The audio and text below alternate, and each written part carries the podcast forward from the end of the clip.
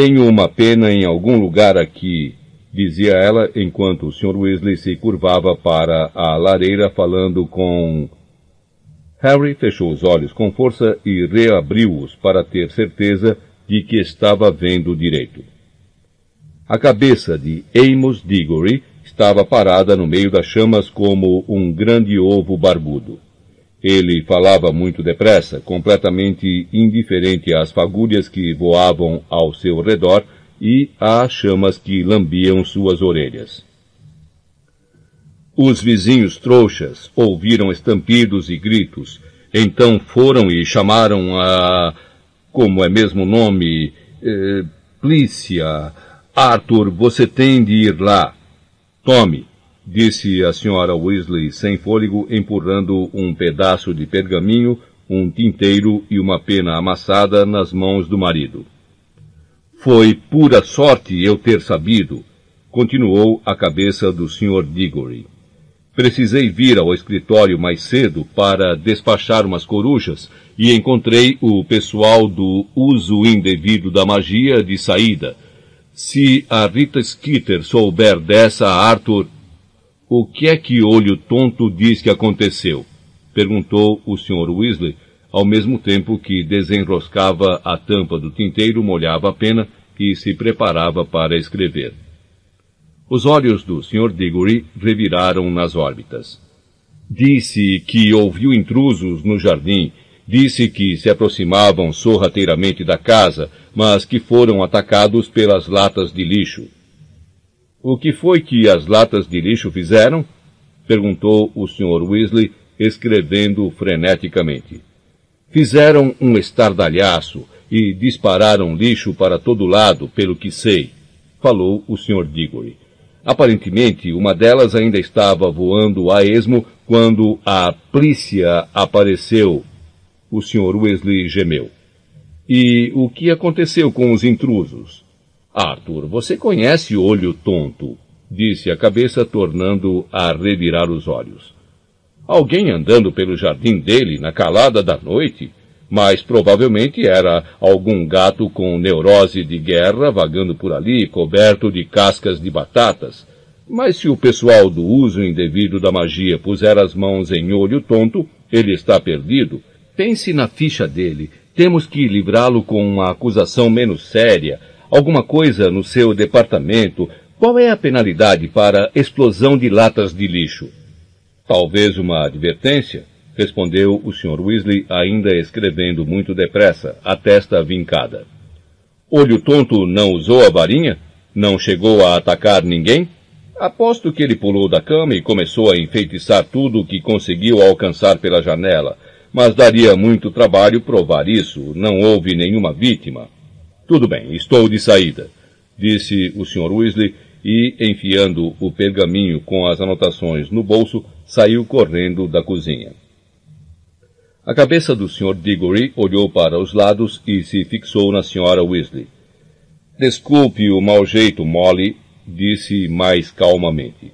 Incomodar vocês tão cedo, mas Arthur é a única pessoa que pode livrar olho tonto e Olho Tonto ia começar um novo emprego hoje.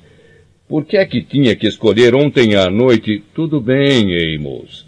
Tem certeza de que não quer comer uma torrada ou qualquer outra coisa antes de ir? Ah, então quero. A senhora Weasley apanhou uma torrada amanteigada em uma pilha sobre a mesa da cozinha, prendeu-a nas tenazes da lareira e a levou à boca do Sr. Diggory.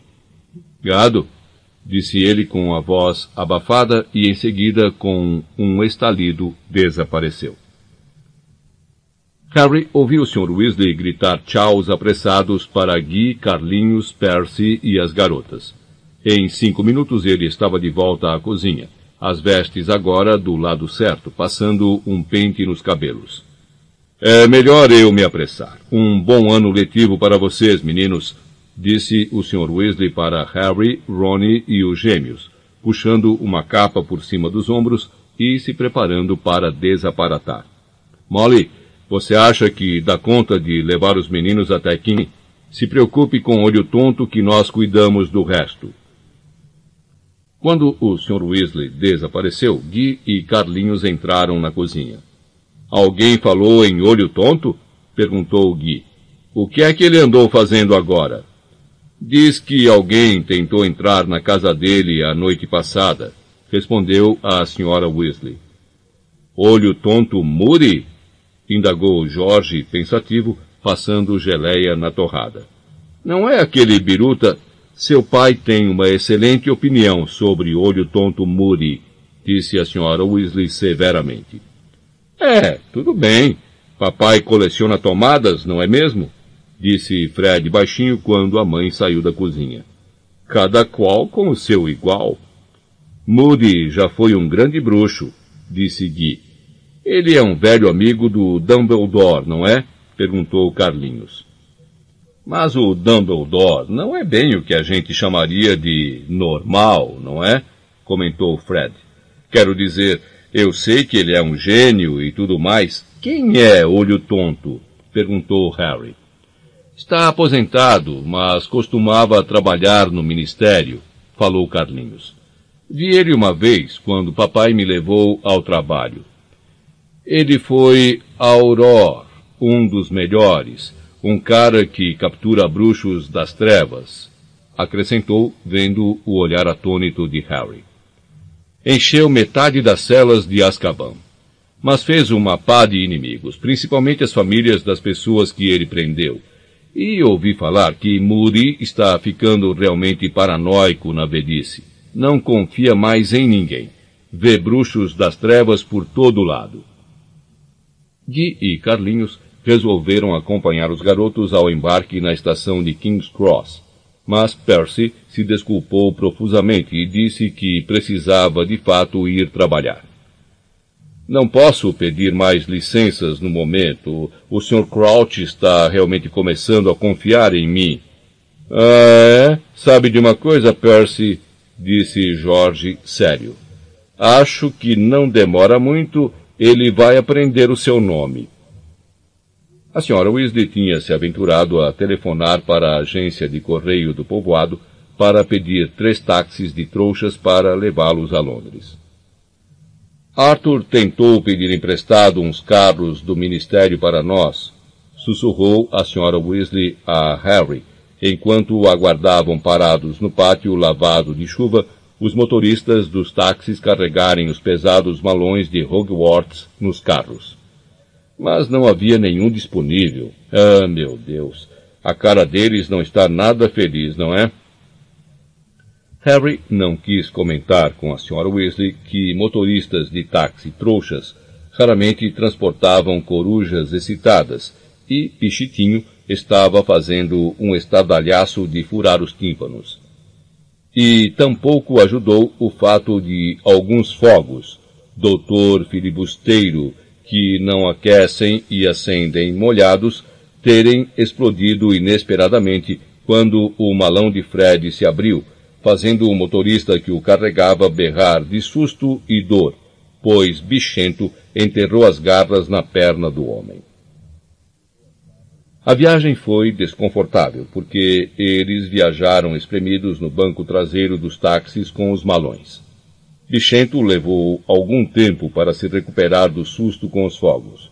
E, até entrarem em Londres, Harry, Ron e Hermione acabaram seriamente arranhados.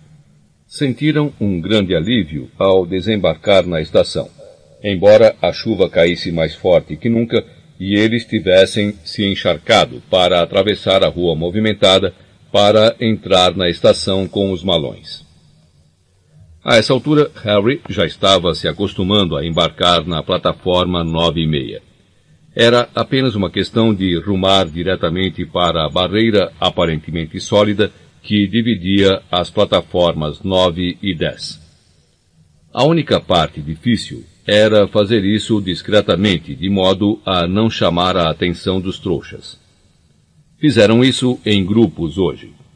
Harry, Ron e Hermione os mais visíveis, pois iam levando Pichitinho e Bichento, foram os primeiros. Eles se encostaram descontraidamente na barreira, conversando despreocupados e deslizaram de lado por ela.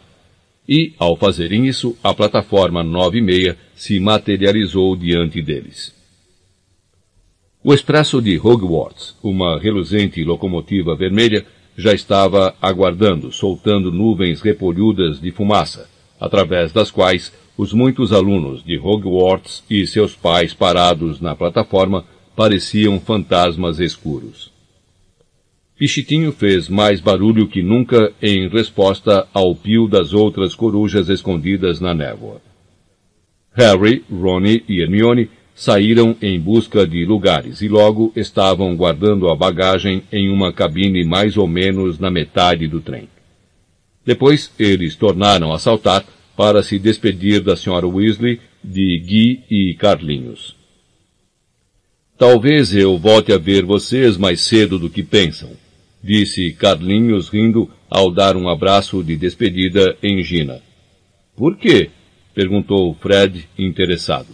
Você verá, respondeu Carlinhos. Só não diga a Percy que eu falei isso, porque afinal é informação privilegiada até o Ministério resolver divulgá-la. É, eu até sinto vontade de estar estudando em Hogwarts este ano, disse Guy, as mãos enfiadas nos bolsos, contemplando com um ar quase saudoso o trem. Por quê? perguntou Jorge, impaciente. Vocês vão ter um ano interessante, comentou Gui com os olhos cintilando. Talvez eu até peça licença para ir dar uma espiada. Uma espiada em quê? perguntou Ronnie. Mas nessa hora ouviram o apito e a senhora Weasley conduziu-os impaciente às portas do trem. Obrigada por nos convidar, senhora Weasley, disse Hermione depois que embarcaram. Fecharam a porta e se debruçaram na janela do corredor para falar com ela. É, obrigado por tudo, Sra. Weasley, disse Harry. Ah, o prazer foi meu, queridos, respondeu ela. Eu os convidaria para o Natal, mas. Bem, imagino que vocês vão querer ficar em Hogwarts por causa de uma coisa ou outra. Mamãe! exclamou Ronnie irritado. O que é que vocês três sabem que nós não sabemos? Vocês vão descobrir hoje à noite, disse a senhora Weasley sorrindo. Vai ser muito excitante. Reparem bem, estou muito contente que tenham mudado as regras. Que regras? perguntaram Harry, Ron, Fred e George juntos. Tenho certeza de que o professor Dumbledore vai contar a vocês. Agora, comportem-se Ouviu bem, Fred? E você, Jorge? Os pistões assobiaram e o trem começou a andar. Conta pra gente o que vai acontecer em Hogwarts, berrou Fred pela janela, quando a senhora Weasley, Guy e Carlinhos foram se distanciando rapidamente. Que regras é que vão mudar? Mas a senhora Weasley apenas sorriu e acenou. Antes que o trem tivesse virado a primeira curva, ela, Guy e Carlinhos tinham desaparatado. Harry, Ronnie e Hermione voltaram à cabine. A chuva grossa que batia nas janelas tornava difícil ver o lado de fora. Ronnie abriu o malão, tirou as vestes a rigor marrons e atirou-as por cima da gaiola de pichitinho para abafar os seus pios. Bagman queria nos dizer o que ia acontecer em Hogwarts, disse ele mal-humorado, sentando-se ao lado de Harry. Na Copa Mundial, lembra? Mas nem a minha própria mãe quer contar. O que será? Psiu! sussurrou Hermione de repente, levando o indicador aos lábios e apontando para a cabine ao lado. Harry e Ron prestaram atenção e ouviram uma voz arrastada, já sua conhecida, que entrava pela porta aberta. Papai, na realidade, pensou em me mandar para Durmstrang, em lugar de Hogwarts, sabem? Ele conhece o diretor lá, entendem? Bom, vocês sabem qual é a opinião dele sobre Dumbledore. O cara gosta muito de sangues ruins e Durmstrang não admite esse tipo de ralé. Mas mamãe não gostou da ideia de eu ir para uma escola tão longe. Durmstrang tem uma política muito mais certa que Hogwarts com relação às artes das trevas. Os alunos de lá até aprendem essa matéria. Não é só essas bobagens de defesa que a gente aprende. Hermione se levantou, foi pé ante pé até a porta da cabine e fechou-a para abafar a voz de Malfoy. Então ele acha que Durmstrang teria sido melhor para ele, é? Disse ela zangada. Eu gostaria que ele tivesse ido para lá. Aí não teríamos que aturá-lo. Durmstrang é outra escola de bruxaria? Perguntou Harry. É, respondeu Hermione fungando. E tem uma péssima reputação. Segundo aquele livro, Uma Avaliação da Educação em Magia na Europa, a escola enfatiza as artes das trevas. Acho que já ouvi falar nisso, disse Ronnie vagamente. Onde fica? Em que país? Ora, ninguém sabe, não é mesmo? respondeu Hermione, erguendo as sobrancelhas. Hum, por que não? quis saber Harry. Tradicionalmente, há uma forte rivalidade entre as escolas de magia. Durmstrang e Beaubaton gostam de esconder onde ficam para ninguém poder roubar os segredos delas, disse Hermione simplesmente. Corta essa! exclamou Ronnie, começando a rir. Durmstrang tem que ser mais ou menos do tamanho de Hogwarts. Como é que alguém vai esconder um castelão encardido? Mas Hogwarts é escondida, retrucou Hermione, surpresa. Todo mundo sabe disso. Bom, pelo menos todo mundo que leu Hogwarts, uma história. Então é só você, falou Ronnie. Por isso pode continuar. Como é que se esconde um lugar como Hogwarts? Encantando ele, respondeu Hermione. Se um trouxa olhar, só o que vai ver é uma velha ruína embolorada com um letreiro na entrada. Perigo, não entre, arriscado. Então, Durmstrang também vai parecer uma ruína a um estranho? Talvez, disse Hermione encolhendo os ombros. Ou talvez tenha feitiços antitrouxas, como o estádio da Copa Mundial. E, para impedir bruxos estrangeiros de encontrá-lo, devem ter tornado ele impossível de mapear. Como é? Bom, a gente pode enfeitiçar um prédio para tornar impossível a pessoa o localizar em um mapa, não pode? Hum, se você diz que pode, falou Harry. Mas eu acho que Durmstrang deve ficar em algum lugar bem ao norte, disse Hermione pensativa. Algum lugar muito frio, porque as capas de peles fazem parte dos uniformes de lá. Ah, pensem só nas possibilidades, disse Ronnie sonhando. Teria sido muito mais fácil empurrar Malfoy de uma geleira e fazer parecer acidente Pena que a mãe goste dele. A chuva foi ficando mais pesada à medida que o trem seguia mais para o norte. O céu estava tão escuro e as janelas tão embaçadas que as lanternas foram acesas antes do meio-dia. O carrinho dos lanches surgiu sacudindo pelo corredor, e Harry comprou uma montanha de bolos de caldeirão para os três dividirem. Muitos amigos apareceram durante a tarde, inclusive Simas Finnegan, Dino Thomas e Neville Longbottom, um menino de rosto redondo e extremamente esquecido que fora criado pela bruxa formidável que era sua avó. Simas ainda usava a roseta da Irlanda. Parte da mágica parecia estar se esgotando agora. Ela ainda gritava esganiçada. Troy, Mullet, Moran, mas de um jeito muito fraco e cansado. Passada meia hora, mais ou menos, Hermione, cansando-se da interminável discussão sobre quadribol, enterrou-se mais uma vez no livro padrão de feitiços quarta série e começou a tentar aprender a fazer um feitiço convocatório. Neville escutava invejoso a conversa dos colegas que reviviam a partida de quadribol. Vovó não quis ir, disse ele infeliz. Não quis comprar as entradas, mas parecia fantástico. Foi, disse Ivone. Olhe só para isso, Neville.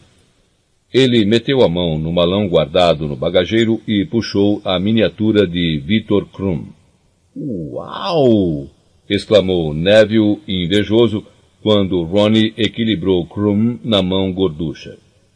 E vimos ele de perto também, continuou Ronnie. Ficamos no camarote de honra. Pela primeira e última vez na vida, Weasley. Draco Malfoy aparecera à porta. Atrás dele vinham Crabbe e Goyle, seus enormes sequazes agressivos, que pareciam ter crescido no mínimo 30 centímetros durante o verão. Evidentemente tinham ouvido a conversa pela porta da cabine, que Dino e Simas deixaram entreaberta. Não me lembro de ter convidado você para a nossa cabine, Malfoy, disse Harry friamente. Weasley, o que é isso? perguntou Malfoy, apontando para a gaiola de Pichitinho. Uma das mangas das vestes de Ronnie estava pendurada e balançava com o movimento do trem, deixando o punho de renda mofada muito visível. Ronnie fez menção de esconder as vestes, mas Malfoy foi rápido demais para ele. Agarrou a manga e puxou. Olhem só para isso! disse o garoto em êxtase, segurando as vestes de Ronnie e mostrando-as a Crabbe e Goyle. Weasley, você não andou pensando em usar isso, andou? Quero dizer, isso esteve em moda aí por 1890. Vai lamber sabão, Malfoy, xingou Ronnie, da mesma cor que as vestes ao puxá-las das mãos de Malfoy. O garoto uivava, rindo de desdém. Crabbe e Goyle gargalhavam estupidamente. Então, vai entrar, Weasley? Vai tentar trazer alguma glória para o nome da sua família? E tem dinheiro também, sabe? Você vai poder comprar umas vestes decentes se ganhar. Do que é que você está falando? retorquiu Ronnie. Você vai entrar? repetiu Malfoy. Suponho que você vá, Potter. Você nunca perde uma chance de se exibir, não é? Ou você explica a que está se referindo, ou vai embora, Malfoy. Disse Hermione impaciente por cima da borda do livro padrão de feitiços quarta série. Um sorriso satisfeito se espalhou pelo rosto pálido de Malfoy. Não me diga que você não sabe.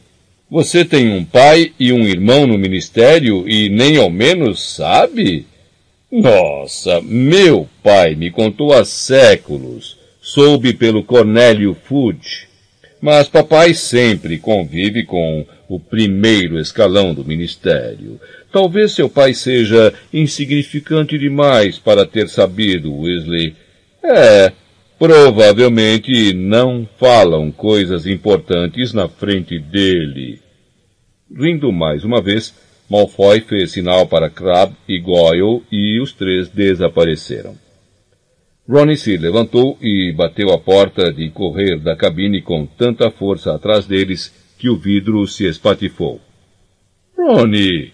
exclamou Hermione em tom de censura e, puxando a varinha, murmurou a palavra reparo e os estilhaços do vidro tornaram a formar uma vidraça inteira e a se reencaixar na porta.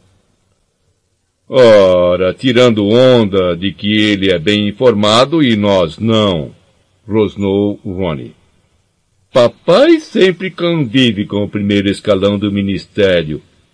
Ah, papai poderia ter recebido uma promoção a qualquer tempo, mas ele gosta do cargo que ocupa. Claro que gosta disse Hermione baixinho. Não deixa o Malfoy chatear você, Ronnie. Ele me chatear? Como se pudesse, retrucou Ronnie, apanhando um dos bolos de caldeirão que sobravam e amassando-o todo. O mau humor de Ronnie continuou pelo resto da viagem.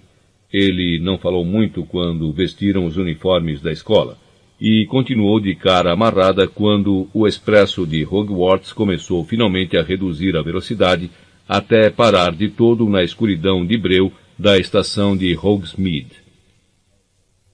Quando as portas do trem se abriram, ouviu-se uma trovoada no alto.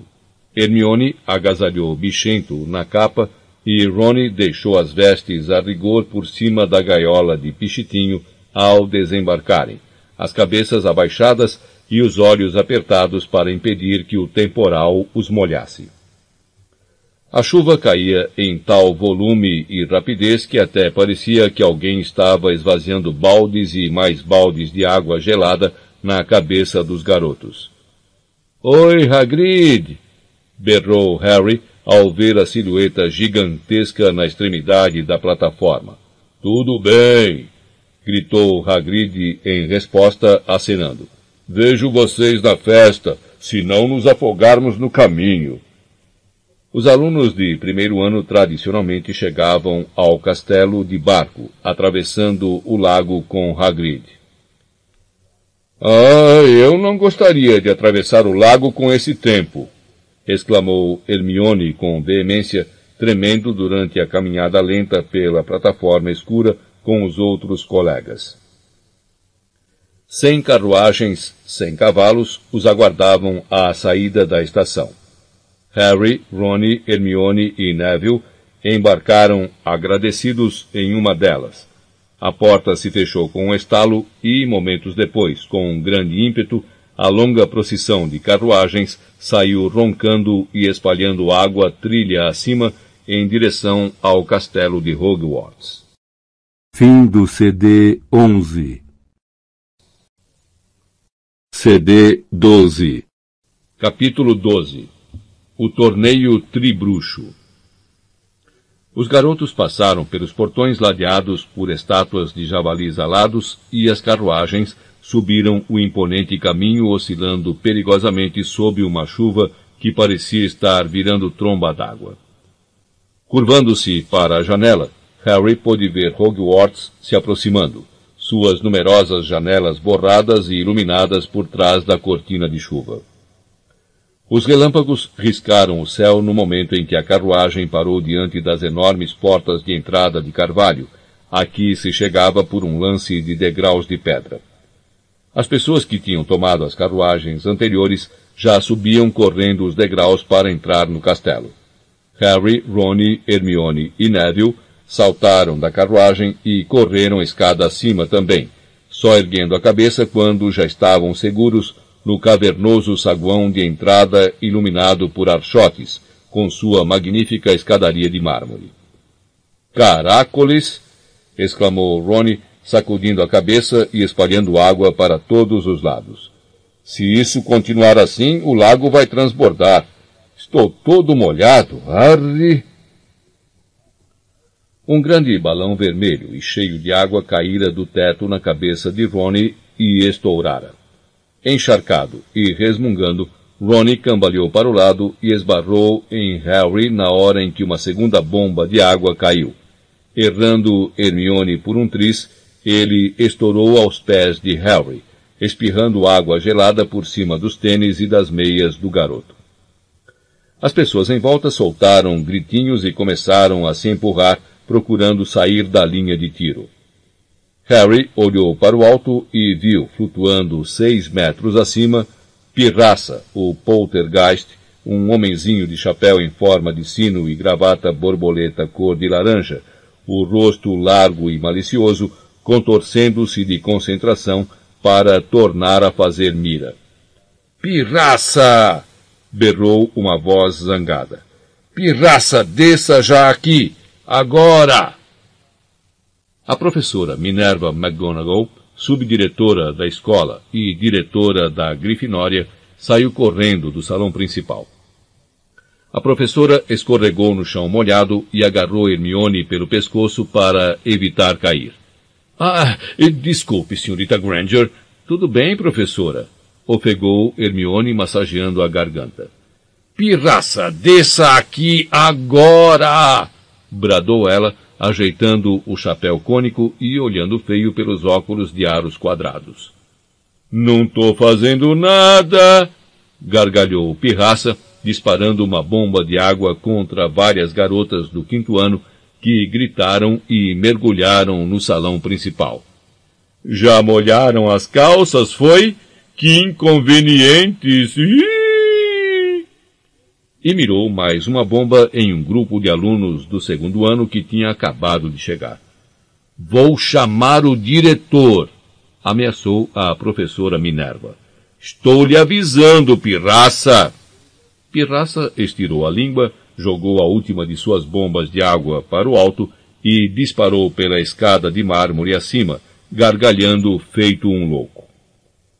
Bom, vamos andando então, disse a professora em tom eficiente para os alunos molhados.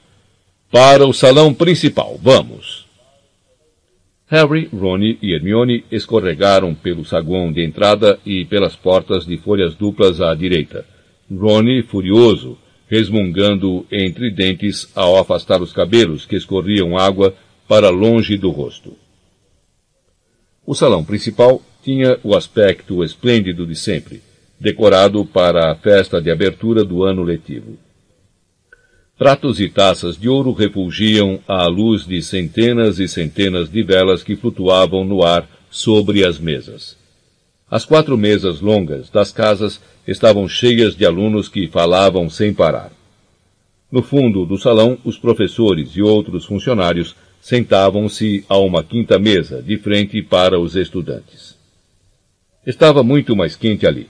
Harry, Ron e Hermione passaram pela mesa dos alunos da Sonserina, Corvinal e Lufa-Lufa, e se sentaram com os colegas da Grifinória no extremo do salão, ao lado de Nick, quase sem cabeça, o fantasma de sua casa.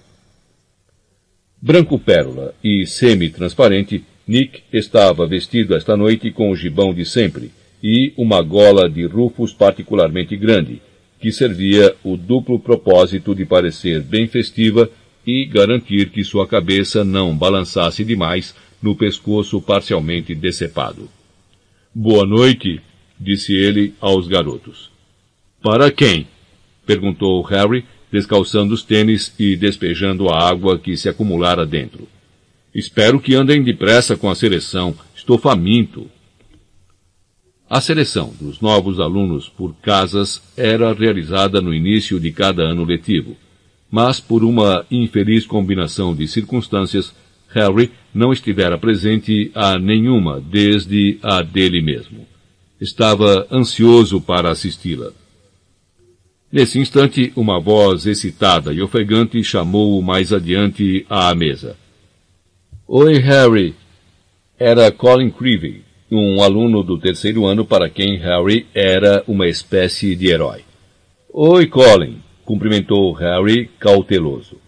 Harry, adivinha só, adivinha só, Harry, meu irmão está começando, meu irmão Dennis. Hum, que bom, disse Harry. Ele está realmente excitado, continuou Colin, praticamente dando pulos na cadeira. Espero que ele fique na Grifinória. Cruza os dedos, hein, Harry? Uh, claro, disse Harry. E tornou a se virar para Hermione, Ronnie e Nick quase sem cabeça. Irmãos e irmãs geralmente vão para a mesma casa, não é? Estava pensando nos Weasley, todos os sete alunos da Grifinória. Não, não obrigatoriamente, disse Hermione. A gêmea de Parvati Patil está em Corvinal, e elas são idênticas. A gente podia até pensar que fossem ficar juntas, não é mesmo? Harry olhou para a mesa dos professores. Parecia haver mais lugares vazios do que habitualmente. Hagrid, é claro, ainda estava lutando para atravessar o lago com os alunos do primeiro ano. A professora McGonagall provavelmente estava supervisionando a secagem do piso do saguão de entrada. Mas havia ainda outra cadeira desocupada, e ele não conseguia atinar quem mais estava faltando. Onde é que está o novo professor de defesa contra as artes das trevas? perguntou Hermione, que também estava olhando para os professores. Os garotos ainda não tinham tido nenhum professor de defesa contra as artes das trevas que durasse mais de três trimestres. O favorito de Harry fora, de longe, o professor Lupin, que se demitira no ano anterior. Seu olhar percorreu a mesa dos professores. Decididamente não havia nenhuma cara nova. Quem sabe não conseguiram ninguém? sugeriu Hermione, parecendo ansiosa. Harry examinou os ocupantes da mesa com mais atenção. O minúsculo professor Flitwick, professor de feitiços, estava sentado em uma alta pilha de almofadas ao lado da professora Sprout, a mestra de herbologia, usando um chapéu enviesado sobre os cabelos grisalhos e esvoaçantes. Conversava com a professora Sinistra, do Departamento de Astronomia. Do outro lado de Sinistra estava o mestre de poções, de rosto macilento, nariz de gancho e cabelos oleosos, Snape, a pessoa de quem Harry menos gostava em Hogwarts. A repulsa de Harry por Snape só igualava o ódio que o professor sentia por ele. Um ódio que tinha, se é que isso era possível, se intensificado no ano anterior, quando o garoto ajudara Sirius a fugir bem debaixo do nariz exageradamente grande de Snape. Ele e Sirius eram inimigos desde os tempos de escola. Do outro lado de Snape havia um lugar vago que Harry achou que devia ser o da professora McGonagall. Ao lado e bem no centro da mesa sentava-se o professor Dumbledore, o diretor, seus cabelos e barbas prateados e ondulantes brilhando à luz das velas, suas magníficas vestes verde escuras bordadas com luas e estrelas. Dumbledore tinha as pontas dos dedos longos e finos, e ele apoiava nelas o queixo, contemplando o teto através de óculos de meia-lua, como se estivesse perdido em pensamentos. Harry olhou para o teto também. Era encantado para aparecer o céu lá fora, e nunca tivera um aspecto tão tempestuoso. Nuvens roxas e negras giravam por ele, e quando se ouvia uma nova trovoada do lado de fora, corria um relâmpago pelo teto. Ah, anda logo! gemeu Ronnie ao lado de Harry. Eu seria capaz de devorar um hipogrifo. As palavras mal tinham saído de sua boca e as portas do salão principal se abriram e fez-se silêncio. A professora Minerva encabeçava uma longa fila de alunos do primeiro ano até o centro do salão. Se Harry, Ron e Hermione estavam molhados, seu estado nem se comparava ao desses garotos. Eles pareciam ter feito a travessia do lago a nado, em lugar de fazê-la de barco. Todos estavam tomados por tremores, em que se misturavam o frio e o nervosismo, ao passarem pela mesa dos professores e pararem em fila diante do resto da escola todos exceto o menorzinho, um menino com cabelos castanho baços, que vinha embrulhado em um agasalho que Harry reconheceu ser o casaco de pele de toupeira de Hagrid. O casaco era tão grande que o garoto parecia coberto por um toldo escuro e peludo. Seu rosto miúdo aparecia por cima da gola, quase dolorosamente excitado. Quando ele se alinhou com os colegas aterrorizados, viu que Colin Creevy o olhava, ergueu os polegares e falou. Caí no lago. Parecia decididamente encantado com o ocorrido. A professora Minerva agora colocava um banquinho de três pernas diante dos novos alunos, e, em cima, um chapéu de bruxo, extremamente velho, sujo e remendado. Os garotos arregalaram os olhos e todo o resto da escola também. Por um instante fez-se silêncio. Em seguida, um rasgo junto à aba se escancarou como uma boca, e o chapéu começou a cantar. Há mil anos ou pouco mais, eu era recém-feito. Viviam quatro bruxos de fama, cujos nomes todos ainda conhecem. O valente Gryffindor das Charnecas, o bonito Ravenclaw das Ravinas, o meigo Hufflepuff das planícies, o astuto Slytherin dos brejais. Compartiam um desejo, um sonho, uma esperança, um plano ousado de juntos educar jovens bruxos. Assim começou a escola de Hogwarts. Cada um desses quatro fundadores formou sua própria casa, pois cada valorizava virtude vária nos jovens que pretendiam formar. Para Gryffindor, os valentes eram prezados acima de todo o resto. Para Ravenclaw, os mais inteligentes seriam sempre os superiores. Para Hufflepuff, os aplicados eram os merecedores de admissão. E Slytherin, mais sedento de poder, amava aqueles de grande ambição. Enquanto vivos, eles separaram do conjunto os seus favoritos, mas como selecionar os melhores quando um dia tivessem partido? Foi Gryffindor que encontrou a solução. Tirando-me da própria cabeça, depois me dotaram de cérebro para que por eles eu pudesse escolher. Coloque-me entre suas orelhas. Até hoje ainda não me enganei. Darei uma olhada em sua cabeça e direi qual a casa do seu coração. Os aplausos ecoaram pelo salão principal quando o chapéu seletor terminou. Não foi essa música que ele cantou quando fomos selecionados, disse Harry, fazendo coro aos aplausos gerais. Cada ano ele canta uma diferente, disse Ronnie. Deve ser uma vida bem chata, não é? De um chapéu. Vai ver, ele passa o ano compondo a nova canção. A professora Minerva agora desenrolava um grande pergaminho. Quando eu chamar seu nome, ponha o chapéu e se sente no banquinho, explicou ela aos alunos do primeiro ano.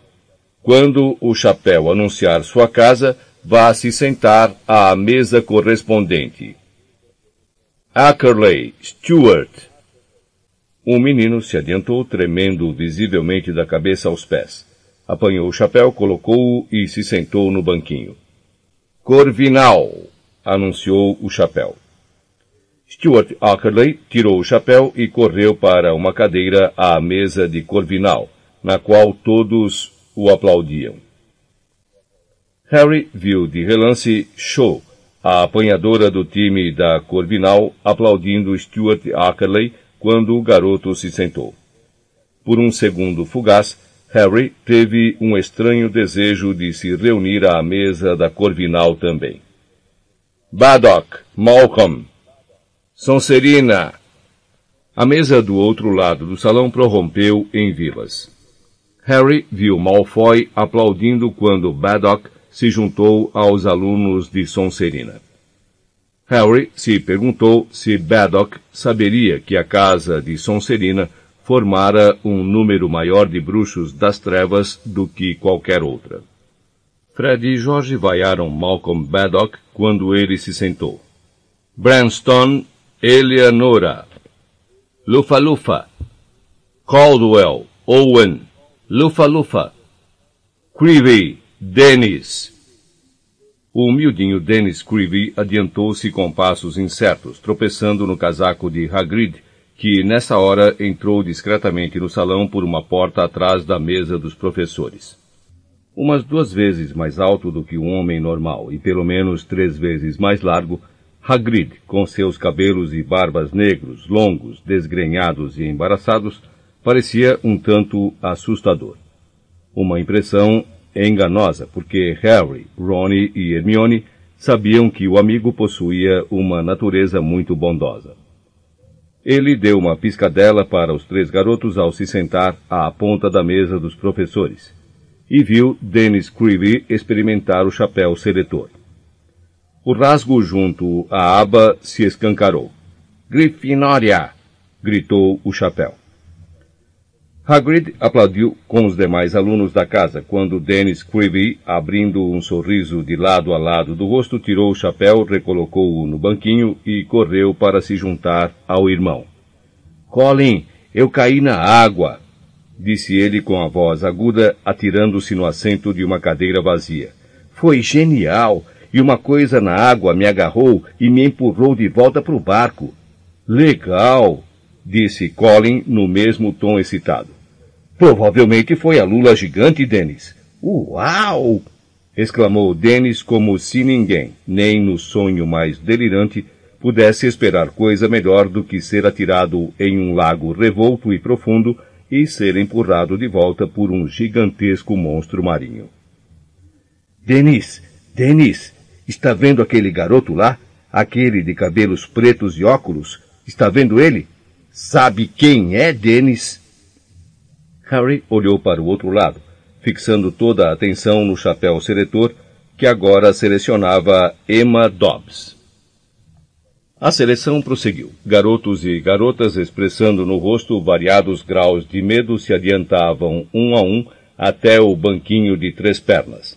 E a fila foi diminuindo à medida que a professora Minerva ultrapassava a letra L. Ah, anda logo! Gemeu Ronnie massageando o estômago. Ora, Ronnie, a seleção é muito mais importante do que a comida, disse Nick quase sem cabeça, na hora em que Medley Laura tornava-se aluna da Lufa-Lufa.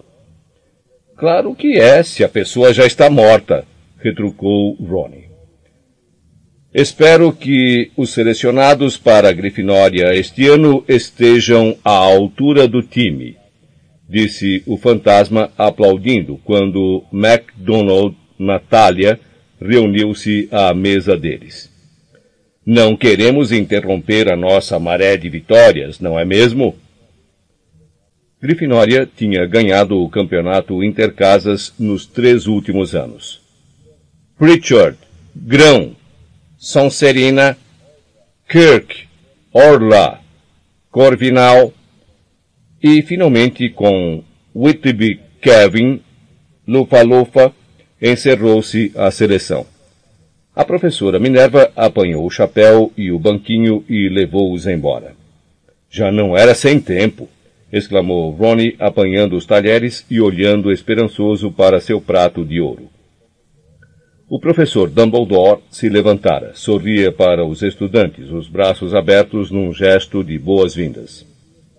Só tenho duas palavras para lhes dizer, Começou ele, sua voz grave ecoando pelo salão.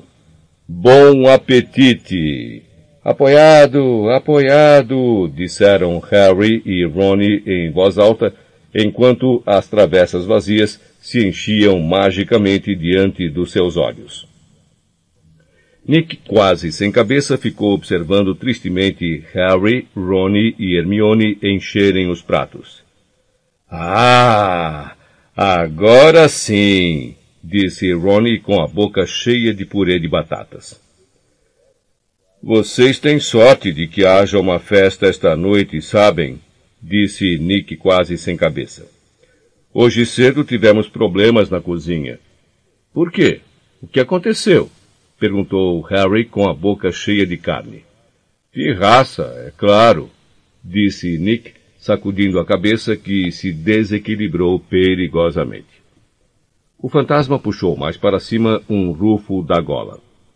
A história de sempre, sabem? Ele queria vir à festa. Bom, isto está fora de questão. Vocês sabem como ele é. Absolutamente selvagem. Não pode ver um prato de comida sem querer atirá-lo longe. Reunimos um conselho de fantasmas Frei Gorducho foi a favor de dar uma chance à pirraça, mas muito prudentemente, na minha opinião, o Barão Sangrento fez pé firme. O Barão Sangrento era o fantasma da Sonserina, um espectro extremamente magro e silencioso, coberto de manchas de sangue prateado. Era a única pessoa de Hogwarts que conseguia realmente controlar pirraça. É, achamos que Pirraça estava invocado com alguma coisa, disse Ronnie sombriamente. Então, o que foi que ele aprontou na cozinha? Ah, o de sempre, respondeu Nick quase sem cabeça, sacudindo os ombros. Causou prejuízos e confusão. Tachos e panelas por toda parte, sopa para todo lado. Deixou os elfos domésticos loucos de terror. Bem, Hermione derrubara sua taça de vinho. O suco de abóbora escorreu pela mesa, manchando de laranja mais de um metro de linho branco, mas nem se importou. Tem elfos domésticos aqui? perguntou, encarando Nick quase sem cabeça, com uma expressão de horror. Aqui em Hogwarts? Claro que sim, disse o fantasma, parecendo surpreso com a reação da garota. O maior número que existe em uma habitação na Grã-Bretanha, eu acho. Mais de cem. Eu nunca vi nenhum, exclamou Hermione.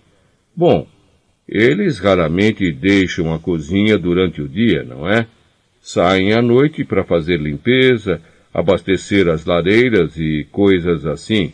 Quero dizer, não é esperado que fiquem à vista.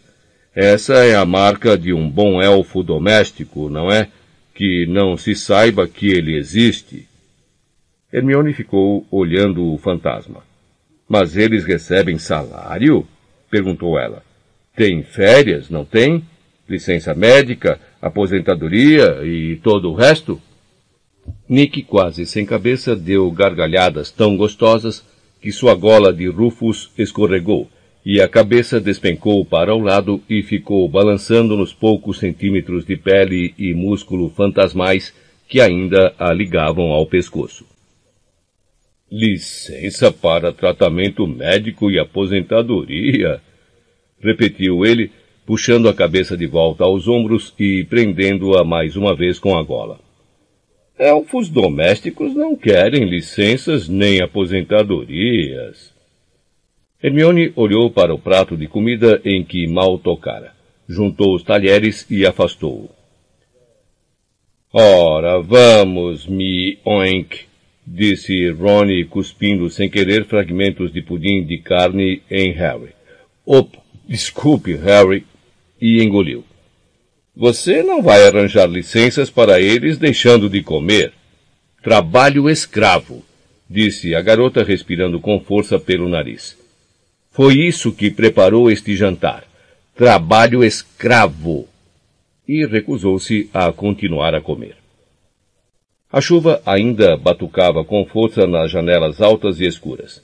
Mais uma trovoada sacudiu as vidraças e o céu tempestuoso relampejou, iluminando os pratos de ouro quando os restos do primeiro prato desapareceram e foram substituídos instantaneamente por sobremesas.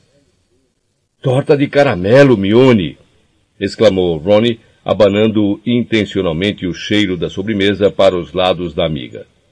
Pudim de groselhas, olha! Bolo de chocolate recheado! Mas Hermione lhe lançou um olhar tão parecido com o que a professora Minerva costumava dar que o garoto desistiu. Quando as sobremesas também tinham sido destruídas e as últimas migalhas desaparecido dos pratos, deixando-os limpos e brilhantes, Alvo Dumbledore tornou a se levantar. O burburinho das conversas que enchiam o salão cessou quase imediatamente, de modo que somente se ouviam o uivo do vento e o batuque da chuva. Então, exclamou Dumbledore, sorrindo para todos. Agora que já comemos e molhamos também a garganta, hum, fez Hermione. Preciso mais uma vez pedir sua atenção para alguns avisos. O Sr. Filch, o zelador, me pediu para avisá-los de que a lista dos objetos proibidos no interior do castelo este ano cresceu, passando a incluir ioiôs berrantes, frisbees dentados e bumerangues de repetição. A lista inteira tem uns 437 itens, creio eu e pode ser examinada na sala do Sr. Filch, se alguém quiser lê-la. Os cantos da boca de Dumbledore tremeram ligeiramente. Ele continuou. Como sempre, eu gostaria de lembrar a todos que a floresta que faz parte da nossa propriedade é proibida a todos os alunos, e o povoado de Hogsmeade àqueles que ainda não chegaram à terceira série. Tenho ainda o doloroso dever de informar que este ano não realizaremos a Copa de Quadribol entre as casas. Que? exclamou Harry. Ele olhou para Fred e Jorge seus companheiros no time de quadribol. Xingaram Dumbledore em silêncio, aparentemente espantados demais para falar. Dumbledore continuou. Isto se deve a um evento que começará em outubro e irá prosseguir durante todo o ano letivo, mobilizando muita energia e muito tempo dos professores. Mas eu tenho certeza de que vocês irão apreciá-lo imensamente. Tenho o grande prazer de anunciar que este ano, em Hogwarts, mas nesse momento ouviu-se uma trovoada ensurdecedora e as portas do salão principal se escancararam. Apareceu um homem parado à porta apoiado em um longo cajado e coberto por uma capa de viagem preta. Todas as cabeças no salão principal se viraram para o estranho, repentinamente iluminado por um relâmpago que cortou o teto. Ele baixou o capuz, sacudiu uma longa juba de cabelos grisalhos ainda escuros e começou a caminhar em direção à mesa dos professores. Um ruído metálico e abafado ecoava pelo salão a cada passo que ele dava. Quando alcançou a ponta da mesa, virou à direita e mancou pesadamente até Dumbledore. Mais um relâmpago cruzou o teto. Hermione prendeu a respiração. O relâmpago revelou nitidamente as feições do homem e seu rosto era diferente de qualquer outro que Harry já vira. Parecia ter sido talhado em madeira exposta ao tempo por alguém que tinha uma vaguíssima ideia do aspecto que um rosto humano deveria ter, e não fora muito habilidoso com o formão. Cada centímetro da pele do estranho parecia ter cicatrizes. A boca lembrava um rasgo diagonal e faltava um bom pedaço do nariz. Mas eram os seus olhos que o tornavam assustador. Um deles era miúdo, escuro e penetrante. O outro era grande, redondo como uma moeda e azul elétrico vivo. O olho azul se movia continuamente, sem piscar, e revirava para cima, para baixo e de um lado para o outro, independentemente do olho normal. Depois virava de trás para diante, apontando para o interior da cabeça do homem, de modo que só o que as pessoas viam era o branco da córnea. O estranho chegou-se a Dumbledore. Estendeu a mão direita, que era tão cheia de cicatrizes quanto o rosto, e o diretor a apertou, murmurando palavras que Harry não pôde ouvir. Parecia estar fazendo perguntas ao estranho, que abanava negativamente a cabeça sem sorrir e respondia em voz baixa. Dumbledore assentiu com a cabeça e indicou ao homem o lugar vazio à sua direita. O estranho se sentou, sacudiu a juba grisalha para afastá-la do rosto, puxou um prato de salsichas para si, levou-o ao que restara do nariz e cheirou-o. Tirou então uma faquinha do bolso, espetou a salsicha e começou a comer. Seu olho normal fixava as salsichas, mas o olho azul continuava a dar voltas na órbita, registrando o salão e os estudantes. Gostaria de apresentar o nosso novo professor de defesa contra as artes das trevas, disse Dumbledore, animado em meio ao silêncio. Professor Moody. Era normal os novos membros do corpo docente serem recebidos com aplausos. Mas nem os colegas, nem os estudantes bateram palmas, exceto Dumbledore e Hagrid. Os dois juntaram as mãos e bateram palmas, mas o som ecoou tristemente no silêncio, e eles bem depressa pararam. Todos pareciam demasiado hipnotizados pela aparência grotesca de Moody para ter qualquer reação, exceto encarar o homem. Moody? murmurou Harry para Ronnie. Olho tonto Moody? Aquele que seu pai foi ajudar hoje de manhã? Deve ser, disse Ronnie baixo em tom de assombro. O que aconteceu com ele? Cochichou Hermione. O que aconteceu com a cara dele? Não sei, cochichou Ronnie em resposta, mirando Moody fascinado. Moody parecia totalmente indiferente à recepção quase fria que tivera. Ignorando a jarra de suco de abóbora à sua frente, o homem tornou a enfiar a mão no interior da capa, puxou um frasco de bolso e bebeu um longo gole. Quando levantou o braço para beber, sua capa se elevou alguns centímetros do chão, e Harry viu por baixo da mesa um bom pedaço de uma perna de pau que terminava em um pé com garras.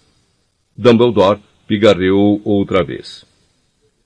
Como eu ia dizendo, recomeçou ele sorrindo para o mar de alunos à sua frente, todos ainda mirando o olho tonto Moody, paralisados. Teremos a honra de sediar um evento muito excitante nos próximos meses. Um evento que não é realizado há um século. Tenho o enorme prazer de informar que este ano realizaremos um torneio tribruxo em Hogwarts. O senhor está brincando! exclamou em voz alta Fred Weasley. A atenção que invadira o salão desde a chegada de Moody repentinamente se desfez. Quase todos riram, e Dumbledore deu risadinhas de prazer. Não estou brincando, Sr. Weasley, disse ele. Embora, agora que o senhor menciona, ouvi uma excelente piada durante o verão sobre um trasgo, uma bruxa má e um leprechaun que entram num bar. A professora Minerva pigarreou alto. Um, hum, mas talvez não seja a hora. Uh, não. Ah, onde é mesmo que eu estava? Ah, sim no torneio Tribruxo. Alguns de vocês talvez não saibam o que é esse torneio, de modo que espero que aqueles que já sabem me perdoem por dar uma breve explicação e deixem sua atenção vagar livremente. O torneio Tribruxo foi criado há uns 700 anos como uma competição amistosa entre as três maiores escolas europeias de bruxaria, Hogwarts, Beauxbaton e Durmstrang. Um campeão foi eleito para representar cada escola, e os três campeões competiram em três tarefas mágicas. As escolas se revezaram para sediar o torneio a cada cinco anos. E todos concordaram que era uma excelente maneira de estabelecer laços entre os jovens bruxos e bruxas de diferentes nacionalidades. Até que a taxa de mortalidade se tornou tão alta que o torneio foi interrompido. Taxa de mortalidade? sussurrou Hermione, parecendo assustada. Mas, aparentemente, sua ansiedade não foi compartida pela maioria dos alunos no salão. Muitos murmuravam entre si, excitados. E o próprio Harry estava bem mais interessado em saber mais sobre o torneio do que em se preocupar com o que acontecera centenas de anos atrás. Durante séculos, houve várias tentativas de reiniciar o torneio, continuou Dumbledore. Nenhuma das quais foi bem sucedida. No entanto, os nossos departamentos de cooperação internacional em magia e de jogos e esportes mágicos decidiram que já era hora de fazer uma nova tentativa. Trabalhamos muito durante o verão para garantir que, desta vez, nenhum campeão seja exposto a um perigo mortal. Os diretores de Beaubaton e Durmstrang chegarão com a lista final dos competidores de suas escolas em outubro. E a seleção dos três campeões será realizada no Dia das Bruxas. Um julgamento imparcial decidirá que alunos terão mérito para disputar a taça Tribruxo, a glória de sua escola e o prêmio individual de mil galeões. Estou nessa! sibilou Fred Weasley para os colegas de mesa, o rosto iluminado de entusiasmo ante a perspectiva de tal glória e riqueza. Aparentemente, ele não era o único que estava se vendo como campeão de Hogwarts. Em cada mesa, Harry viu gente olhando arrebatada para Dumbledore ou então cochichando ardentemente com os vizinhos. Mas então Dumbledore recomeçou a falar e o salão se aquietou. Ansiosos como eu sei que estarão para ganhar a taça para Hogwarts, disse ele.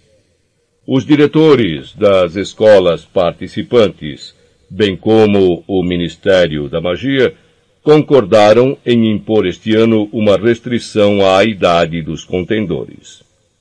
Somente os alunos que forem maiores, isto é, tiverem mais de 17 anos, terão permissão de apresentar seus nomes à seleção.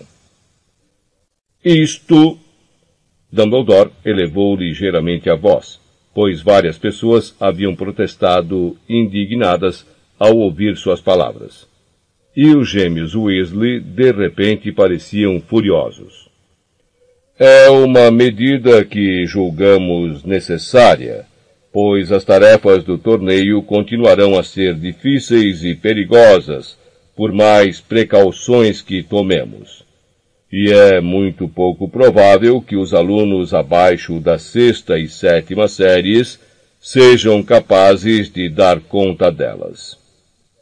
Cuidarei pessoalmente para que nenhum aluno menor de idade engane o nosso juiz imparcial e seja escolhido campeão de Hogwarts. Seus olhos azul claros cintilaram ao perpassar os rostos rebelados de Fred e Jorge. Portanto, peço que não percam tempo apresentando suas candidaturas se ainda não tiverem completado 17 anos. As delegações de Bobaton e de Durmstrang chegarão em outubro e permanecerão conosco a maior parte deste ano letivo. Sei que estenderão as suas boas maneiras aos nossos visitantes estrangeiros enquanto estiverem conosco, e que darão o seu generoso apoio ao campeão de Hogwarts quando ele for escolhido. E agora já está ficando tarde e sei como é importante estarem acordados e descansados para começar as aulas amanhã de manhã. Hora de dormir, vamos andando. Dumbledore tornou a se sentar e virou-se para falar com um olho tonto Moody. Ouviu-se um estardalhaço de cadeiras batendo e se arrastando quando os alunos se levantaram para sair como um enxame em direção às portas de entrada do salão principal. Não podem fazer isso com a gente, reclamou George Weasley, que não se reunira aos colegas que se dirigiam às portas, mas continuara parado, olhando de cara emburrada para Dumbledore. Vamos fazer 17 anos em abril. Por que não podemos tentar? Não vão me impedir de me inscrever, disse Fred, teimoso, também amarrando a cara para a mesa principal.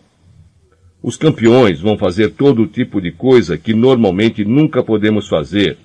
E mil galeões de prêmio! É, disse Ronnie, um olhar distante no rosto. É, mil galeões. Vamos, disse Mione. Vamos ser os únicos a ficar aqui se você não se mexer. Harry, Ron, Hermione Fred e Jorge saíram para o saguão de entrada. Os gêmeos discutindo as maneiras pelas quais Dumbledore poderia impedir os menores de 17 anos de se inscreverem no torneio. Quem é esse juiz imparcial que vai decidir quem são os campeões? perguntou Harry. Sei lá, disse Fred. Mas é ele a que temos de enganar. Acho que umas gotas de poção para envelhecer talvez resolvam, Jorge. Mas Dumbledore sabe que vocês são menores, ponderou Ronnie. É, mas não é ele que decide quem é o campeão, é? perguntou Fred astutamente.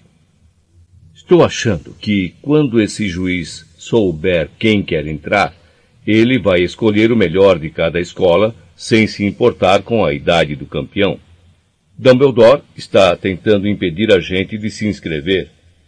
Mas teve pessoas que morreram, disse Hermione com a voz preocupada, enquanto passavam por uma porta escondida atrás de uma tapeçaria para subir outra escada ainda mais estreita. É, disse Fred levianamente. Mas isso foi há muitos anos, não é? Em todo caso, onde é que está a graça se não houver um pouco de risco? Ei, Ronnie, e se descobrirmos como contornar Dumbledore?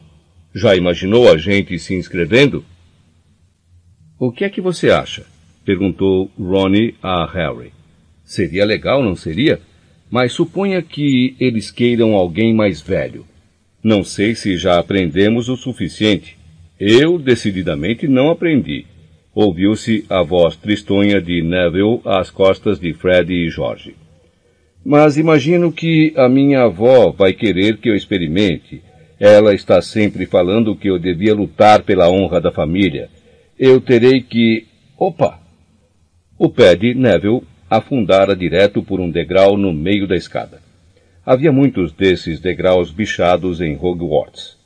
Já era uma segunda natureza na maioria dos alunos antigos saltar esse determinado degrau. Mas a memória de Neville era notoriamente fraca.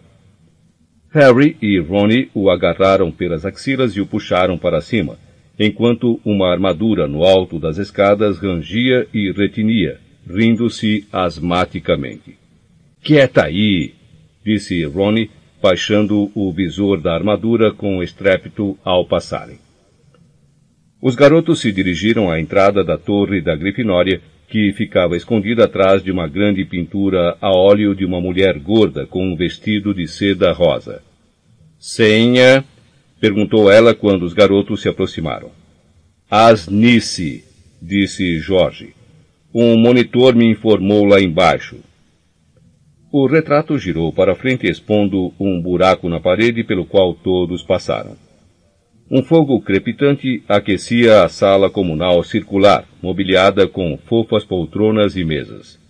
Hermione lançou às chamas dançantes um olhar mal-humorado, e Harry a ouviu dizer distintamente trabalho escravo, antes de dar boa noite aos amigos e desaparecer pelo portal que dava acesso ao dormitório das meninas. Harry, Ron e Neville subiram a última escada em espiral para chegar ao próprio dormitório, que ficava situado no alto da torre. As camas de colunas com cortinados vermelho escuros estavam encostadas às paredes, cada uma com o malão do dono aos pés. Dino e Simas já estavam se deitando. Simas pregara sua roseta da Irlanda na cabeceira da cama, e Dino afixara um pôster de Victor Krum em cima da mesa de cabeceira. Seu velho pôster do time de futebol de West Ham estava pendurado ao lado do novo. Biruta! suspirou Ronnie, sacudindo a cabeça para os jogadores de futebol completamente imóveis. Harry, Ronnie e Neville vestiram os pijamas e se enfiaram em suas camas. Alguém, um elfo doméstico com certeza, colocara esquentadores entre os lençóis. Era extremamente confortável ficar ali deitado na cama, escutando a tempestade rugir lá fora. Eu tentaria, sabe? Disse Ronnie, sonolento, no escuro. Se Fred e George descobrirem como o torneio nunca se sabe, não é? Imagino que não. Harry se virou na cama, uma série de imagens novas e fascinantes se formando em sua cabeça. Ele enganara o juiz imparcial, fazendo-o acreditar que tinha 17 anos. Tornara-se campeão de Hogwarts. Estava em pé nos jardins, os braços erguidos em triunfo diante de toda a escola que o aplaudia e gritava. Ele acabara de ganhar o torneio tribruxo. O rosto de Shaw se destacava claramente na multidão difusa, o rosto radioso de admiração. Harry sorriu para o travesseiro, excepcionalmente contente de que Ronnie não pudesse ver o que ele via. Fim do CD 12 CD 13 Capítulo 13 Olho Tonto Muri O temporal já se esgotara quando o dia seguinte amanheceu, embora o teto no salão principal continuasse ameaçador. Pesadas nuvens cinza-chumbo se espiralavam no alto quando Harry, Ronnie e Hermione examinaram seus novos horários ao café da manhã. A poucas cadeiras de distância, Fred, George e Lino Jordan discutiam métodos mágicos de se tornarem velhos e, com esse truque, participar do torneio tribruxo. Hoje não é ruim, lá fora a manhã inteira, disse Ronnie, que corria o dedo pela coluna intitulada Segunda-feira no seu horário herbologia com a lufa-lufa e trato das criaturas mágicas. Droga! Continuamos com a Sonserina. Dois tempos de adivinhação hoje à tarde, gemeu Harry baixando os olhos. Adivinhação era a matéria de que ele menos gostava depois de poções. A professora Sibylla Trelawney não parava de predizer a morte de Harry, coisa que ele achava muitíssimo aborrecida. Você devia ter desistido como eu fiz, não é? Disse Hermione decidida, passando manteiga na torrada. Então poderia fazer alguma coisa sensata, como aritmancia. Você voltou a comer, pelo que estou vendo, comentou Ronnie, observando Hermione acrescentar generosas quantidades de geleia à torrada amanteigada. Já resolvi que há maneiras melhores de marcar posição no caso dos direitos dos elfos, disse Hermione com altivez. É, e pelo visto está com fome, disse Ronnie sorrindo. Houve um repentino rumorejo acima deles, e cem corujas entraram pelas janelas abertas, trazendo o correio da manhã. Instintivamente, Harry olhou para o alto, mas não viu nada branco na mancha compacta de castanhos e cinza. As corujas circularam sobre as mesas, procurando as pessoas a quem as cartas e pacotes eram endereçados. Uma corujona âmbar desceu até Neville Longbottom e depositou um embrulho em seu colo. O garoto quase sempre se esquecia de guardar na mala alguma coisa. Do outro lado do salão, a coruja de Draco Malfoy pousara no ombro dele, trazendo sua habitual remessa de doces e bolos de casa. Tentando ignorar a profunda sensação de desapontamento no meio do estômago, Harry voltou sua atenção para o mingau de aveia. Será que alguma coisa tinha acontecido a Edviges e que Sirius sequer recebera sua carta? Sua preocupação se prolongou por todo o caminho pela horta enlameada até chegarem à estufa número 3. Mas ali ele se distraiu com a professora Sprout, que mostrava à turma as plantas mais feias que Harry já vira. De fato, elas se pareciam mais com enormes lesmas gordas e pretas que brotavam verticalmente do solo do que com plantas. Cada uma delas se contorcia ligeiramente e tinha vários inchaços brilhantes no corpo que pareciam cheios de líquido. Bubotúberas, disse a professora Sprout brevemente. Precisam ser espremidas. Recolhe-se o pus... O quê?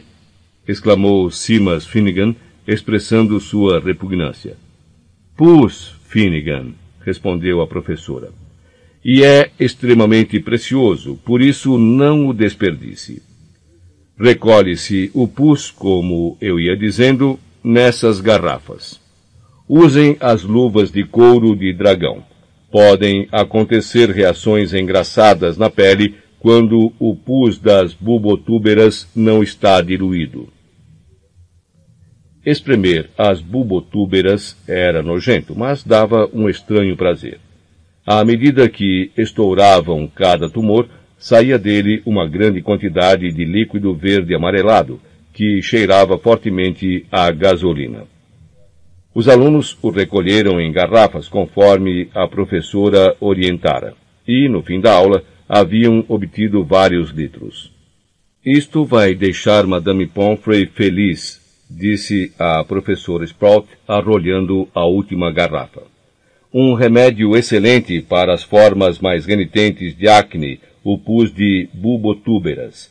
Pode fazer os alunos pararem de recorrer a medidas desesperadas para se livrarem das espinhas. Como a coitada da Heloísa Midgen, disse Anna Abbott, aluna da Lufa-Lufa, em voz baixa. Ela tentou acabar com as dela lançando um feitiço. Que menina tola! Disse a professora, balançando a cabeça. Mas, no fim, Madame Pomfrey fez o nariz dela voltar à forma anterior. Uma sineta ressonante sinalizou o fim da aula e a turma se separou.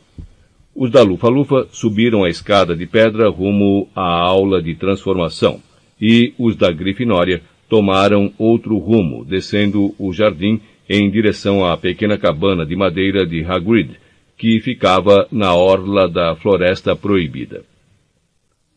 Hagrid estava parado à frente da cabana, uma das mãos na coleira do seu enorme cão de caçar javalis, Canino. Havia vários caixotes abertos no chão a seus pés, e Canino choramingava e retesava a coleira, aparentemente tentando investigar o conteúdo dos caixotes mais de perto. Quando os garotos se aproximaram, um estranho som de chocalho chegou aos seus ouvidos, pontuado aparentemente por pequenas explosões. Dia! cumprimentou Hagrid sorrindo para Harry, Ron e Hermione. Melhor esperar pelos alunos da Sonserina. Eles não vão querer perder isso. Explosivins. Como é? perguntou Rony. Hagrid apontou para os caixotes. Arre! exclamou Lila Brown num gritinho agudo, saltando para trás. Arre! praticamente resumia o que eram os explosivins, na opinião de Harry. Pareciam lagostas sem casca, deformadas, terrivelmente pálidas e de aspecto pegajoso. As pernas saindo dos lugares mais estranhos e sem cabeça visível. Havia uns cem deles em cada caixote, cada um com uns 15 centímetros de comprimento, rastejando uns sobre os outros, batendo às cegas contra as paredes das caixas. Desprendiam um cheiro forte de peixe podre. De vez em quando soltavam faíscas da cauda e, com um leve pum, se deslocavam alguns centímetros à frente. Acabaram de sair da casca, informou Hagrid orgulhoso. Por isso vocês vão poder criar os bichinhos pessoalmente. Achei que podíamos fazer uma pesquisa sobre eles. E por que nós íamos querer criar esses bichos? perguntou uma voz fria. Os alunos da Sonserina haviam chegado. Quem falava era Draco Malfoy. Crab e Goyle davam risadinhas de prazer ao ouvir suas palavras. Hagrid pareceu embatucar com a pergunta. Quero dizer, o que é que eles fazem? perguntou Malfoy. Para que servem? Hagrid abriu a boca, aparentemente fazendo um esforço para responder. Houve uma pausa de alguns segundos e depois ele disse com aspereza. Isto é, na próxima aula, Malfoy. Hoje você só vai alimentar os bichos. Agora vamos ter que experimentar diferentes alimentos. Nunca os criei antes, não tenho certeza do que gostariam. Tenho ovos de formiga, fígados de sapo e um pedaço de cobra. Experimentem um pedacinho de cada. Primeiro pus e agora isso, resmungou Simas. Nada, exceto a profunda afeição que tinham por Hagrid, poderia ter feito Harry, Ronnie e Hermione apanhar mãos cheias de fígados de sapo melados e baixá-las aos caixotes para tentar os explosivins.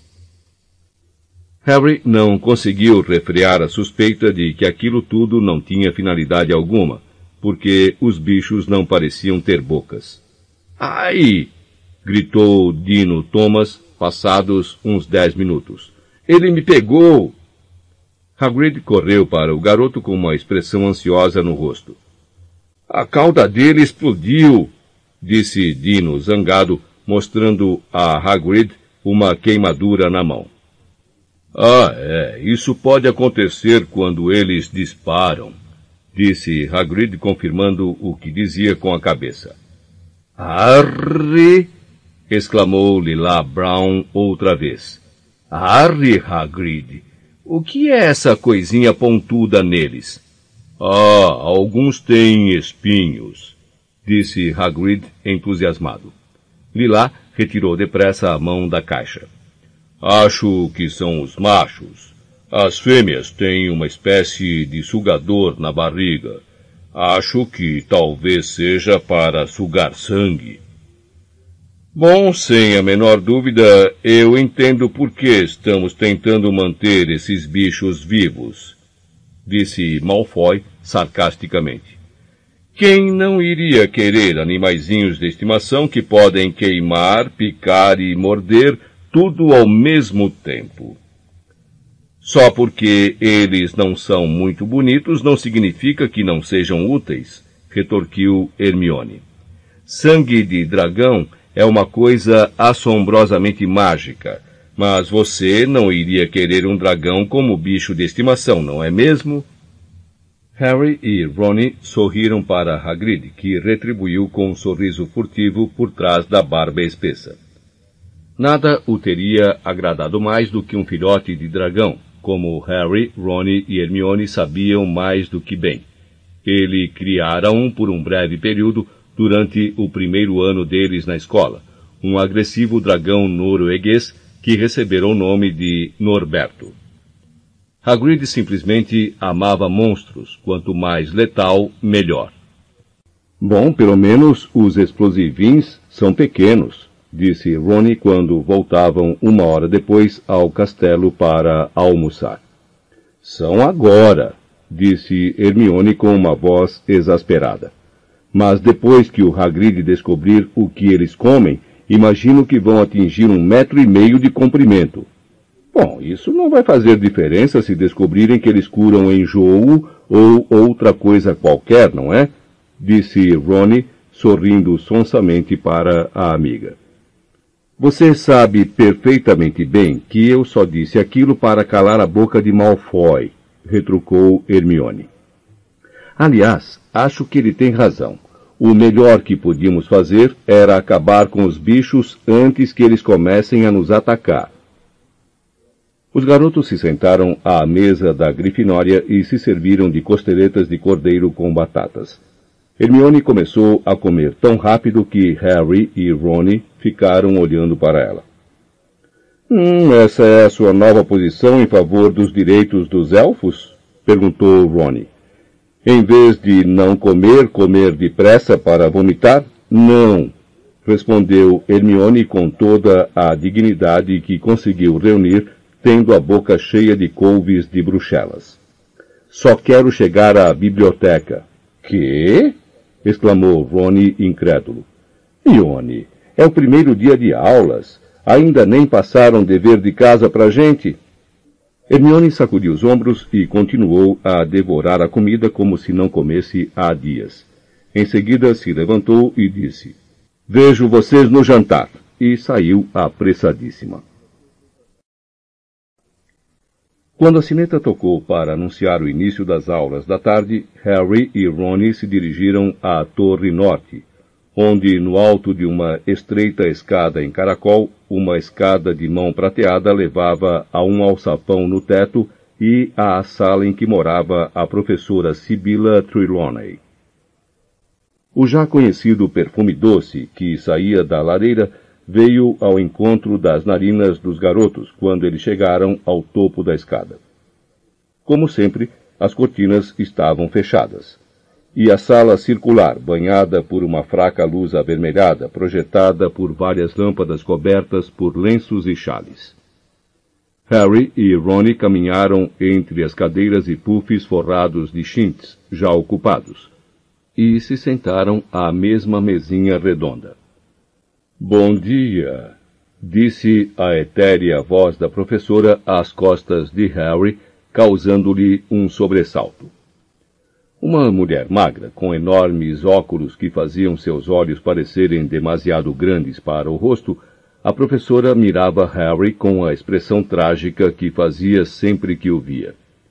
Os numerosos colares e pulseiras habituais faiscavam em seu corpo as chamas da lareira. Você está preocupado, meu querido, disse ela tristemente a Harry. Minha visão interior transpõe o seu rosto corajoso e chega dentro de sua alma perturbada. E lamento dizer que suas preocupações têm fundamento. Vejo tempos difíceis em seu futuro. Ai de você, dificílimos. Receio que a coisa que você teme realmente venha a acontecer, e talvez mais cedo do que pensa. Sua voz foi baixando até virar quase um sussurro. Ronnie revirou os olhos para Harry, que lhe retribuiu com um olhar impassível. A professora Sibila deixou os garotos com um movimento ondulante e se sentou na grande bergère diante da lareira, de frente para a turma. Lila Brown e Parvati Patil, que a admiravam profundamente, estavam sentadas em puffs muito próximos à professora. Meus queridos, está na hora de estudarmos as estrelas, disse ela. Os movimentos dos planetas e os misteriosos portentos que eles revelam somente àqueles que compreendem os passos da coreografia celestial. O destino humano pode ser decifrado pelos raios planetários que se fundem. Mas os pensamentos de Harry tinham se afastado. As chamas perfumadas sempre o deixavam sonolento e embotado, e os discursos desconexos da professora sobre adivinhação nunca conseguiam mantê-lo exatamente fascinado embora não pudesse deixar de refletir sobre o que ela acabara de dizer. Receio que a coisa que você teme realmente venha a acontecer. Mas Hermione tinha razão, pensou Harry irritado. Sibila era realmente uma velha charlatã. Ele não estava com medo de absolutamente, a não ser talvez o medo de que Sirius tivesse sido apanhado. Mas o que sabia a professora? Harry já chegara à conclusão havia muito tempo de que a adivinhação dela não passava de palpites ocasionalmente certos e um jeito misterioso de apresentá-los. Exceto, naturalmente, aquela vez no fim do último trimestre, quando predissera o retorno de Voldemort ao poder. E o próprio Dumbledore era de opinião que o transe de Sibila fora genuíno quando Harry lhe contara. Harry! murmurou Rony. Que? Harry olhou para os lados. A turma inteira o observava. Ele se sentou direito. Estivera quase cochilando, perdido em meio ao calor e aos seus pensamentos. Eu estava dizendo, meu querido, que você, sem dúvida, nasceu sob a influência nefasta de Saturno, disse a professora Sibila, com um leve quê de mágoa na voz, pelo fato de que o garoto obviamente não estivera pendurado em suas palavras. Nasci sob o quê? Perdão, disse Harry. Saturno, querido. O planeta Saturno, disse a professora, parecendo irritada que ele não tivesse prestado atenção à informação. Eu estava dizendo que Saturno com certeza estava numa posição dominante no céu na hora em que você nasceu seus cabelos escuros, sua baixa estatura, suas perdas trágicas na infância. Acho que estou certa ao afirmar, meu querido, que você nasceu em pleno inverno? Não, respondeu Harry. Eu nasci no verão. Ronnie se apressou em transformar uma risada em um forte acesso de tosse. Meia hora depois, cada um dos alunos recebeu um mapa circular e tentou desenhar a posição dos planetas na hora do seu nascimento. Era um trabalho enjoado que exigia muitas consultas a tabelas horárias e cálculos de ângulos. Eu tenho dois Netunos aqui, disse Harry depois de algum tempo, olhando insatisfeito o seu pergaminho. Isto não pode estar certo, pode? Ah! exclamou Ronnie, imitando o sussurro místico da professora. Quando dois Netunos aparecem no céu, é um sinal seguro de que um anão de óculos está nascendo, Harry. Simas e Dino, que estavam sentados próximos, riram alto, embora não tão alto a ponto de abafar os gritinhos excitados de Lila Brown.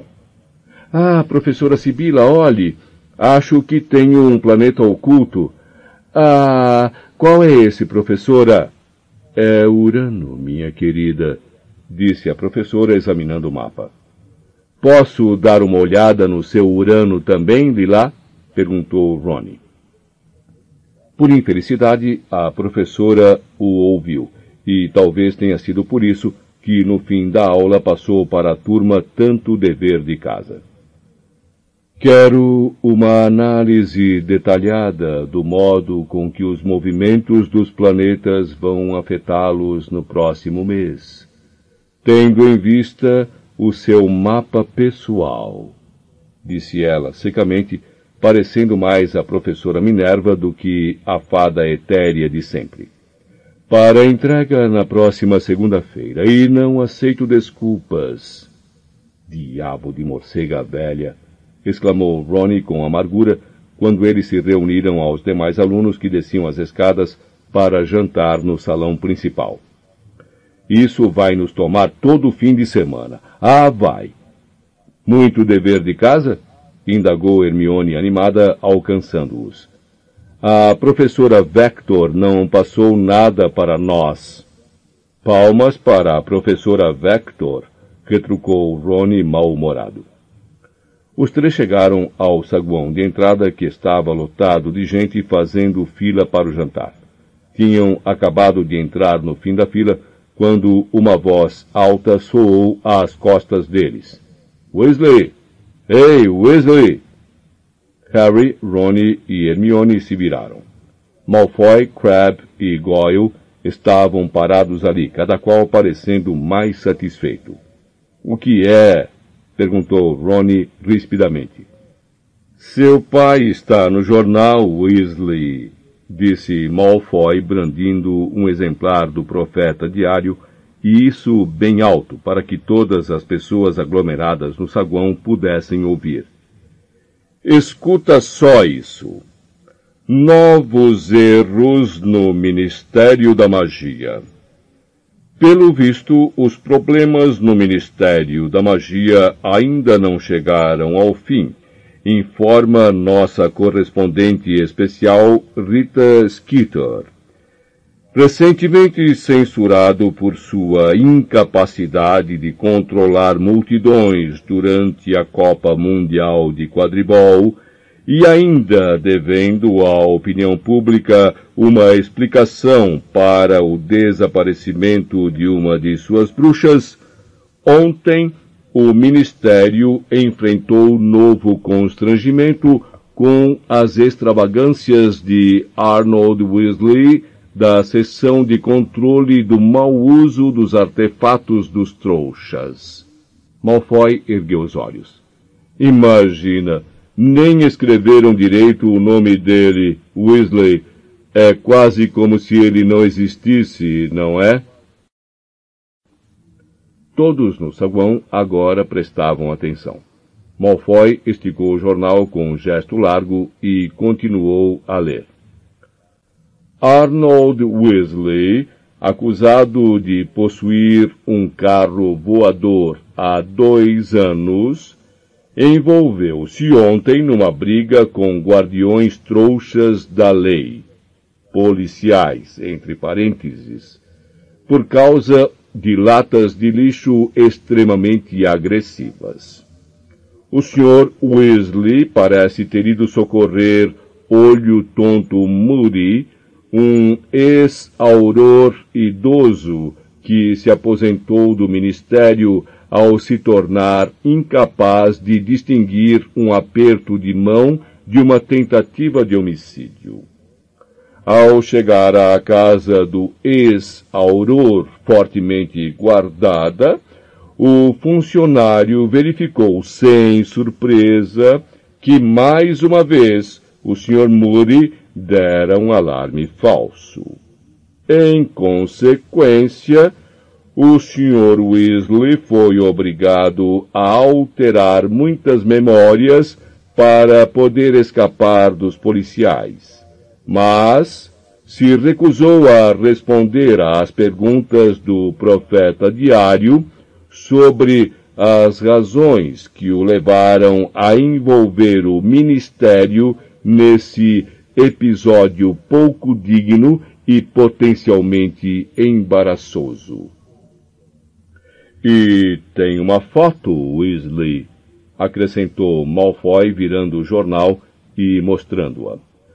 Uma foto de seus pais à porta de casa, se é que se pode chamar isso de casa. Sua mãe bem que podia perder uns quilinhos, não acha? Ronnie tremia de fúria. Todos o encaravam. Se manda, Malfoy, disse Harry. Vamos, Ronnie. Ah, é mesmo. Você esteve visitando a família no verão, não foi, Potter? caçoou Malfoy. Então me conta, a mãe dele parece uma barrica ou é efeito da foto? Você já olhou bem para a sua mãe, Malfoy? Respondeu Harry. Ele e Hermione seguravam Rony pelas costas das vestes para impedi-lo de partir para cima do outro. Aquela expressão na cara dela de quem tem bosta debaixo do nariz, ela sempre teve aquela cara ou foi só porque você estava perto dela? O rosto pálido de Malfoy corou levemente. Não se atreva a ofender minha mãe, Potter. Então vê se cala esse bocão, disse Harry, dando as costas ao colega. Bang! Várias pessoas gritaram. Harry sentiu uma coisa branca e quente arranhar o lado do rosto. Mergulhou a mão nas vestes para apanhar a varinha, mas antes que chegasse sequer a tocá-la, ouviu um segundo estampido e um berro que ecoou pelo saguão de entrada. Ah, não vai não, garoto! Harry se virou. O professor Moody descia mancando a escadaria de mármore. Tinha a varinha na mão e apontava diretamente para uma doninha muito alva que tremia no piso de lajotas exatamente no lugar em que Malfoy estivera. Fez-se um silêncio aterrorizado no saguão. Ninguém, exceto Moody, mexia um só músculo. Ele se virou para olhar Harry. Pelo menos o olho normal estava olhando para Harry. O outro estava apontando para dentro da cabeça. Ele o mordeu? rosnou o professor. Sua voz era baixa e áspera. Não, respondeu Harry. Por pouco.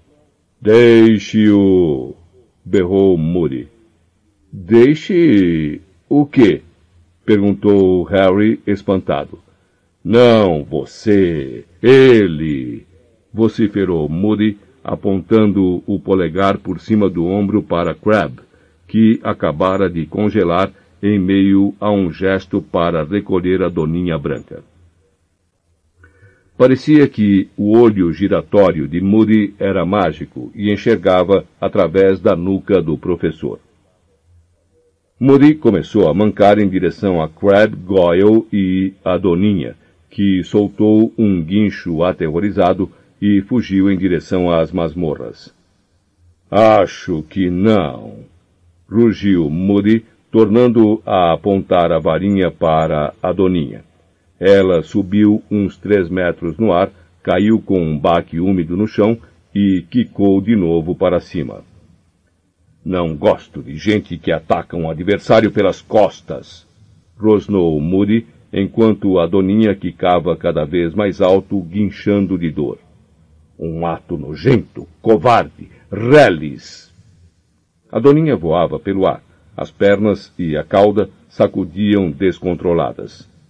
Nunca mais torne a fazer isso, continuou o professor, destacando cada palavra para a doninha que batia no piso de pedra e tornava a subir. Professor Moody! chamou uma voz chocada. A professora Minerva vinha descendo a escadaria com os braços carregados de livros. Olá, professora McGonagall, cumprimentou Moody calmamente, fazendo a doninha quicar ainda mais alto. O que, mas o que é que o senhor está fazendo? perguntou a professora, seguindo com o olhar a subida da doninha no ar. Ensinando, respondeu ele. Ensina. Moody, isso é um aluno? gritou a professora, os livros despencando dos seus braços. É. Não! exclamou ela, descendo a escada correndo e puxando a própria varinha. Um momento depois, com um estampido, Draco Malfoy reapareceu, caído embolado no chão, os cabelos lisos e louros sobre o rosto agora muito vermelho. Ele se levantou fazendo uma careta. Moody, nunca usamos transformação em castigos, disse a professora com a voz fraca. Certamente o professor Dumbledore deve ter lhe dito isso. É, Talvez ele tenha mencionado, respondeu Moody, coçando o queixo displicentemente. Mas achei que um bom choque. Damos detenções, Moody. Ou falamos com o diretor da Casa do Faltoso. Eu vou fazer isso então, disse Moody, encarando Malfoy com intenso desagrado. O garoto, cujos olhos claros ainda lacrimejavam de dor e humilhação, ergueu o rosto maldosamente para Moody e murmurou alguma coisa em que se distinguiam as palavras meu pai. Ah, é? Disse Moody em voz baixa, aproximando-se alguns passos, a pancada surda de sua perna de pau ecoando pelo saguão. Bom, eu conheço seu pai de outras eras, moleque. Diga a ele que Moody está de olho no filho dele. Diga-lhe isso por mim.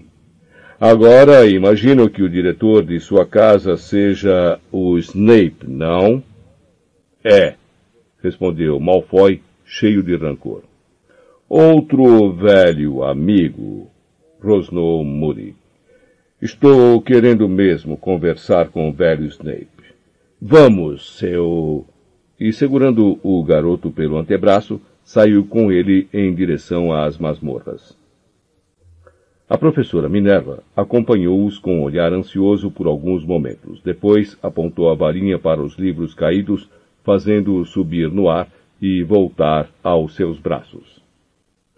Não falem comigo, disse Ronnie em voz baixa para Harry e Hermione quando se sentaram à mesa da Grifinória alguns minutos mais tarde, cercados por alunos excitados por todos os lados que comentavam o que acabara de acontecer. Por que não? perguntou Hermione surpresa. Porque quero gravar isso na memória para sempre, disse Rony com os olhos fechados e uma expressão de enlevo no rosto. Draco Malfoy, a fantástica doninha que cante. Harry e Hermione riram, e a garota começou a servir bife de caçarola no prato dos dois.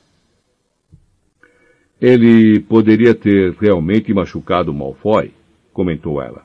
Foi bom a professora Minerva ter feito ele parar. Mione!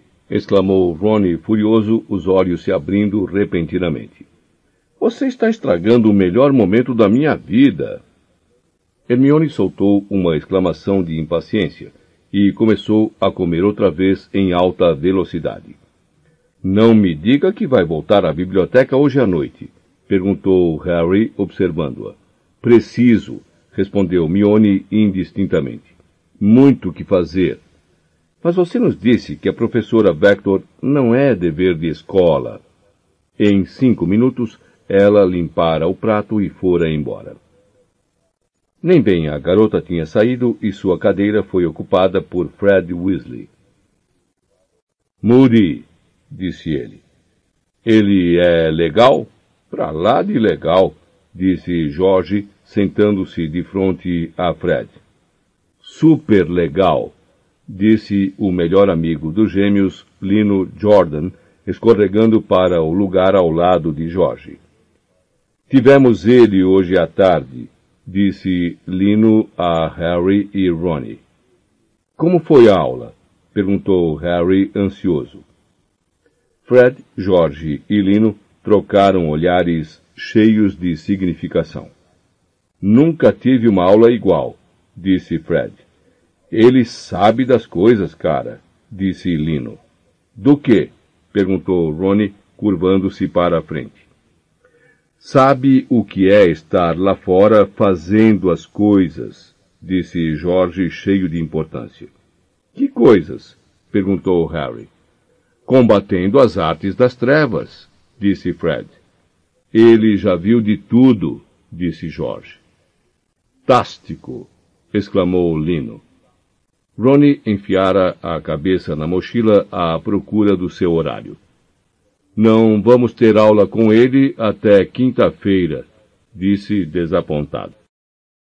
Fim do CD 13 CD 14 Capítulo 14 As Maldições Imperdoáveis os dois dias seguintes transcorreram sem grandes incidentes, a não ser que se levasse em conta o sexto caldeirão derretido por Neville na aula de poções. O professor Snape, que durante as férias parecia ter alcançado novos níveis em sua gana de se vingar do garoto, deu-lhe uma detenção, da qual Neville voltou com um colapso nervoso, pois teve que destripar uma barriga de iguanas. Você sabe por que Snape está nesse mau humor tão grande, não sabe? Perguntou Rony a Harry, enquanto observavam Hermione ensinar a Neville um feitiço de limpeza para remover as tripas de iguanas presas sob suas unhas. Uhum, disse Harry. Moody. Era do conhecimento de todos que Snape queria realmente o lugar de professor de artes das trevas e acabara de perdê-lo pelo quarto ano seguido. Snape detestara todos os professores anteriores dessa matéria e demonstrara isso. mas parecia ter extrema cautela para esconder sua animosidade contra Olho Tonto Moody. De fato, sempre que Harry via os dois professores juntos, na hora das refeições ou quando passavam pelos corredores, tinha a nítida impressão de que Snape evitava os olhos de Moody, fosse o mágico, fosse o normal. Acho que Snape tem medo dele, sabe? disse Harry pensativo. Imagine se Moody transformasse Snape em iguana, disse Ronnie, seus olhos se toldando, e fizesse ele ficar saltando pela masmorra. Os alunos da quarta série da Grifinória estavam tão ansiosos para ter a primeira aula com Moody que, na quinta-feira, chegaram logo depois do almoço e fizeram fila à porta da sala antes mesmo da sineta tocar. A única pessoa ausente foi Hermione, que chegou no último instante para a aula. Estava na biblioteca. Harry terminou a frase da amiga. Anda logo, senão não vamos arranjar lugares decentes. Eles correram para pegar três cadeiras bem diante da escrivaninha do professor. Apanharam seus exemplares de As Forças das Trevas, um guia para sua proteção, e esperaram anormalmente quietos. Não tardaram a ouvir os passos sincopados de Moody, que vinha pelo corredor, e que, ao entrar na sala, parecia mais estranho e amedrontado que nunca. Seu pé de madeira em garra aparecia ligeiramente por baixo das vestes. Podem guardar isso, rosnou ele, apoiando-se na escrivaninha para se sentar. Esses livros, não vão precisar deles. Os alunos tornaram a guardar os livros nas mochilas. Ronnie tinha um ar excitado. Moody apanhou a folha de chamada, sacudiu sua longa juba de cabelos grisalhos para afastá-los do rosto contorcido e marcado, e começou a chamar os nomes, seu olho normal percorrendo a lista e o olho mágico girando, fixando-se em cada aluno quando ele respondia. Certo, então, concluiu ele quando a última pessoa confirmara a presença. Tenho uma carta do professor Lupin sobre esta turma. Parece que vocês receberam um bom embasamento para enfrentar criaturas das trevas. Estudaram bichos papões, barretes vermelhos, rink punks, grindelows, capas e lobisomens, correto? Houve um murmúrio geral de concordância.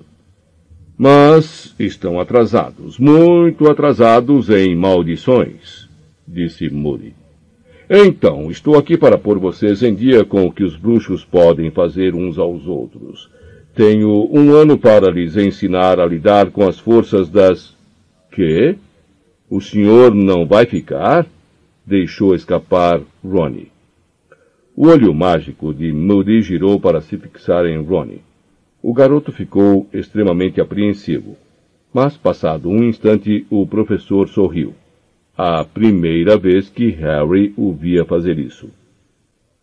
O efeito foi entortar mais que nunca o seu rosto muito marcado, mas de qualquer forma foi um alívio saber que ele era capaz de um gesto amigável como sorrir. Ronnie pareceu profundamente aliviado. Você deve ser filho do Arthur Weasley, disse Moody. Seu pai me tirou de uma enrascada há alguns dias.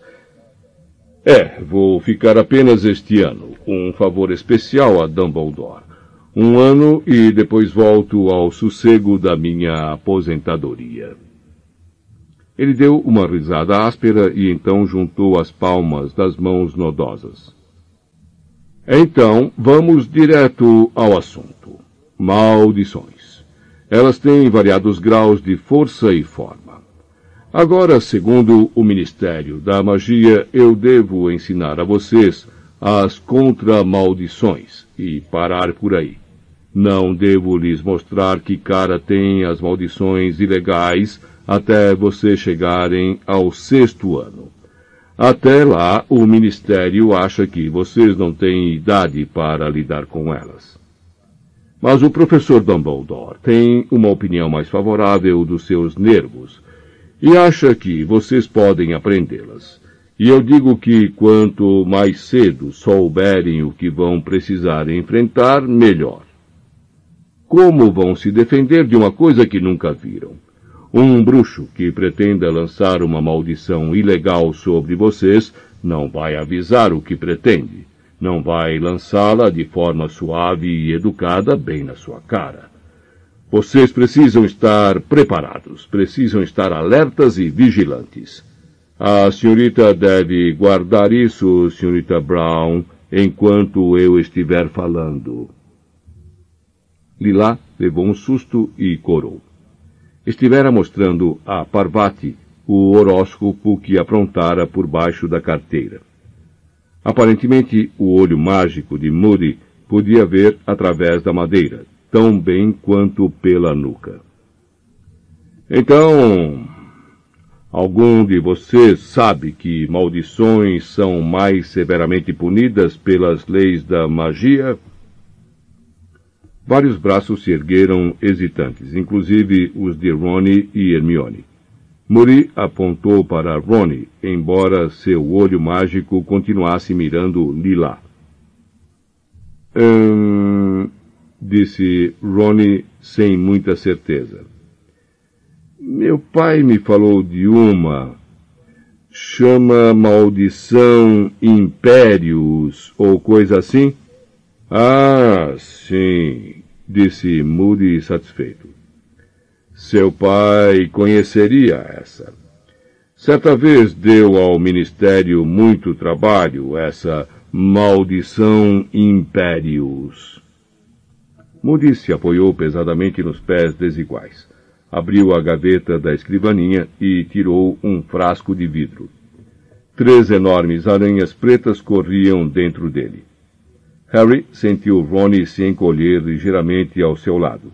Ronnie detestava aranhas. Moody meteu a mão dentro do frasco, apanhou uma aranha e segurou-a na palma da mão, de modo que todos pudessem vê-la. Apontou então a varinha para o inseto e murmurou. Império! A aranha saltou da mão de Mori para um fino fio de seda e começou a se balançar para frente e para trás como se estivesse em um trapézio. Esticou as pernas rígidas e deu uma cambalhota, partindo o fio e aterrissando sobre a mesa, onde começou a plantar bananeiras em círculos. Modi agitou a varinha e a aranha se ergueu em duas patas traseiras e saiu dançando um inconfundível sapateado. Todos riram. Todos, exceto Moody. Acharam engraçado, é? rosnou ele. Vocês gostariam se eu fizesse isso com vocês? As risadas pararam quase instantaneamente. Controle total disse o professor em voz baixa, quando a aranha se enrolou e começou a rodar sem parar. Eu poderia fazê-la saltar pela janela, se afogar, se enfiar pela garganta de vocês abaixo. Ronnie teve um tremor involuntário. Há alguns anos havia muitos bruxos e bruxas controlados pela maldição Impérios, disse Moody, e Harry entendeu que ele estava se referindo ao tempo em que Voldemort fora todo-poderoso. Foi uma trabalheira para o Ministério separar quem estava sendo forçado a agir de quem estava agindo por vontade própria. A maldição Impérios pode ser neutralizada. E vou lhes mostrar como. Mas é preciso força de caráter real, e nem todos a possuem. Por isso, é melhor evitar ser amaldiçoado com ela se puderem. Vigilância constante, vociferou ele e todos os alunos se assustaram. Muri apanhou a aranha acrobata e atirou-a de volta ao frasco. Mas alguém conhece mais alguma? Outra maldição ilegal? A mão de Hermione voltou a se erguer, e, para surpresa de Harry, a de Neville também. A única aula em que Neville normalmente voluntariava informações era a de herbologia, que era, sem favor algum, a matéria que ele sabia melhor. O garoto pareceu surpreso com a própria ousadia. Qual? perguntou Moody, seu olho mágico dando um giro completo para se fixar em Neville. Tem uma, a maldição Cruciatus, disse Neville numa voz fraca, mas clara. Muri olhou Neville com muita atenção, desta vez com os dois olhos. O seu nome é Longbottom? perguntou ele, o olho mágico girando para verificar a folha de chamada. Neville confirmou nervoso com a cabeça, mas o professor não fez outras perguntas. Tornando a voltar sua atenção à classe, ele meteu a mão no frasco mais uma vez, apanhou outra aranha e colocou-a no tampo da escrivaninha, onde o inseto permaneceu imóvel, aparentemente demasiado assustado para se mexer.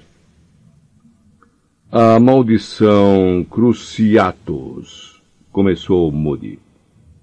Preciso de uma maior para lhes dar uma ideia disse ele, apontando a varinha para a aranha.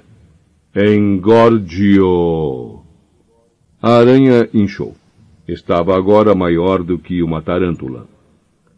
Abandonando todo o fingimento, Ronnie empurrou a cadeira para trás, o mais longe que pôde da escrivaninha de Moody.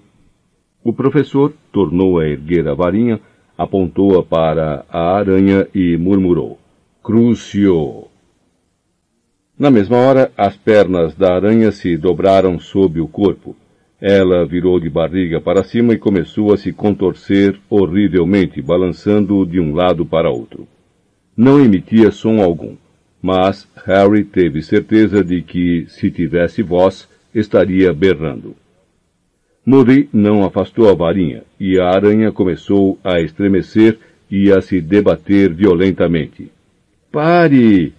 Gritou Hermione com a voz aguda. Harry olhou para a amiga. Ela estava com os olhos postos não na aranha, mas em Neville. E Harry, ao seguir a direção do seu olhar, viu que as mãos do garoto se agarravam à carteira diante dele, os nós dos dedos brancos, seus olhos arregalados e horrorizados. Moody ergueu a varinha. As pernas da aranha se descontraíram, mas ela continuou a se contorcer. Redúcio! murmurou Moody, e a aranha encolheu e voltou ao tamanho normal. Ele a repôs no frasco. Dor, explicou Moody em voz baixa. Não se precisa de anjinhos nem de facas para torturar alguém quando se é capaz de lançar a maldição Cruciatus. Ela também já foi muito popular. Muito bem. Mais alguém conhece alguma outra? Harry olhou para os lados. Pela expressão no rosto dos colegas, ele achou que estavam todos pensando no que aconteceria com a última aranha. A mão de Hermione tremia levemente quando, pela terceira vez, ela a ergueu no ar. Sim, disse Moody olhando-a. Avada Kedavra, sussurrou a garota. Vários colegas a olharam constrangidos, inclusive Ronnie. Ah! exclamou Moody, outro sorrisinho torcendo sua boca enviesada. Ah! A última e a pior. Avada Kedavra, a maldição da morte. Ele enfiou a mão no frasco e, quase como se soubesse o que a esperava, a terceira aranha correu freneticamente pelo fundo do objeto, tentando fugir aos dedos de Moody. Mas ele a apanhou e a colocou sobre a escrivaninha. O inseto começou a correr desvairado pela superfície de madeira. Moody ergueu a varinha e Harry sentiu um repentino pressentimento. Avada Kedavra! berrou Moody. Houve um relâmpago de ofuscante luz verde e um rumorejo, como se algo vasto e invisível voasse pelo ar. Instantaneamente, a aranha virou de dorso, sem uma única marca, mas inconfundivelmente morta. Várias alunas abafaram gritinhos. Ronnie se atirara para trás, quase caindo da cadeira, quando a aranha escorregou em sua direção. Moody empurrou a aranha morta para fora da mesa. Nada bonito, disse calmamente. Nada agradável. E não existe contra-maldição. Não há como bloqueá-la. Somente uma pessoa no mundo já sobreviveu a ela e está sentada bem aqui na minha frente. Harry sentiu seu rosto corar quando os dois olhos de Moody fitaram os dele. Sentiu que toda a turma também estava olhando para ele. Harry encarou o quadro negro limpo como se estivesse fascinado por sua superfície, mas, na realidade, sem sequer vê-lo. Então, fora assim que seus pais tinham morrido, exatamente como aquela aranha. Será que tinham morrido sem desfiguração nem marcas também? Será que tinham simplesmente visto um relâmpago verde e ouvido o rumorejo da morte que se aproximou célere antes que a vida fosse varrida de seus corpos? Harry imaginara a morte dos pais muitas vezes nesses três anos, desde que descobrira que tinham sido assassinados, desde que descobrira o que acontecera naquela noite como o rabicho informara o esconderijo de seus pais a Voldemort, que viera procurá-los em casa. Como o bruxo matara primeiro o pai de Harry. Como Tiago Potter tentara atrasá-lo, enquanto gritava para a mulher apanhar Harry e correr. E Voldemort avançara para Lilian Potter, dissera-lhe para se afastar para ele poder matar Harry. Como sua mãe suplicara para que a matasse no lugar do filho, recusara-se a deixar de proteger o filho com o corpo. E então Voldemort a assassinara também, antes de virar a varinha contra Harry. Harry conhecia esses detalhes porque ouvira a voz dos pais quando enfrentara os dementadores no ano anterior, pois esse era o terrível poder dessas criaturas. Forçar suas vítimas a reviverem as piores lembranças de suas vidas e se afogarem impotentes no próprio desespero. Harry teve a impressão de que Moody recomeçara a falar de muito longe. Com um enorme esforço, ele se obrigou a voltar ao presente e fixar a atenção no que o professor dizia. Avada Kedavra é uma maldição que exige magia poderosa para lançá-la. Vocês podem apanhar as varinhas agora, apontá-las para mim, dizer as palavras e duvido que consigam sequer que o meu nariz sangre. Mas isso não importa. Não estou aqui para ensiná-los a lançá-la. Ora, se não há uma contra-maldição, por que estou lhes mostrando essa maldição? Porque vocês precisam conhecê-la. Vocês têm que reconhecer o pior. Vocês não querem se colocar em uma situação em que precisem enfrentá-la. Vigilância permanente! berrou ele, e a turma inteira tornou a se sobressaltar. Agora, essas três maldições, Avada Kedavra, Impérios e Cruciatus, são conhecidas como as maldições imperdoáveis. O uso de qualquer uma delas em um semelhante humano é suficiente para ganharem uma pena de prisão perpétua em Azkaban.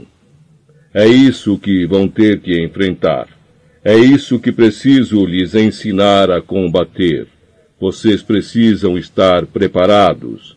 Vocês precisam de armas. Mas, acima de tudo, precisam praticar uma vigilância constante, permanente. Apanhem suas penas. Copiem o que vou ditar. Os alunos passaram o resto da aula tomando notas sobre cada uma das maldições imperdoáveis. Ninguém falou até a sineta tocar. Mas quando Mori os dispensou e eles saíram da sala, explodiram em um falatório irrefreável. A maioria dos alunos discutia as maldições em tom de assombro. Você viu ela se contorcendo? E quando ele matou a aranha assim? Comentavam a aula, pensou Harry, como se ela tivesse sido um espetáculo fantástico mas ele não a achara nada divertida. Tampouco Hermione. Anda logo, disse ela tensa para Harry e Ronnie. Não é a biblioteca outra vez, é? perguntou Ronnie.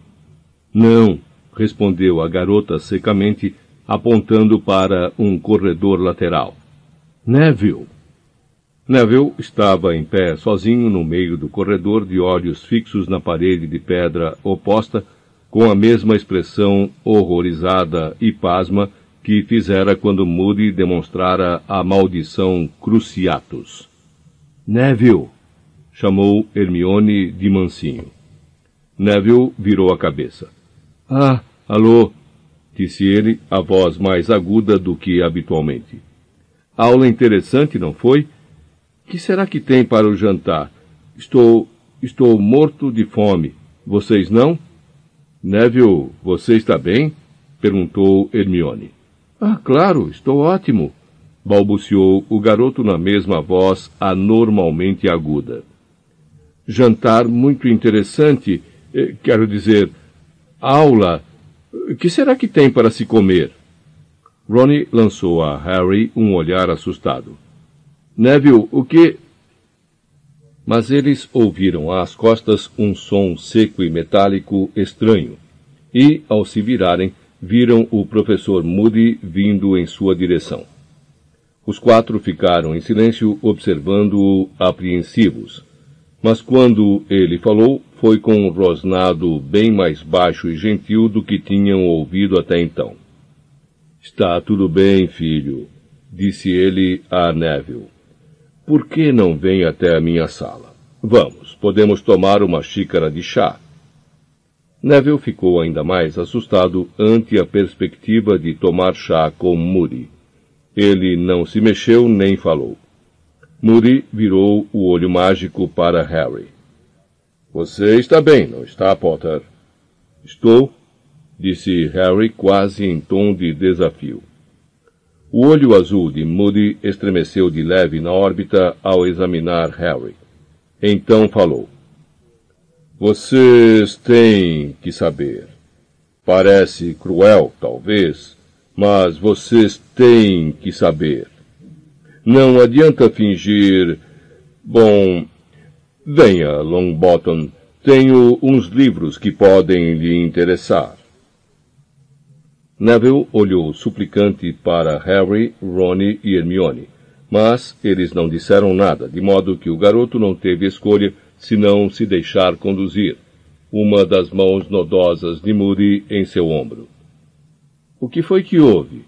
perguntou Ronnie, observando Neville e Moody virarem para outro corredor. Não sei, disse Hermione parecendo pensativa. Mas foi uma aula e tanto, hein? disse Ronnie a Harry quando se dirigiam ao salão principal. Fred e George tinham razão, não é? Ele realmente conhece o assunto, o Moody. Quando ele lançou a Avada Kedavra, o jeito com que aquela aranha simplesmente morreu, apagou na hora. Mas Ronnie se calou de súbito ao ver a expressão no rosto de Harry, e não tornou a falar até chegarem ao salão, quando comentou que era melhor eles começarem a preparar as predições da professora Trelawney àquela noite, porque iam demorar horas naquilo.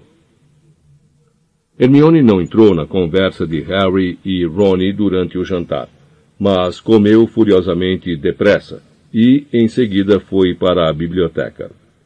Harry e Ron voltaram à torre da Grifinória, e Harry, que não pensara em outra coisa durante todo o jantar, agora levantou o assunto das maldições imperdoáveis. Moody e Dumbledore não ficariam encrencados se o ministério soubesse que vimos lançar as maldições? perguntou Harry ao se aproximarem da mulher gorda. Provavelmente, disse Ronnie. Mas Dumbledore sempre faz as coisas do jeito dele, não é? E Moody, eu imagino, já anda encrencado há anos. Atacar primeiro e fazer perguntas depois. Vê só a história das latas de lixo. Biruta! A mulher gorda girou para frente, revelando a passagem, e eles entraram na sala comunal da Grifinória, que estava cheia e barulhenta. Vamos apanhar o nosso material de adivinhação, então? disse Harry. Acho que sim, gemeu Ronnie. Os dois subiram ao dormitório para apanhar os livros e mapas e encontraram Neville sozinho, sentado na cama, lendo. Parecia bem mais calmo do que ao fim da aula de Moody, embora ainda não estivesse completamente normal. Seus olhos estavam muito vermelhos. Você está bem, Neville? perguntou Harry. Ah, estou. Estou ótimo, obrigado lendo o livro que o professor Moody me emprestou. Ele mostrou o livro. Plantas Mediterrâneas e suas propriedades mágicas. Parece que a professora Sprout disse a ele que sou realmente bom em herbologia, disse Neville. Havia um quê de orgulho em sua voz que Harry raramente ouvira antes. O professor achou que eu gostaria deste. Repetir para Neville o que a professora Sprout dissera, pensou Harry, fora uma maneira muito delicada de animar o garoto, porque Neville raramente ouvia alguém dizer que ele era bom em alguma coisa. Era o tipo de coisa que o professor Lupin teria feito. Harry e Ronnie apanharam seus exemplares de Esclarecendo o Futuro e voltaram à sala comunal. Procuraram uma mesa e começaram a trabalhar nas predições para o mês seguinte. Uma hora mais tarde, tinham feito pouco progresso, embora a mesa estivesse coalhada de pedaços de pergaminho cobertos com somas e símbolos e o cérebro de Harry estivesse enevoado, como se impregnado pela fumaça da lareira da professora Trelawney. Não tenho a menor ideia do significado disso, falou ele examinando a longa lista de cálculos. Sabe de uma coisa? disse Ronnie, cujos cabelos estavam de pé de tanto o garoto passar os dedos por eles, cheio de frustração. Acho que voltamos à velha regra da adivinhação. Que inventar? É, disse Ronnie, varrendo da mesa um monte de anotações e mergulhando a pena no tinteiro para começar a escrever. Na próxima segunda-feira, disse ele enquanto escrevia, há grande probabilidade de eu apanhar uma tosse devido à infeliz conjunção de Marte com Júpiter. Ele ergueu os olhos para Harry. Você conhece ela. Escreve uma porção de desgraças que ela engole tudo.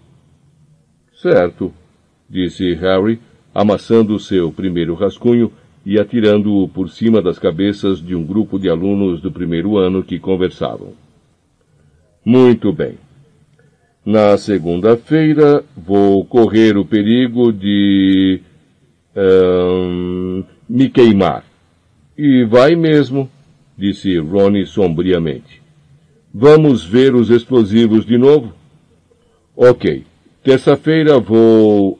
Uh, perder algo valioso, disse Harry, que folheava o Esclarecendo o Futuro à procura de ideias. Boa, disse Ronnie copiando-a. Por causa de. Um, Mercúrio. Por que você não leva uma punhalada pelas costas de alguém que você pensou que fosse amigo? Legal, disse Harry, anotando a sugestão. Porque Vênus está na décima segunda casa. E na quarta-feira, acho que vou levar a pior em uma briga. Ah, eu ia ter uma briga. Ok, vou perder uma aposta. É, você vai apostar que vou ganhar a minha briga. Os garotos continuaram a inventar predições, que foram se tornando mais trágicas, por mais de uma hora, enquanto a sala comunal se esvaziava à medida que as pessoas iam se deitar. Bichento foi até os dois, deu um salto leve para uma cadeira vazia e mirou Harry misteriosamente, de um modo semelhante ao de Hermione quando sabia que os garotos não estavam fazendo o dever de casa direito. Correndo o olhar pela sala, tentando pensar em alguma desgraça que ainda não tivesse usado, Harry viu Fred e George sentados junto à parede oposta, as cabeças encostadas uma na outra, as penas na mão, examinando um pedaço de pergaminho. Era muito estranho ver os dois escondidos em um canto trabalhando em silêncio. Em geral, eles gostavam de ficar no meio da confusão e de serem o centro das atenções. Havia um certo sigilo no jeito como estudavam um único pergaminho, e Harry se lembrou dos dois sentados juntos escrevendo alguma coisa lá na toca. Ele pensara na época que era outro formulário para as genialidades Weasley, mas desta vez parecia diferente. Senão, eles com certeza teriam deixado Lino Jordan participar da travessura. Harry ficou imaginando se teria alguma coisa a ver com a inscrição no torneio Tribruxo. Enquanto Harry observava, Jorge sacudiu a cabeça para Fred, rabiscou alguma coisa com a pena e disse num tom muito baixo que, mesmo assim, ecoou pela sala quase deserta. Não, Assim parece que nós o estamos acusando. Temos que ter cuidado. Então Jorge deu uma olhada na sala e viu que Harry o observava. Harry sorriu e voltou depressa às suas predições. Não queria que Jorge pensasse que ele estava bisbilhotando. Logo depois, os gêmeos enrolaram o pergaminho, deram boa noite e foram se deitar. Fred e Jorge tinham saído havia uns dez minutos, quando o buraco do retrato se abriu e Hermione entrou na sala comunal trazendo um rolo de pergaminho em uma das mãos e uma caixa cujo conteúdo fazia barulho na outra. Bichento arqueou as costas, ronronando. Alô? disse ela. Acabei. Eu também, disse Ronnie em tom triunfante, largando a pena. Hermione se sentou, deixou as coisas que carregava em uma poltrona vazia e puxou as predições de Ronnie para ver. Não vai ter um mês nada bom, hein? Disse ela ironicamente, quando o bichento veio se enroscar em seu colo. Bom, pelo menos estou prevenido, bocejou Ronnie. Você parece que vai se afogar duas vezes, disse a garota. Ah, vou é, disse Ronnie, baixando os olhos para suas predições. É melhor eu trocar uma delas por um acidente com um hipogrifo desembestado. Você não acha que está um pouco óbvio que você inventou isso tudo? perguntou Hermione. Como é que você se atreve? exclamou Ronnie, fingindo-se ofendido. Estivemos trabalhando como elfos domésticos aqui. Hermione ergueu as sobrancelhas. É só uma expressão, acrescentou ele depressa. Harry pousou a pena tendo acabado de predizer a própria morte por decapitação. O que é que tem nessa caixa? perguntou ele, apontando-a. É engraçado você perguntar, respondeu a garota com um olhar feio para Ronnie. Tirou então a tampa e mostrou o conteúdo aos garotos. Dentro havia uns cinquenta distintivos de cores diferentes, mas todos com os mesmos dizeres. F, A, L, E. Fale, estranhou Harry, apanhando um distintivo e examinando-o. Que significa isso? Não é fale, protestou Hermione impaciente.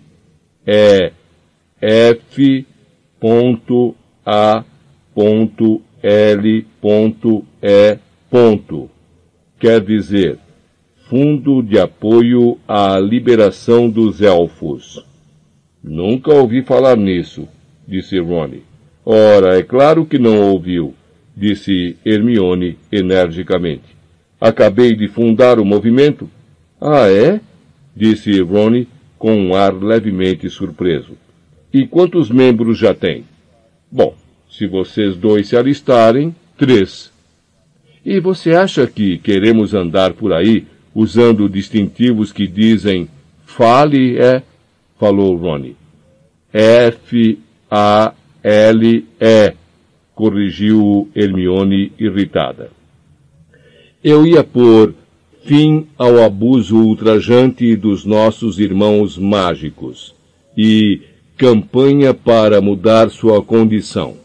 Mas não dava certo. Então, F-A-L-E é o título do nosso manifesto. Ela brandiu um rolo de pergaminho para os garotos. Andei pesquisando minuciosamente na biblioteca. A escravatura dos elfos já existe há séculos. Custo a acreditar que ninguém tenha feito nada contra ela até agora. Hermione, abra bem os ouvidos, disse Ronnie em voz alta. Eles, ponto, gostam, ponto, disso, ponto. Gostam de ser escravizados. A curto prazo, os nossos objetivos, disse Hermione, falando ainda mais alto do que o amigo e agindo como se não tivesse ouvido uma única palavra.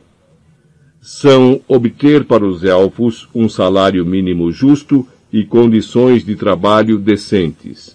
A longo prazo, os nossos objetivos incluem mudar a lei que proíbe o uso da varinha e tentar admitir um elfo no Departamento para Regulamentação e Controle das Criaturas Mágicas, porque eles são vergonhosamente subrepresentados. E como é que vamos fazer tudo isso? perguntou Harry.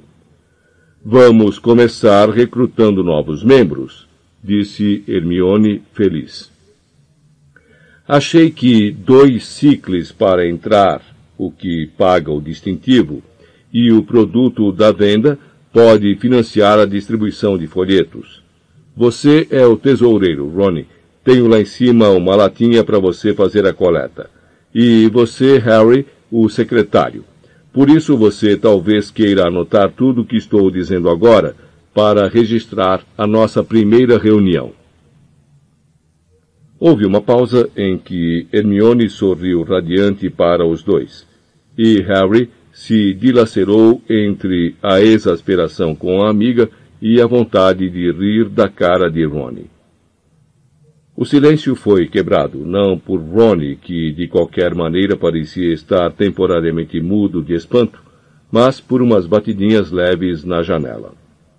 Harry correu os olhos pela sala agora vazia e viu, iluminada pelo luar, uma coruja branquíssima encarapitada no peitoril da janela. Edviges! gritou ele, precipitando-se pela sala para abrir a janela do lado oposto.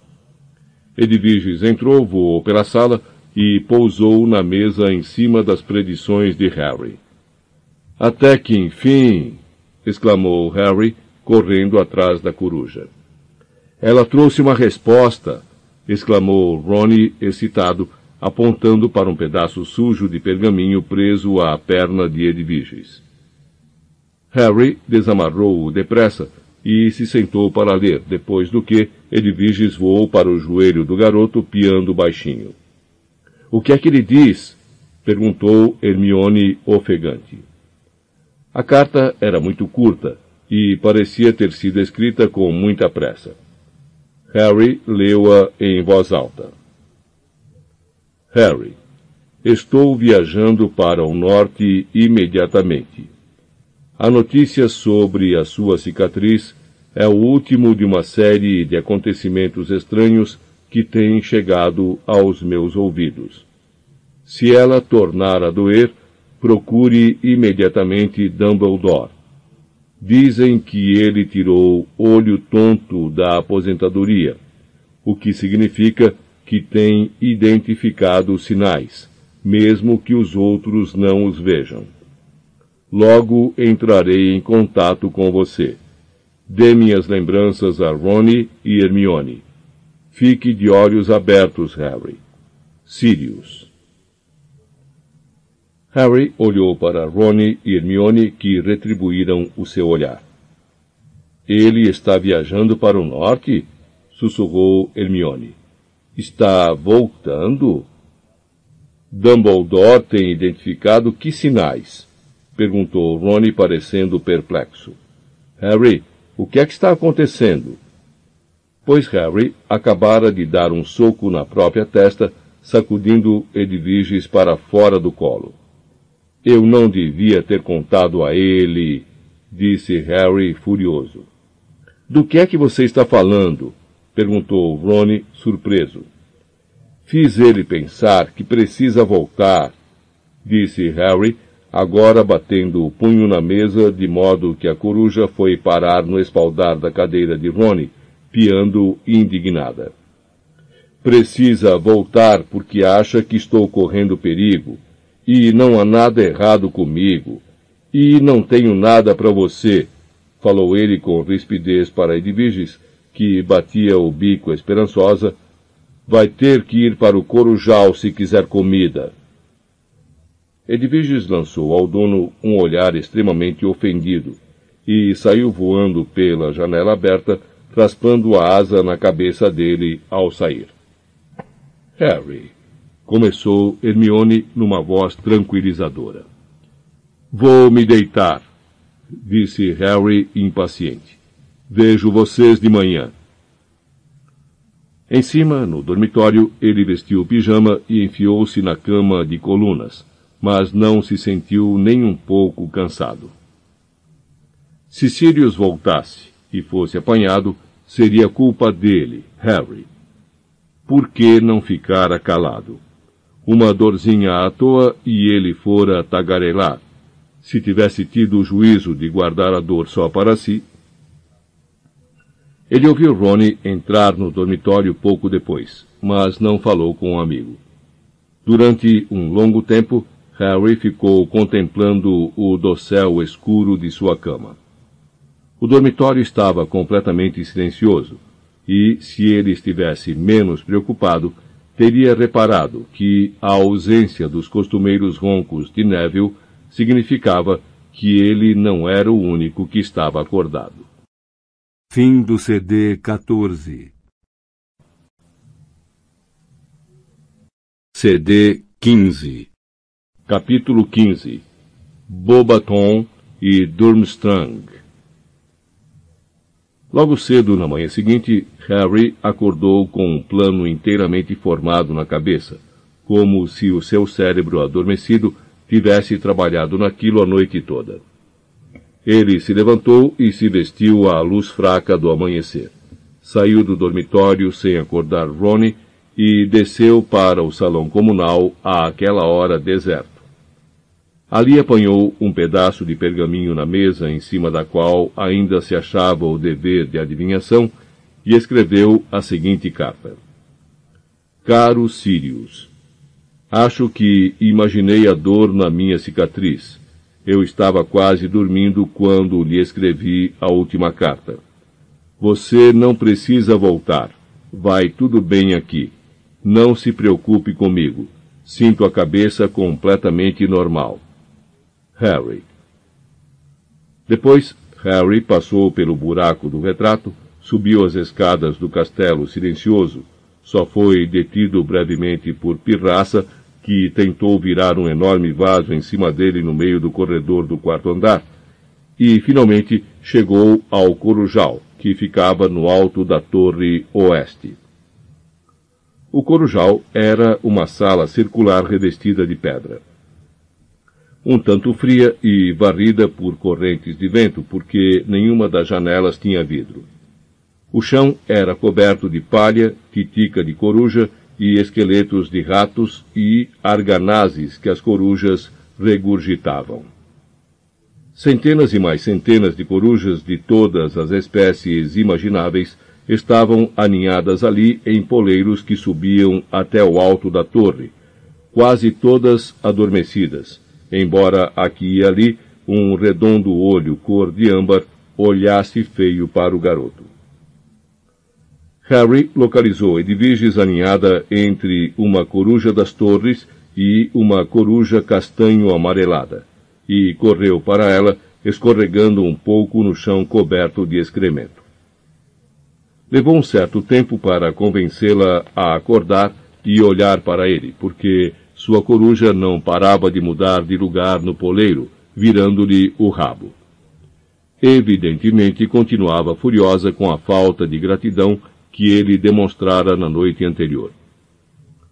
Por fim, foi a insinuação de Harry que ela poderia estar demasiado cansada e que talvez ele pedisse pichitinho emprestado a Ronnie que a fez esticar a perna e permitir ao dono amarrar nela a carta. Acha ele, está bem? pediu Harry, alisando o dorso de Edviges enquanto a levava no braço até uma das aberturas na parede antes que os dementadores façam isso. Ela lhe deu uma mordidinha no dedo, talvez com mais força do que normalmente teria feito, mas mesmo assim piou baixinho de uma maneira que o deixou tranquilo. Em seguida, abriu as asas e levantou o voo para o céu do amanhecer. Harry observou-a desaparecer de vista com a conhecida sensação de mal-estar no estômago. Antes tivera tanta certeza de que a resposta de Sirius aliviaria suas preocupações em vez de aumentá-las. Isso foi uma mentira, Harry. Falou Hermione com severidade ao café da manhã, quando o garoto contou a ela e a Rony o que fizera. Você não imaginou que sua cicatriz estava doendo, e sabe muito bem disso. E daí retrucou Harry. Ele não vai voltar para Azkaban por minha causa. Esquece, disse Rony com aspereza a Hermione, quando ela abriu a boca para continuar a discussão. E, uma vez na vida, a garota atendeu ao amigo e se calou. Harry fez o que pôde para não se preocupar com Sirius nas semanas seguintes. É verdade que não conseguia deixar de olhar para os lados ansiosamente toda manhã quando as corujas chegavam trazendo o correio. E, tarde da noite antes de dormir, tinha horríveis visões em que Sirius era encurralado pelos dementadores em alguma rua escura de Londres. Mas entre um momento e outro ele tentava não pensar no padrinho. Desejou que ainda tivesse o quadribol para distraí-lo. Nada dava tão certo para uma cabeça preocupada quanto um treino exaustivo. Por outro lado, as aulas estavam se tornando cada vez mais difíceis e exigindo que se esforçasse mais do que nunca, principalmente a de defesa contra as artes das trevas. Para surpresa dos alunos, o professor Moody anunciara que ia lançar a maldição Impérios sobre cada um deles, a fim de demonstrar o seu poder e verificar se conseguiam resistir aos seus efeitos. Mas, se o senhor disse que é ilegal, professor, perguntou Hermione incerta, quando Moody afastou as carteiras com um movimento amplo da varinha, deixando uma clareira no meio da sala. O senhor disse que usá-la contra outro ser humano era Dumbledore quer que vocês aprendam qual é o efeito que ela produz em uma pessoa, disse Moody, o olho mágico girando para a garota e se fixando nela sem piscar, com uma expressão misteriosa. Se a senhorita preferir aprender pelo método difícil, quando alguém a lançar contra a senhorita para controlá-la, para mim está bem. A senhorita está dispensada da aula. Pode se retirar. Ele apontou um dedo nodoso para a porta. Hermione ficou muito vermelha e murmurou alguma coisa no sentido de que a pergunta não significava que ela quisesse sair. Harry e Ron sorriram um para o outro. Eles sabiam que Hermione preferia beber pus de bubotúberas do que perder uma lição daquela importância. O professor começou a chamar os alunos à frente e a lançar a maldição sobre eles, um de cada vez. Harry observou os colegas fazerem as coisas mais extraordinárias sob a influência da Imperius. Dino Thomas deu três voltas pela sala aos saltos, cantando o hino nacional. Lila Brown imitou um esquilo. Neville executou uma série de acrobacias surpreendentes que ele certamente não teria conseguido em condições normais. Nenhum deles parecia ser capaz de resistir à maldição e cada um só voltava ao normal quando Moody a desfazia. Potter, rosnou Moody, você é o próximo. O garoto se adiantou até o meio da sala, no espaço que Moody deixara livre. O professor ergueu a varinha, apontou-a para Harry e disse: Império! Foi uma sensação maravilhosa.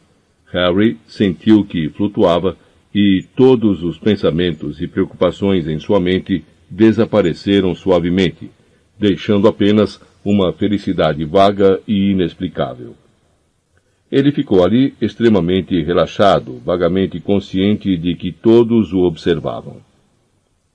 Então ouviu a voz de olho tonto Moody ecoar em uma célula distante do seu cérebro vazio. Salte para cima da carteira. Salte para cima da carteira. Harry dobrou os joelhos obedientemente, preparando-se para saltar. Salte para cima da carteira. Mas por quê? Outra voz despertara no fundo de sua mente. Que coisa boba para alguém fazer, francamente, disse a voz. Salte para cima da carteira. Não, acho que não, obrigado, disse a segunda voz com mais firmeza. Não, não quero. Salte. Agora! A próxima coisa que Harry sentiu foi uma imensa dor. Ele saltou e tentou não saltar ao mesmo tempo. O resultado foi se estatelar em cima de uma carteira, derrubando-a, e, pela dor que sentiu nas pernas, fraturar as duas rótulas. Agora está melhor, rosnou a voz de Moody, e, de repente, Harry percebeu que a sensação de vazio e os ecos tinham desaparecido de sua mente. Lembrou-se com exatidão do que estava acontecendo, e a dor nos joelhos pareceu dobrar de intensidade. Olhem só isso, vocês todos. Potter resistiu. Lutou contra a maldição e quase a venceu. Vamos experimentar de novo, Potter. E vocês prestem atenção. Observem os olhos dele. É onde vocês vão ver muito bem, Potter, muito bem mesmo. Eles vão ter trabalho para controlar você. Pelo jeito que ele fala, resmungou Harry ao sair mancando da aula de defesa contra as artes das trevas, uma hora depois. Moody insistira que Harry mostrasse do que era capaz quatro vezes seguidas, até o garoto conseguir resistir inteiramente à maldição. A gente poderia pensar que vai ser atacado a qualquer momento. É, eu sei, respondeu Ronnie, que estava saltitando, um passo sim, outro não. Tivera muito mais dificuldade com a maldição do que Harry, embora Moody lhe garantisse que os efeitos passariam até a hora do almoço. Falando em paranoia, Ronnie espiou nervosamente por cima do ombro para verificar se estavam mesmo fora do campo de audição de Moody e continuou. Não me admira que tenham ficado contentes em se livrar dele no ministério. Você ouviu quando ele contou ao Simas o que fez com a bruxa que gritou bu atrás dele no dia primeiro de abril? E quando é que a gente vai ler como resistir à maldição impérios com todo o resto que tem para fazer? Todos os alunos do quarto ano haviam notado que, decididamente, houvera um aumento na quantidade de deveres exigida deles neste trimestre. A professora Minerva explicou o porquê, quando a turma gemeu particularmente alto à vista do dever de transformação que ela passava. Vocês agora estão entrando numa fase importantíssima da sua educação em magia, disse ela, os olhos faiscando perigosamente por trás dos óculos quadrados. O exame para obter os níveis ordinários de magia estão se aproximando. Mas não vamos fazer exames de nivelamento até a quinta série, exclamou Dino Thomas, indignado. Talvez não, Thomas, mas me acredite, vocês precisam de toda a preparação que puderem obter. A senhorita Granger foi a única aluna desta turma que conseguiu transformar um porco-espinho em uma almofadinha de alfinetes razoável. Eu talvez possa lhe lembrar, Thomas, que a sua almofadinha ainda se encolhe de medo quando alguém se aproxima dela com um alfinete. Hermione, que tornara a corar, parecia estar fazendo um esforço para não parecer cheia de si demais. Harry e Ronnie acharam muita graça quando a professora Trelawney lhes disse que tinham tirado a nota máxima no dever da aula anterior de adivinhação. Ela leu longos trechos das predições que eles fizeram, comentando a impassível aceitação dos horrores que os aguardavam. Mas os garotos não acharam tanta graça quando ela pediu que fizessem outra projeção para dali a dois meses. Eles tinham quase que esgotado as ideias para catástrofes. Entre mentes, o professor Beans, o fantasma que ensinava a história da magia, mandou-os escrever ensaios semanais sobre a revolta dos duendes no século XVIII. O professor Snape estava obrigando-os a pesquisar antídotos.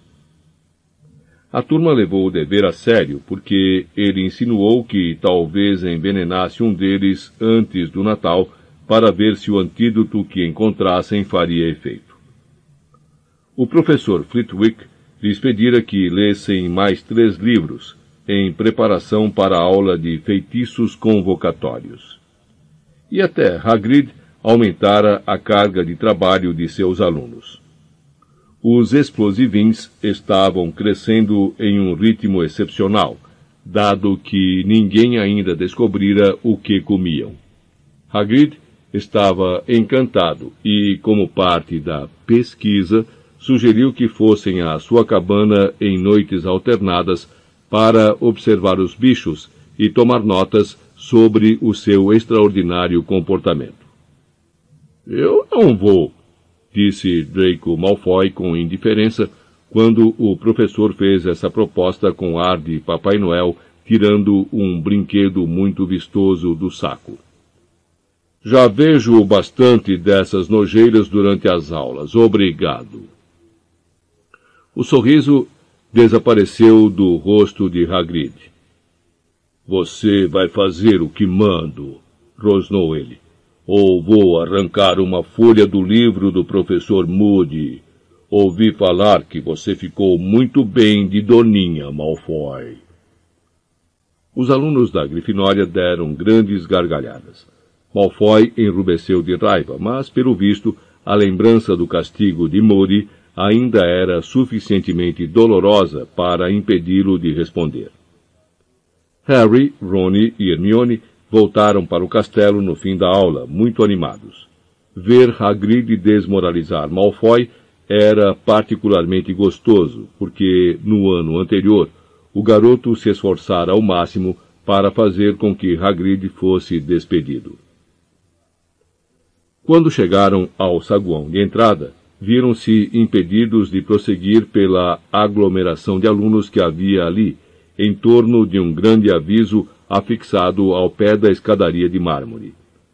Ronnie, o mais alto dos três, ficou nas pontas dos pés para ver por cima das cabeças à sua frente e ler o aviso em voz alta para os outros dois. Torneio Tribruxo As delegações de Bobaton e Durmstrang chegarão às seis horas, sexta-feira, 30 de outubro. As aulas terminarão uma hora antes. Genial! exclamou Harry. É poções a última aula de sexta-feira. Snape não terá tempo de envenenar todos nós. Os alunos deverão guardar as mochilas e livros em seus dormitórios e se reunir na entrada do castelo para receber os nossos hóspedes antes da festa de boas-vindas. É daqui a uma semana, exclamou Ernesto Macmillan da Lufa-Lufa, saindo da aglomeração, os olhos brilhando. Será que o Cedrico sabe? Acho que vou avisar a ele. Cedrico? repetiu Rony sem entender, enquanto Ernesto saía apressado. Diggory, disse Harry. Ele deve estar inscrito no torneio. Aquele idiota, campeão de Hogwarts? disse Ronnie quando abria um caminho pelo ajuntamento de alunos para chegar à escadaria. Ele não é idiota. Você simplesmente não gosta dele porque ele derrotou a Grifinória no quadribol, disse Hermione. Ouvi falar que é um bom aluno e é monitor. Ela falou isso como se encerrasse a questão. Você só gosta dele porque ele é bonito, respondeu Ronnie com desdém. Perdão, eu não gosto de pessoas só porque são bonitas, retrucou Hermione indignada. Ronnie fingiu que pigarreava alto, um som que estranhamente lembrava Lockhart. A fixação do aviso no saguão de entrada teve um efeito sensível nos moradores do castelo. Durante a semana seguinte parecia haver um assunto nas conversas, onde quer que Harry fosse. O torneio tribruxo. Os boatos voavam de um aluno para outro como um germe excepcionalmente contagioso. Quem ia tentar ser o campeão de Hogwarts? Que é que o torneio exigia? E em que os alunos de Bobaton e Durmstrang se diferenciavam deles? Harry notou também que o castelo estava sofrendo uma faxina mais do que rigorosa. Vários retratos encardidos tinham sido escovados para descontentamento dos retratados, que se sentavam encolhidos nas molduras, resmungando sombriamente e fazendo caretas ao apalpar os rostos vermelhos. As armaduras de repente brilhavam e mexiam sem ranger, e Argo Filch, o zelador, estava agindo com tanta agressividade com os alunos que se esquecessem de limpar os sapatos que aterrorizou duas garotas do primeiro ano, levando-as à histeria. Outros funcionários também pareciam estranhamente tensos. Longbottom tem a bondade de não revelar que você não consegue lançar um simples feitiço de troca diante de alguém de Durmstrang, vociferou a professora Minerva ao fim de uma aula particularmente difícil, em que Neville acidentalmente transplantara as próprias orelhas para um cacto. Quando eles desceram para o café na manhã do dia 30 de outubro, descobriram que o salão principal fora ornamentado durante a noite. Grandes bandeiras de seda pendiam das paredes, cada uma representando uma casa de Hogwarts. A vermelha com um leão dourado da Grifinória, a azul com uma águia de bronze da Corvinal, a amarela com um texugo negro da Lufa-Lufa e a verde com uma serpente de prata da Sonserina. Por trás da mesa dos professores, a maior bandeira de todas tinha o brasão de Hogwarts. Leão, águia, texugo e serpente unidos em torno de uma grande letra H. Harry, Ron e Hermione viram Fred e George à mesa da Grifinória. Mais uma vez, e muito anormalmente, os dois estavam sentados à parte dos demais, e conversavam em voz baixa. Ronnie se encaminhou para os dois. É chato, sim, dizia Jorge sombriamente a Fred. Mas se ele não quer falar conosco pessoalmente, temos que lhe mandar uma carta, ou enfiá-la na mão dele. Ele não pode ficar nos evitando para sempre. Quem é que está evitando vocês? perguntou Ronnie, sentando-se ao lado deles. Gostaria que fosse você, disse Fred, mostrando-se irritado com a interrupção. O que é que é chato? perguntou Ronnie a Jorge. Ter um babaca metido feito você como irmão, disse Jorge. Vocês já tiveram alguma ideia para o torneio tribruxo? perguntou Harry. Continuaram pensando como vão tentar se inscrever? Perguntei a McGonagall como é que os campeões são escolhidos, mas ela não quis dizer respondeu Jorge com amargura. Só me disse para calar a boca e continuar transformando o meu racun. Fico imaginando quais vão ser as tarefas, disse Ronnie pensativo. Sabe, aposto que poderíamos dar conta. Harry e eu já fizemos coisas perigosas antes, não na frente de uma banca de juízes. Isso vocês não fizeram, disse Fred. McGonagall disse que os campeões recebem pontos pela perfeição com que executam as tarefas. Quem são os juízes? perguntou Harry. Bem, os diretores das escolas participantes sempre fazem parte da banca, disse Hermione, e todos a olharam surpresos. Porque os três ficaram feridos durante o torneio de 1792 quando um basilisco que os campeões deviam capturar saiu destruindo tudo. Ela notou que todos a olhavam e disse com o seu costumeiro ar de impaciência quando via que ninguém mais lera os mesmos livros que ela. Está tudo em Hogwarts uma história. Embora, é claro, esse livro não seja 100% confiável.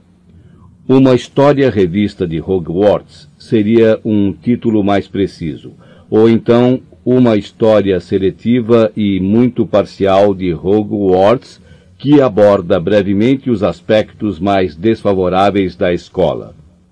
O que é que você está falando? perguntou Ronnie, embora Harry soubesse o que vinha pela frente. Elfos domésticos, disse Hermione em voz alta, comprovando que Harry acertara. Nenhuma vez em mais de mil páginas, Hogwarts, uma história, menciona que somos todos coniventes na opressão de centenas de escravos.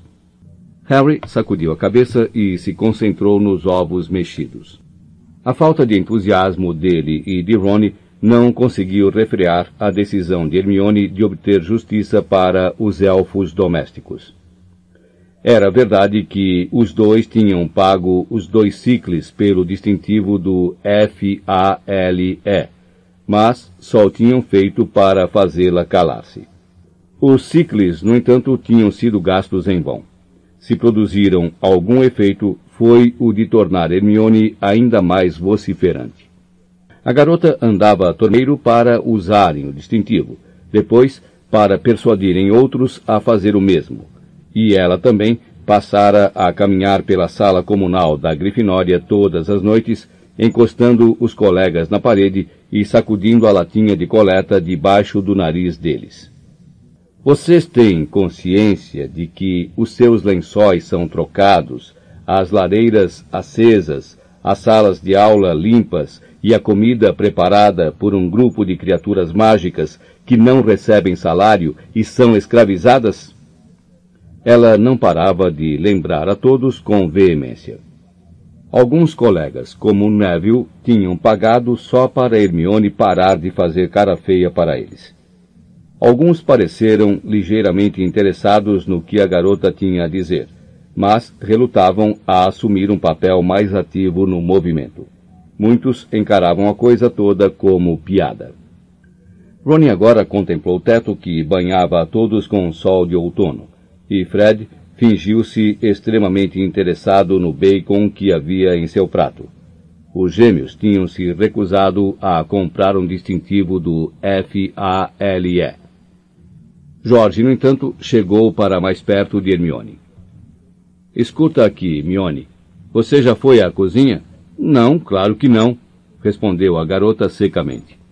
Nem posso imaginar que os alunos devam. Bom, nós já fomos, disse Jorge, indicando Fred. Várias vezes nós fomos para afanar comida.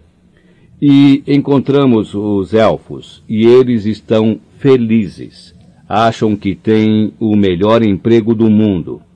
É porque eles não têm instrução e sofrem lavagem cerebral começou Hermione acaloradamente, mas suas palavras seguintes foram abafadas pelo ruído de asas que vinham do alto, anunciando a chegada das corujas com o correio. Harry ergueu os olhos e, na mesma hora, avistou Edviges que voava em sua direção. Hermione parou de falar abruptamente.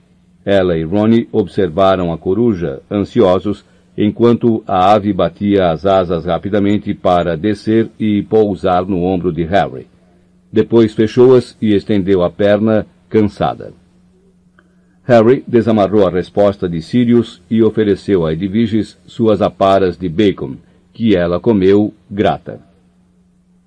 Então, verificando que Fred e George estavam absortos em novas discussões sobre o torneio tribruxo, Harry leu a carta de Sirius aos cochichos para Ronnie e Hermione. Não me convenceu, Harry. Estou de volta ao país e bem escondido. Quero que me mantenha informado de tudo que estiver acontecendo em Hogwarts. Não use Edviges, troque de corujas e não se preocupe comigo. Cuide-se. Não se esqueça do que lhe disse sobre a cicatriz. Sirius. Por que é que você precisa trocar de corujas? perguntou Rony em voz baixa. Edviges chamará muita atenção, respondeu Hermione na mesma hora. Ela se destaca. Uma coruja muito branca que fica voltando para o lugar em que ele está escondido, quero dizer, ela não é um pássaro nativo, não é mesmo? Harry enrolou a carta e guardou-a dentro das vestes, se perguntando se estaria se sentindo mais ou menos preocupado do que antes. Supunha que o fato de Sirius ter conseguido voltar sem ser apanhado já era muito. Tampouco podia negar que a ideia de que seu padrinho estava muito mais próximo era reconfortante. Pelo menos não teria que esperar tanto por uma resposta todas as vezes que lhe escrevesse. Obrigado, Edviges, disse acariciando-a. Ela, piou sonolenta, meteu o bico rapidamente no cálice de suco de laranja do garoto, depois tornou a levantar voo, visivelmente desesperada, para tirar um longo sono no corujal. Havia uma sensação de agradável expectativa no ar aquele dia. Ninguém prestou muita atenção às aulas, pois estavam bem mais interessados na chegada das comitivas de Beaubaton e Durmstrang à noite. Até poções foi mais tolerável do que de costume, porque durou meia hora a menos. Quando a sineta tocou mais cedo, Harry, Ron e Hermione subiram depressa para a torre da Grifinória, largaram as mochilas e os livros conforme as instruções que tinham recebido, vestiram as capas e desceram correndo para o saguão de entrada. Os diretores das casas estavam organizando os alunos em filas. Wesley, endireite o chapéu, disse a professora Minerva secamente a Ronnie. Senhorita Patil, tire essa coisa ridícula dos cabelos. Parvati fez cara feia e retirou o enorme enfeite de borboleta da ponta da trança. Sigam-me, por favor, mandou a professora. Alunos da primeira série à frente, sem empurrar. Eles desceram os degraus da entrada e se enfileiraram diante do castelo. Fazia um fim de tarde frio e límpido. O crepúsculo vinha chegando devagarinho, e uma lua pálida e transparente já brilhava sobre a floresta proibida. Harry, postado entre Ron e Hermione na quarta fileira da frente para trás, viu Dennis Creevy decididamente trêmulo de expectativa entre os colegas da primeira série. Quase seis horas, comentou Ron, verificando o relógio e depois espiando o caminho que levava aos portões da escola. Como é que vocês acham que eles vêm? De trem? Duvido, respondeu Hermione. Como então? Vassouras? arriscou Harry, erguendo os olhos para o céu estrelado. Acho que não. Não vindo de tão longe, de chave de portal?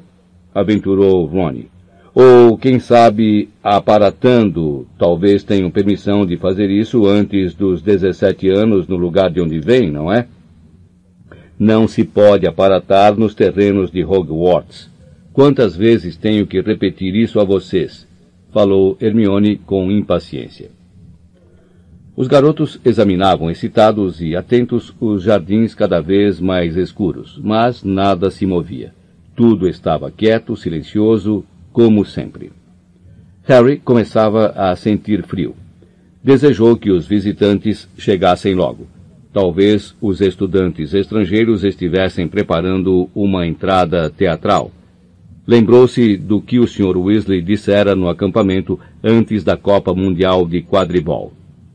Sempre os mesmos. Não resistimos à tentação de fazer farol quando nos reunimos. E então, Dumbledore falou em voz alta da última fileira, onde aguardava com os outros professores. Ahá! A não ser que eu muito me engane, a delegação de Bobaton está chegando. Onde? Perguntaram muitos alunos ansiosos, olhando em diferentes direções. Ali! gritou um aluno da sexta série, apontando para o céu sobre a floresta. Alguma coisa grande, muito maior do que uma vassoura, ou, na verdade, cem vassouras, voava em alta velocidade pelo céu azul escuro em direção ao castelo, e se tornava cada vez maior. É um dragão! gritou esganiçada uma aluna da primeira série, perdendo completamente a cabeça. Deixa de ser burra! É uma casa voadora! disse Dennis Creevy. O palpite de Dennis estava mais próximo.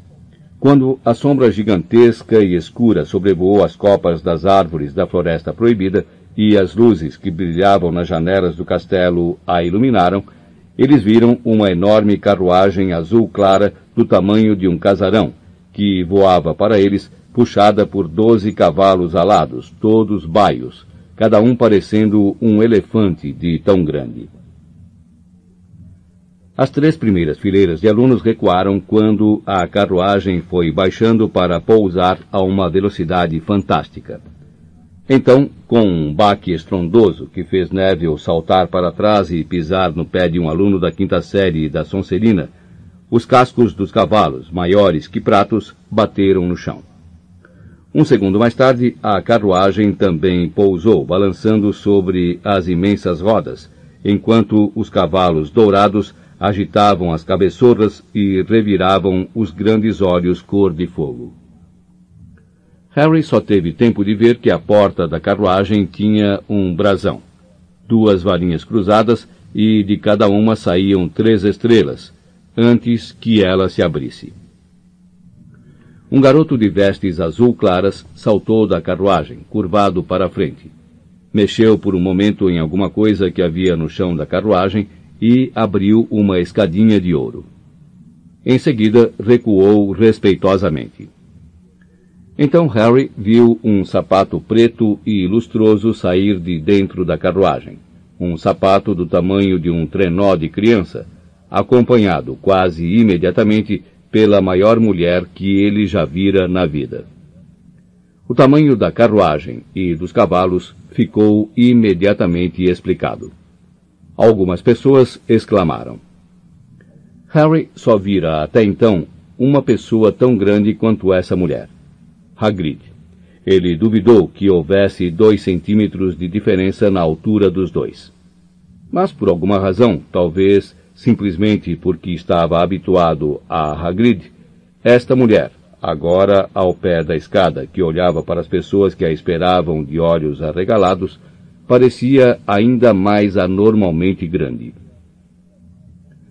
Ao entrar no círculo de luz projetado pelo saguão de entrada, ela revelou um rosto bonito de pele morena, grandes olhos negros que pareciam líquidos e um nariz um tanto bicudo.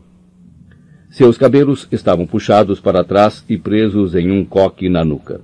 Vestia-se da cabeça aos pés de cetim negro e brilhavam numerosas opalas em seu pescoço e nos dedos grossos. Dumbledore começou a aplaudir. Os estudantes, acompanhando a deixa, prorromperam em palmas, muitos deles nas pontas dos pés, para poder ver melhor a mulher. O rosto dela se descontraiu em um gracioso sorriso, e ela se dirigiu a Dumbledore, estendendo a mão faiscante de anéis. O diretor, embora alto, mal precisou se curvar para beijar-lhe a mão. Minha cara Madame Maxime, disse, Bem-vinda a Hogwarts. Dumbledore, disse Madame Maxime com uma voz grave. Espero encontrá-lo de boa saúde. Excelente, obrigado, respondeu Dumbledore.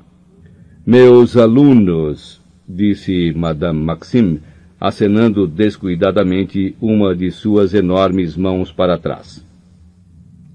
Harry, cuja atenção estivera focalizada inteiramente em Madame Maxime, reparou então que uns doze garotos e garotas, todos pelo físico no fim da adolescência, haviam descido da carruagem e agora estavam parados atrás de Madame Maxime. Eles tremiam de frio, o que não surpreendia, pois suas vestes eram feitas de finíssima seda e nenhum deles usava capa. Alguns tinham enrolado echarpes e chales na cabeça. Pelo que Harry pôde ver de seus rostos, estavam à enorme sombra de sua diretora. Eles olhavam para o castelo com uma expressão apreensiva. Karkaroff já chegou? Perguntou Madame Maxime. Deve estar aqui a qualquer momento, disse Dumbledore. Gostaria de esperar aqui para recebê-lo ou prefere entrar para se aquecer um pouco? Me aquecer, acho. Mas os cavalos. O nosso professor de trato das criaturas mágicas ficará encantado de cuidar deles, disse Dumbledore. Assim que terminar de resolver um probleminha que ocorreu com alguns de seus outros uh, protegidos. Explosivins, murmurou Ronnie para Harry, rindo-se. Meus corcéis exigem um, um tratador forte, disse Madame Maxime com uma expressão de dúvida quanto à capacidade de um professor de trato das criaturas mágicas em Hogwarts para dar conta da tarefa. Eles são muito fortes. Posso lhe assegurar que Hagrid poderá cuidar da tarefa, disse o diretor, sorrindo. Ótimo, disse Madame Maxime, fazendo uma ligeira reverência. Por favor, informe a Hagrid que os cavalos só bebem whisky de um malte. Farei isso, respondeu Dumbledore, retribuindo a reverência. Venham, disse Madame Maxime imperiosamente aos seus alunos, e o pessoal de Hogwarts se afastou para deixá-los subir os degraus de pedra. De que tamanho você acha que os cavalos de Durmstrang vão ser? perguntou Simas Finnegan, esticando-se por trás de Lila e Parvati para falar com Harry e Ronnie. Bom, se eles forem maiores do que esses, nem Hagrid vai ser capaz de cuidar deles, comentou Harry. Isto é, se ele já não foi atacado pelos explosivins. Qual será o problema com eles? Talvez tenham fugido, arriscou Ronnie esperançoso. Ah, não diz uma coisa dessas, falou Hermione com um arrepio. Imaginem aqueles bichos soltos pela propriedade. Eles continuaram parados, agora tremendo um pouco de frio, à espera da delegação de Durmstrang. A maioria das pessoas contemplava o céu esperançosa. Durante alguns minutos, o silêncio só foi interrompido pelos cavalões de Madame Maxime, que resfolegavam e pateavam. Mas então. Vocês estão ouvindo alguma coisa? perguntou Ronnie de repente. Harry prestou atenção. Um barulho alto e estranho chegava até eles através da escuridão. Um ronco abafado mesclado a um ruído de sucção, como se um imenso aspirador de pó estivesse se deslocando pelo leito de um rio. O lago! berrou Lino Jordan, apontando. Olhem para o lago! De sua posição no alto dos gramados de onde descortinavam a propriedade, eles tinham uma visão desimpedida da superfície escura e lisa da água, exceto que ela repentinamente deixara de ser lisa. Ocorria alguma perturbação no fundo do lago. Grandes bolhas se formavam no centro, e suas ondas agora quebravam nas margens de terra. E então, bem no meio do lago, apareceu um rodamuinho, como se alguém tivesse retirado uma tampa gigantesca do seu leito. Algo que parecia um pau comprido e preto começou a emergir lentamente do rodamuinho. E então Harry avistou o velame. É um mastro, disse ele a Rony e Hermione. Lenta e imponentemente, o navio saiu das águas, refulgindo ao luar. Tinha uma estranha aparência esquelética, como se tivesse ressuscitado de um naufrágio.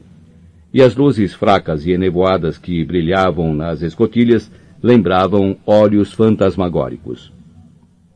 Finalmente, com uma grande espalhação de água, o navio emergiu inteiramente, balançando nas águas turbulentas, e começou a deslizar para a margem.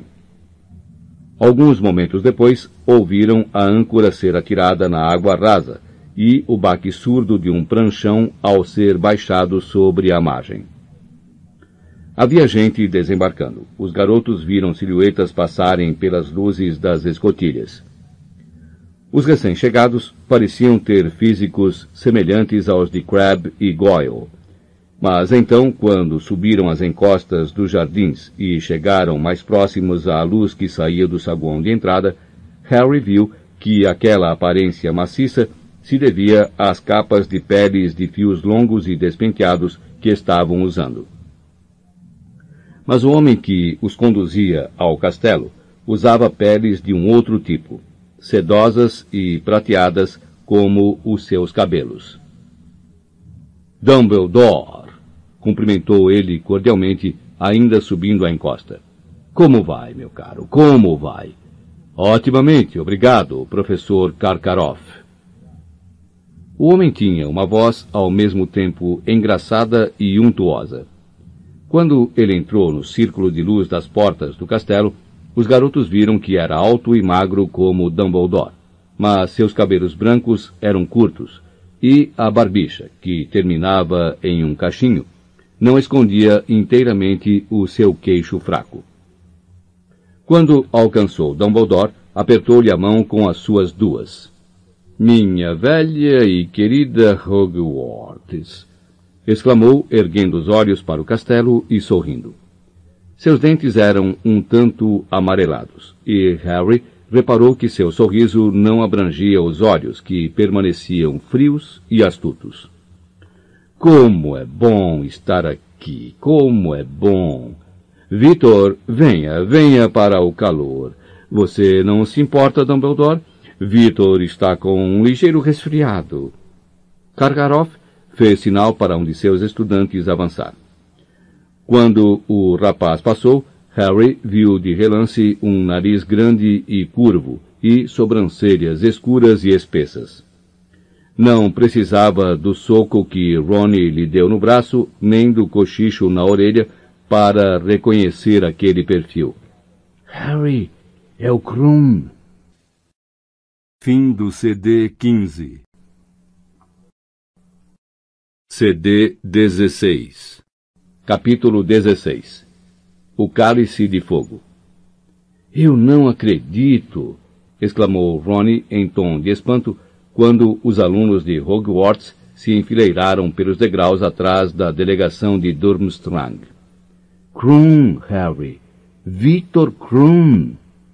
Pelo amor de Deus, Ronnie, ele é apenas um jogador de quadribol, disse Hermione. Apenas um jogador de quadribol? exclamou Ronnie, olhando para a amiga como se não pudesse acreditar no que ouvia. Mione, ele é um dos melhores apanhadores do mundo. Eu não fazia ideia de que ele ainda estava na escola. Quando eles atravessaram o saguão com os demais alunos de Hogwarts a caminho do salão principal, Harry viu Lino Jordan pulando nas pontas dos pés para conseguir ver melhor a nuca de Krum. Várias garotas do sexto ano apalpavam freneticamente os bolsos enquanto andavam. Ah, não acredito! Não trouxe uma única pena comigo. Você acha que ele assinaria o meu chapéu com batom? Francamente! exclamou Hermione com ar de superioridade ao passarem pelas garotas, agora disputando o batom. Vou pedir um autógrafo a ele se puder, disse Ronnie. Você tem uma pena, Harry? Não, deixei todas lá em cima, na mochila, respondeu Harry. Os garotos se dirigiram à mesa da Grifinória e se sentaram.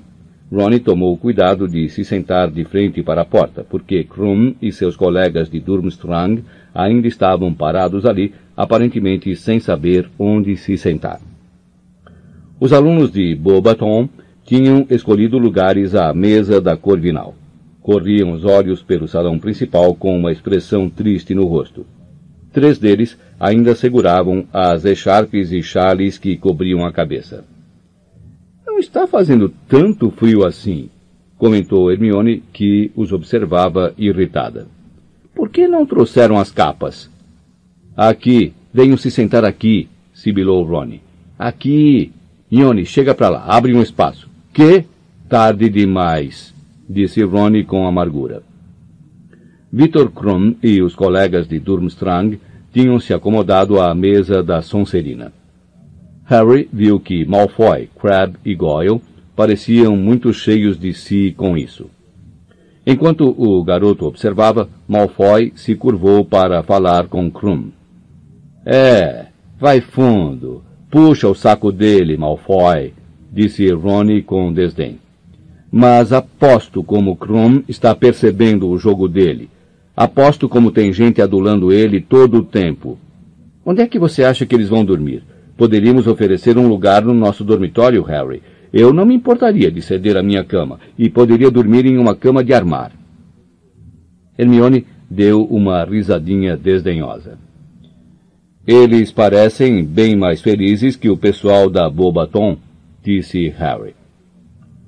Os alunos de Durmstrang estavam despindo os pesados casacos de peles e olhando para o teto escuro e estrelado com expressões de interesse. Uns dois seguravam os pratos e taças de ouro e examinavam-nos aparentemente impressionados. Na mesa dos funcionários, Filch, o zelador, acrescentava cadeiras estava usando a velha casaca mofada em homenagem à ocasião. Harry ficou surpreso de ver que ele acrescentara duas cadeiras de cada lado de Dumbledore. Mas só tem mais duas pessoas, disse Harry. Por que Filch está colocando mais quatro cadeiras? Quem mais vem?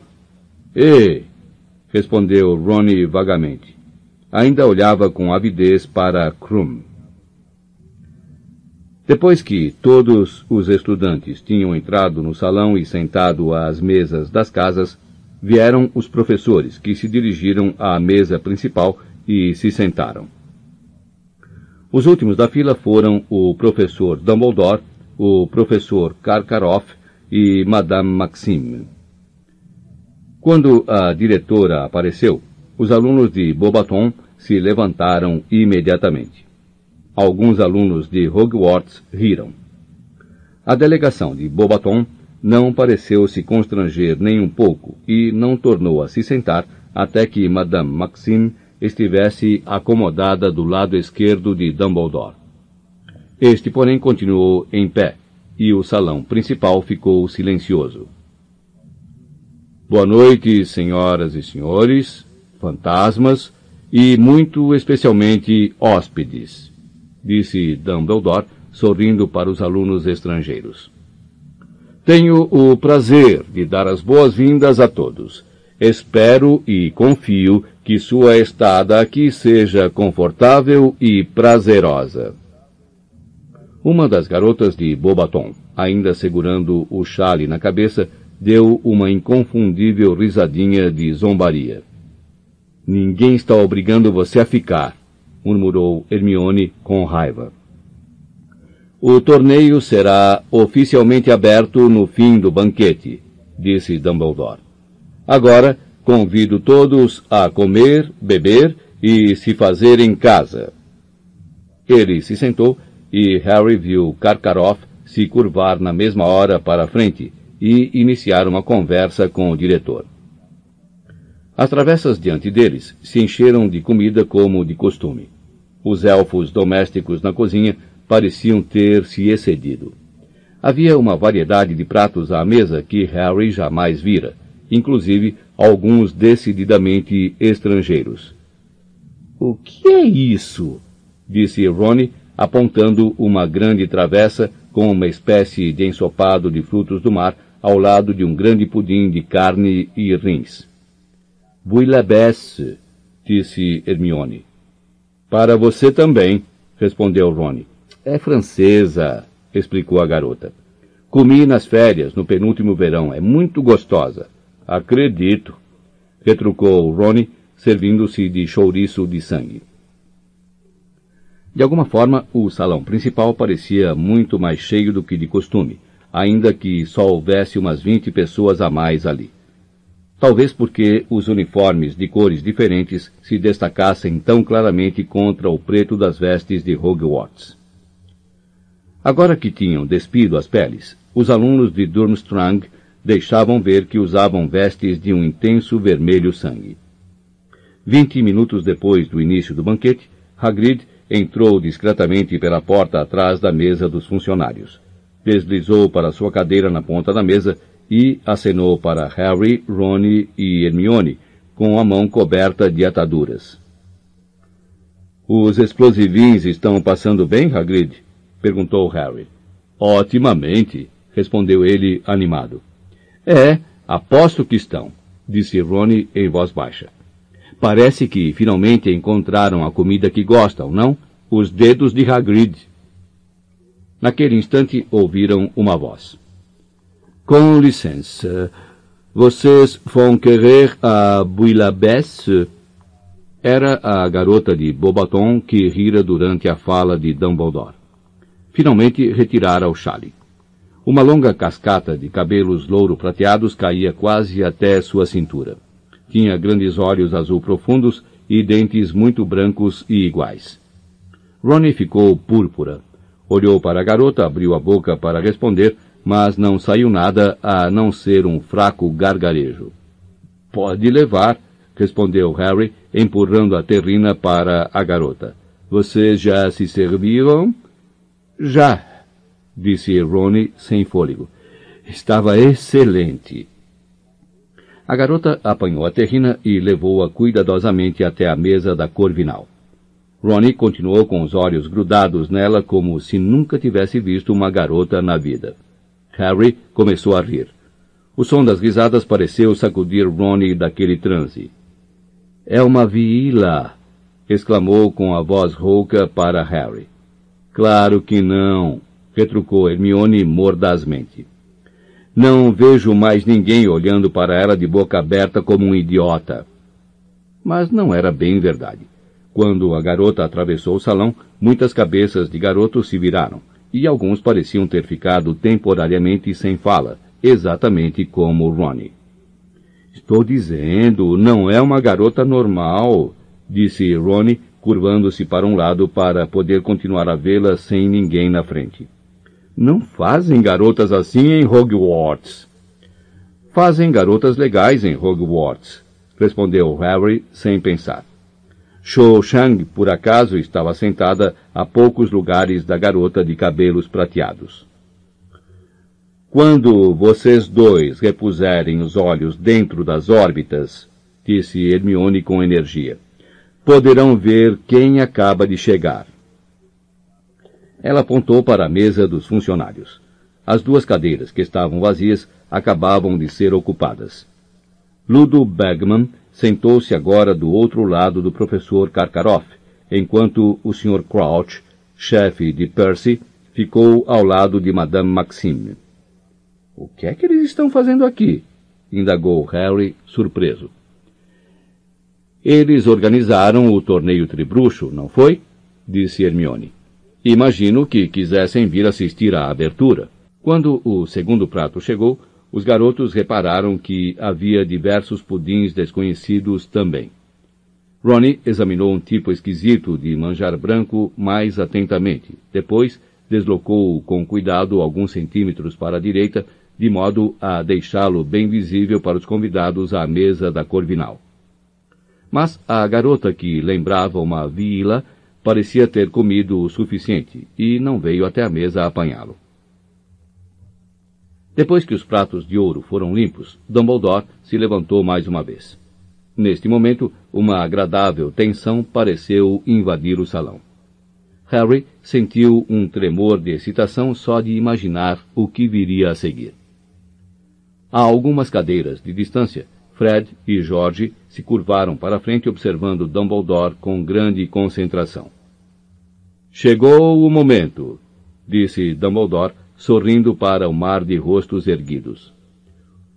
O torneio tribruxo vai começar. Eu gostaria de dizer algumas palavras de explicação antes de mandar trazer o escrínio. O quê? murmurou Harry. Ronnie deu de ombros apenas para esclarecer as regras que vigorarão este ano. Mas, primeiramente, gostaria de apresentar a aqueles que ainda não os conhecem o Sr. Bartolomeu Crouch, chefe do Departamento de Cooperação Internacional em Magia. Houve vagos e educados aplausos. E o Sr. Ludo Bagman, chefe do Departamento de Jogos e Esportes Mágicos. Houve uma rodada mais ruidosa de aplausos para Bagman do que para Crouch, talvez por sua fama de batedor ou simplesmente porque ele parecia muito mais simpático. Ele agradeceu com um aceno jovial. Bartolomeu Crouch não sorriu nem acenou quando seu nome foi anunciado. Ao lembrar-se dele vestido com um terno bem cortado na Copa Mundial de Quadribol, Harry achou que parecia estranho naquelas vestes de bruxo. Seu bigode à escovinha e a risca exata nos cabelos pareciam muito esquisitos ao lado dos longos cabelos e barbas de Dumbledore.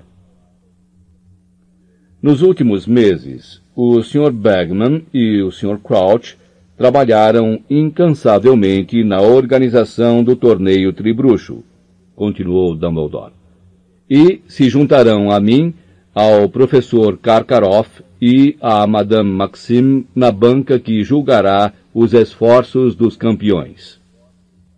À menção da palavra campeões, a atenção dos estudantes que ouviam pareceu se aguçar. Talvez Dumbledore tivesse notado essa repentina imobilidade, porque ele sorriu e disse: O escrínio, então, por favor, Sr. Filch.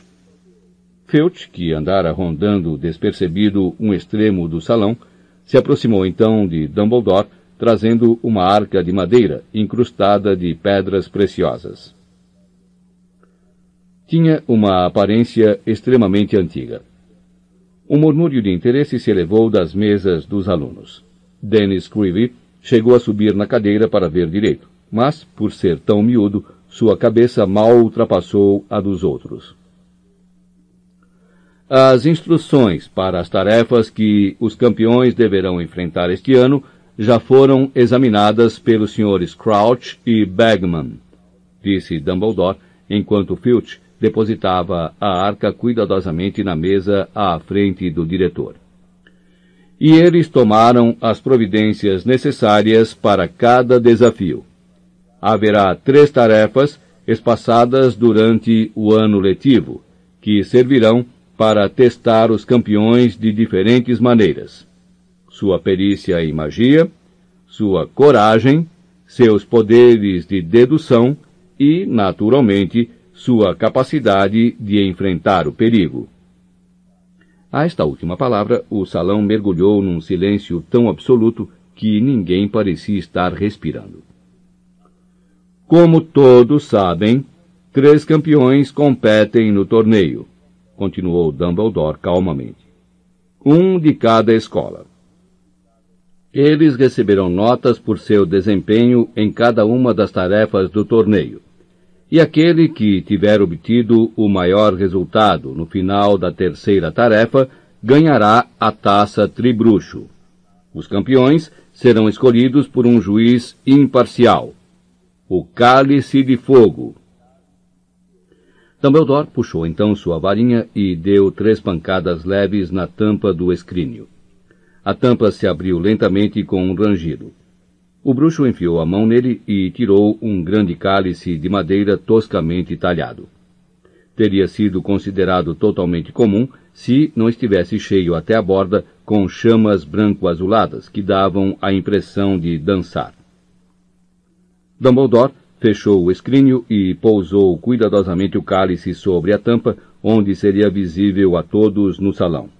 Quem quiser se candidatar a campeão deve escrever seu nome e escola claramente em um pedaço de pergaminho e depositá-lo no cálice, disse Dumbledore. Os candidatos terão 24 horas para apresentar seus nomes. Amanhã à noite, festa das bruxas, o cálice devolverá o nome dos três que ele julgou mais dignos de representar suas escolas.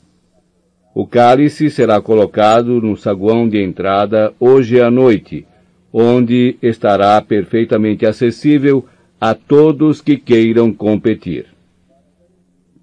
Para garantir que nenhum aluno menor de idade ceda à tentação, continuou Dumbledore, traçarei uma linha etária em volta do cálice de fogo depois que ele for colocado no saguão ninguém com menos de 17 anos conseguirá atravessar a linha.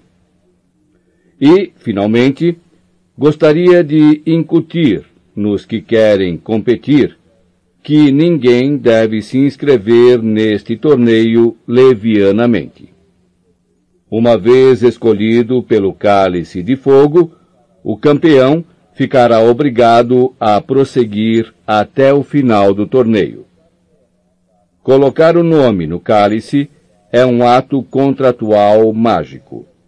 Não pode haver mudança de ideia, uma vez que a pessoa se torne campeã.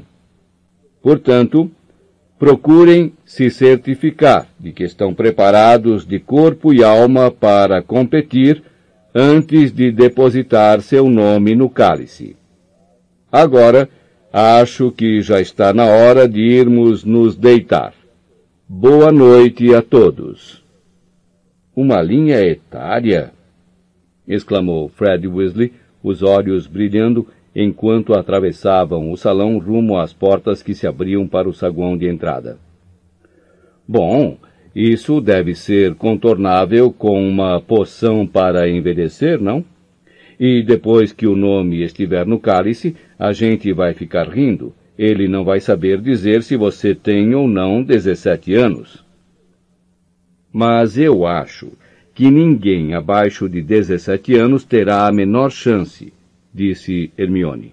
Ainda não aprendemos o suficiente. Fale por você, disse Jorge rispidamente. Você vai tentar entrar, não vai, Harry?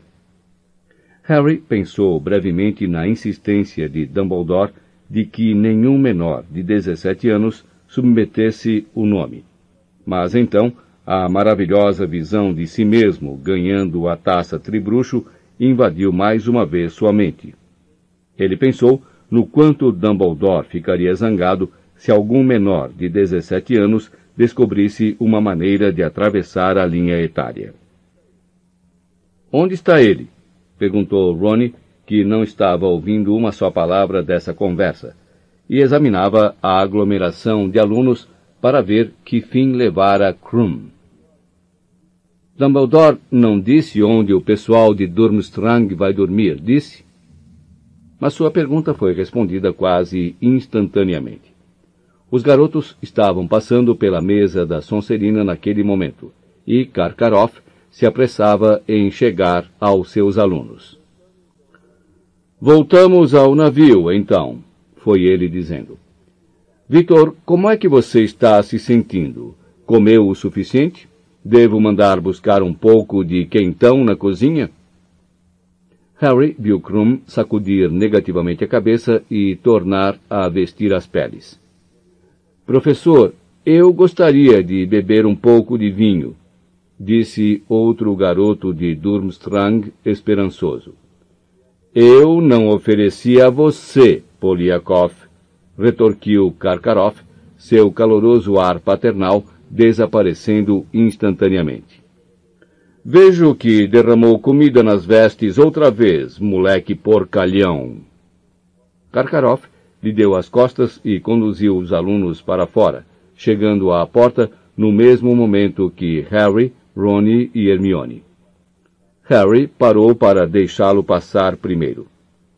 Obrigado, disse Karkaroff, olhando distraído para o garoto. E então o bruxo estacou. Tornou a virar a cabeça para Harry e encarou-o como se não pudesse acreditar no que via. Atrás do diretor, os alunos de Durmstrang pararam também. Os olhos de Karkaroff percorreram lentamente o rosto de Harry e se detiveram na cicatriz. Os alunos de Durmstrang miraram Harry cheios de curiosidade também. Pelo canto do olho, o garoto viu que alguns faziam cara de terem finalmente entendido. O garoto que sujara as vestes de comida cutucou uma colega ao seu lado e apontou abertamente para a testa de Harry. É, é o Harry Potter, sim, disse alguém com um rosnado às costas deles. O professor Karkaroff virou-se completamente. Olho tonto Moody se achava parado ali, apoiado pesadamente na bengala, o olho mágico encarando sem piscar o diretor de Durmstrang.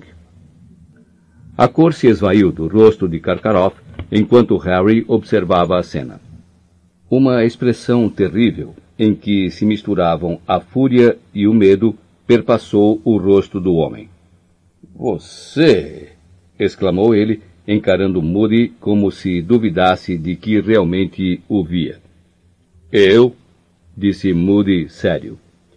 E a não ser que tenha alguma coisa a dizer a Potter, Karkaroff, você talvez queira continuar andando. Está bloqueando a porta. Era verdade.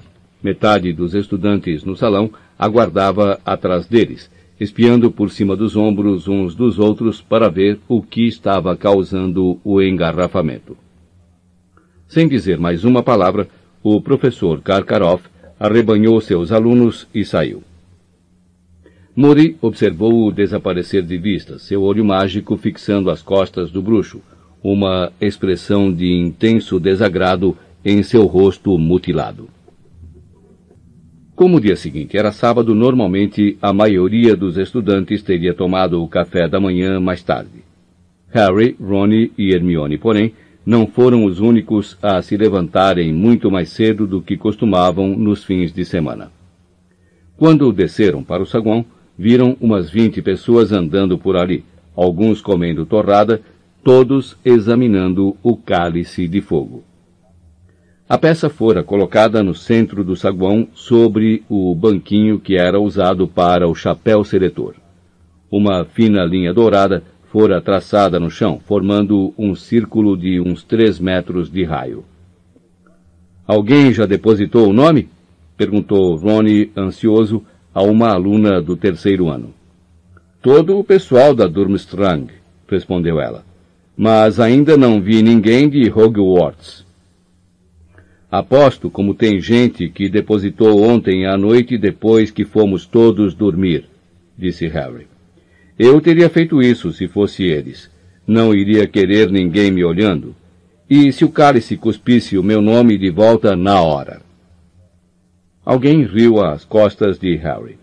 Ao se virar, ele viu Fred, George e Lino Jordan correndo escada abaixo, os três parecendo excitadíssimos.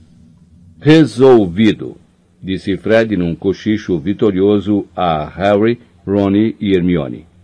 Acabamos de tomá-la. Que? exclamou Ronnie. A poção para envelhecer, cabeça de bagre, disse Fred. Uma gota cada um, acrescentou Jorge, esfregando as mãos de alegria. Só precisamos envelhecer alguns meses. Vamos dividir os mil galeões entre os três se um de nós vencer, disse Lino com um largo sorriso. Não tenho muita certeza de que isso vai dar certo, disse Hermione em tom de aviso. Tenho certeza de que Dumbledore terá pensado nessa possibilidade.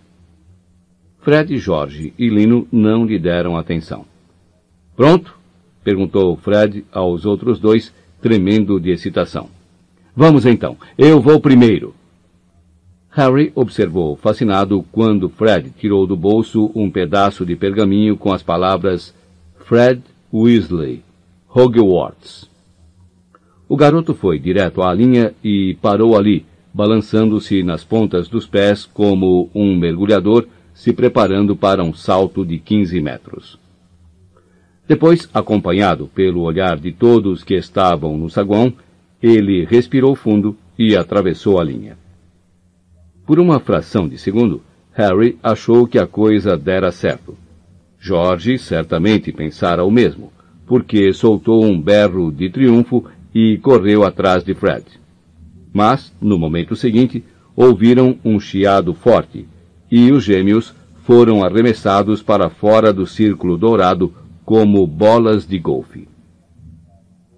Eles aterrissaram dolorosamente a dez metros de distância no frio chão de pedra e, para piorar a situação, ouviram um forte estalo e brotaram nos dois longas barbas brancas e idênticas. O saguão de entrada ecoou de risadas. Até Fred e Jorge se riram depois de se levantarem e dar uma boa olhada nas barbas um do outro. Eu avisei a vocês, disse uma voz grave e risonha, ao que todos se viraram e deram com o professor Dumbledore saindo do salão principal. Ele examinou Fred e George com os olhos cintilando. Sugiro que os dois procurem Madame Pomfrey. Ela já está cuidando da senhorita Fawcett da Corvinal e do Sr. Summers da Lufa-Lufa que também resolveram envelhecer um pouquinho. Embora eu deva dizer que as barbas deles não são tão bonitas quanto as suas. Fred e Jorge seguiram para a ala hospitalar, acompanhados por Lino, que rolava de rir, e Harry, Ronnie e Hermione, também às gargalhadas, foram tomar o café da manhã. A decoração no salão principal estava mudada essa manhã. Como era o dia das bruxas, uma nuvem de morcegos vivos esvoaçava pelo teto encantado, enquanto centenas de abóboras esculpidas riam-se em cada canto. Harry, à frente dos três, foi até Dino e Simas, que discutiam quais alunos de Hogwarts com 17 anos ou mais estariam se inscrevendo. Corre um boato de que Warrington se levantou cedo e depositou o nome no cálice, disse Dino a Harry. Aquele grandalhão da Sonserina, que parece uma preguiça. Harry, que jogara quadribol contra Warrington, sacudiu a cabeça desgostoso. Não podemos ter um campeão da Sonserina. E todo o pessoal da Lufa-Lufa Está falando em Diggory, disse Simas com desprezo. Eu não teria imaginado que ele fosse querer arriscar aquele belo físico. Escutem, disse Hermione de repente. As pessoas estavam aplaudindo no saguão de entrada. Todos se viraram nas cadeiras e viram Angelina Johnson entrando no salão, sorrindo meio encabulada. Uma garota alta que jogava como artilheira no time de quadribol da Grifinória, Angelina se aproximou dos colegas, sentou-se e disse: Bom, está feito. Depositei o meu nome. Você está brincando, disse Ronnie, parecendo impressionado. Então você já fez dezessete? perguntou Harry. Claro que sim. Você está vendo alguma barba? respondeu Ronnie. Fiz anos na semana passada, disse Angelina. Fico feliz que alguém da Grifinória esteja concorrendo, comentou Hermione. Espero sinceramente que você seja escolhida, Angelina. Obrigada, Hermione, agradeceu Angelina sorrindo para ela. É, é melhor você do que o Zé Bonitinho Diggory, disse Simas, fazendo vários alunos da Lufa-Lufa que passavam pela mesa amarrarem a cara para ele. Então, o que é que vocês vão fazer hoje? perguntou Ronnie a Harry e Hermione quando saíam do salão depois do café. Ainda não fomos visitar o Hagrid, lembrou Harry. Ok, desde que ele não nos peça para doar uns dedos aos explosivins. Uma expressão de grande excitação surgiu de repente no rosto de Hermione. Acabei de me tocar, Ainda não pedi ao Hagrid para se alistar no FALE, disse ela, animada. Me esperem aqui enquanto dou uma corrida lá em cima para apanhar os distintivos. Qual é a dela? exclamou Ronnie, exasperado, quando Hermione saiu correndo a escada acima. Ei, Ronnie, disse Harry de repente. É a sua amiga. Os alunos de Bobaton entravam no castelo vindo dos jardins entre eles a garota Vila. O pessoal aglomerado à volta do cálice se afastou para deixá-los passar, observando-os ansiosos. Madame Maxime entrou atrás dos alunos e organizou-os em fila. Um a um, eles atravessaram a linha etária e depositaram seus pedaços de pergaminho nas chamas branco-azuladas. A cada nome inscrito, o fogo se avermelhava e faiscava por um breve instante. O que é que você acha que acontece com os que não são escolhidos? murmurou Ronnie para Harry quando a garota Vila deixou cair seu pedaço de pergaminho no cálice de fogo. Você acha que voltam para a escola ou ficam por aqui para assistir ao torneio? Não sei, disse Harry. Ficam por aqui, eu suponho. Madame Maxime vai ficar para julgar, não é? Depois que os alunos de Beaubaton se inscreveram, Madame Maxime levou-os de volta aos jardins. Onde é que eles estão dormindo então? perguntou Ronnie, chegando até as portas de entrada e acompanhando-os com o olhar. Um ruído de chocalho às costas dos dois anunciou a reaparição de Hermione com a caixa de distintivos do FALE. Ah, bom, vamos logo, disse Ronnie e desceu aos saltos os degraus de pedra, mantendo os olhos fixos na garota Vila, que a essa altura já estava no meio do jardim com a diretora. Ao se aproximarem da cabana de Hagrid na orla da Floresta Proibida, o mistério do dormitório dos alunos de Bobaton se esclareceu. A enorme carruagem azul clara em que haviam chegado fora estacionada a menos de duzentos metros da porta da cabana de Hagrid, e eles estavam embarcando nela. Os cavalos elefânticos que puxavam a carruagem pastavam agora em um picadeiro improvisado montado a um lado. Harry bateu na porta de Hagrid e os latidos retumbantes de Canino responderam imediatamente. Até que enfim! Saudou-os Hagrid quando abriu a porta e viu quem batia. Achei que vocês tinham esquecido onde eu morava. Estivemos realmente ocupados, Hagrid. Hermione começou a dizer, mas parou de chofre, encarando Hagrid, aparentemente sem saber o que dizer.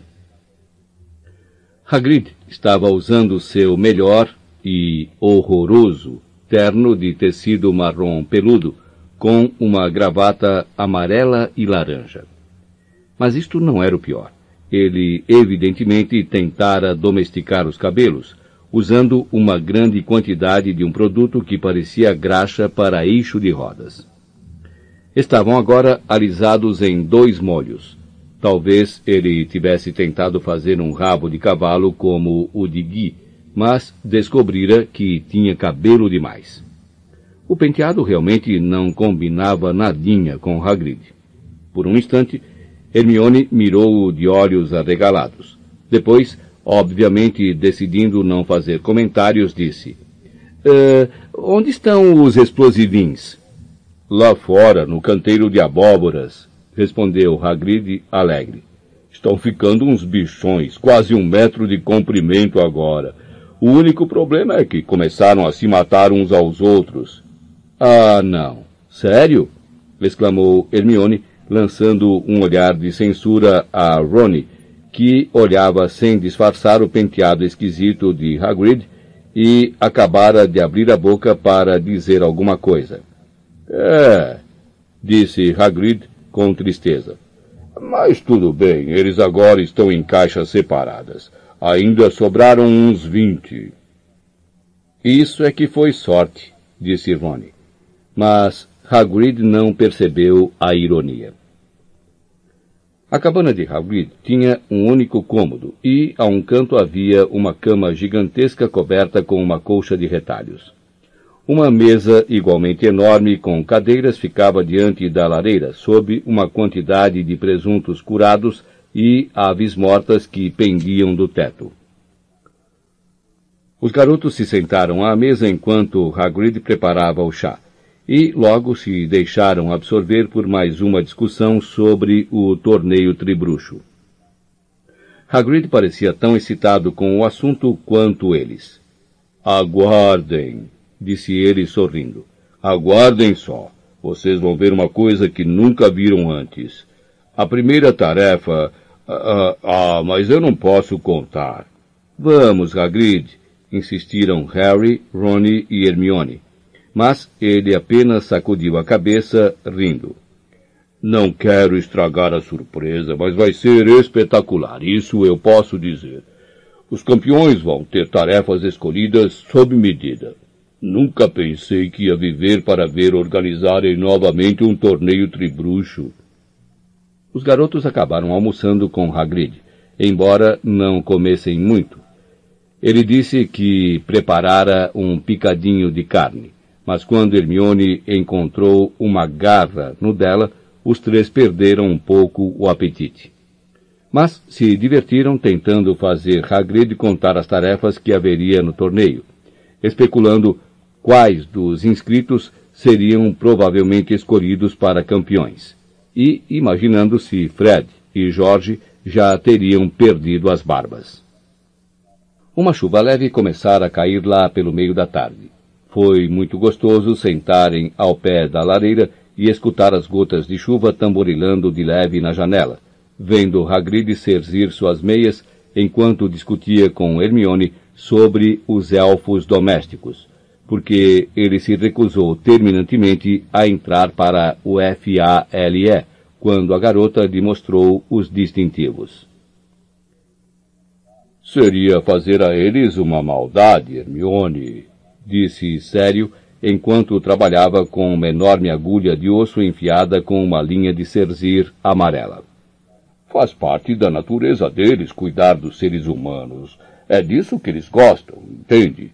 Você os faria infelizes se tirasse o trabalho deles e, e os insultaria se tentasse lhes pagar um salário.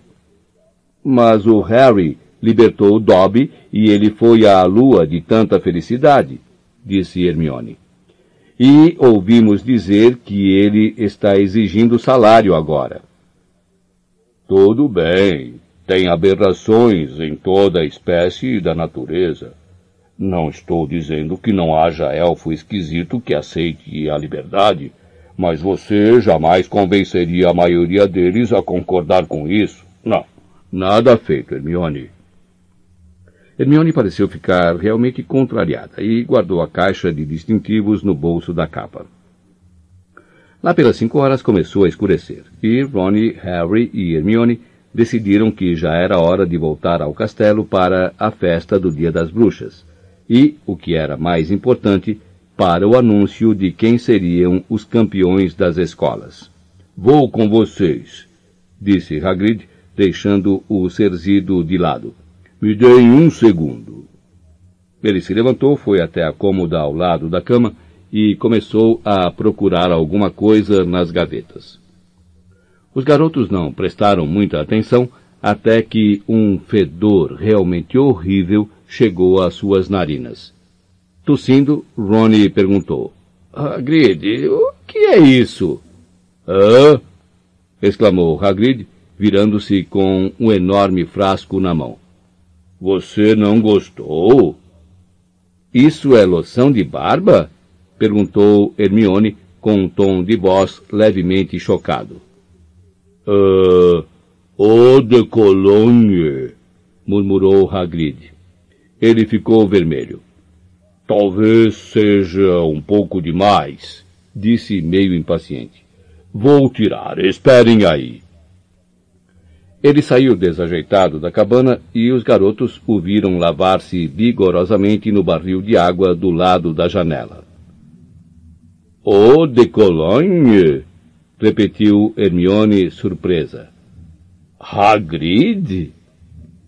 E qual é a explicação para os cabelos e o terno dele? perguntou Harry em voz baixa. Olhem lá! exclamou Ronnie de repente, apontando para fora da janela. Hagrid acabara de se aprumar e se virara. Se ficara vermelho antes, não era nada comparável ao que estava acontecendo agora. Levantando-se muito cautelosamente para que Hagrid não os visse, Harry, Rony e Hermione espiaram pela janela e viram que Madame Maxime e os alunos de Beaubaton tinham acabado de sair da carruagem, obviamente para irem à festa também. Os garotos não conseguiram ouvir, mas Hagrid estava falando com a diretora com os olhos embaçados e uma expressão de arrebatamento que Harry só notara nele uma única vez, quando admirava o filhote de dragão Norberto. Ele está indo com ela para o castelo, disse Hermione indignada. Pensei que ele estava nos esperando.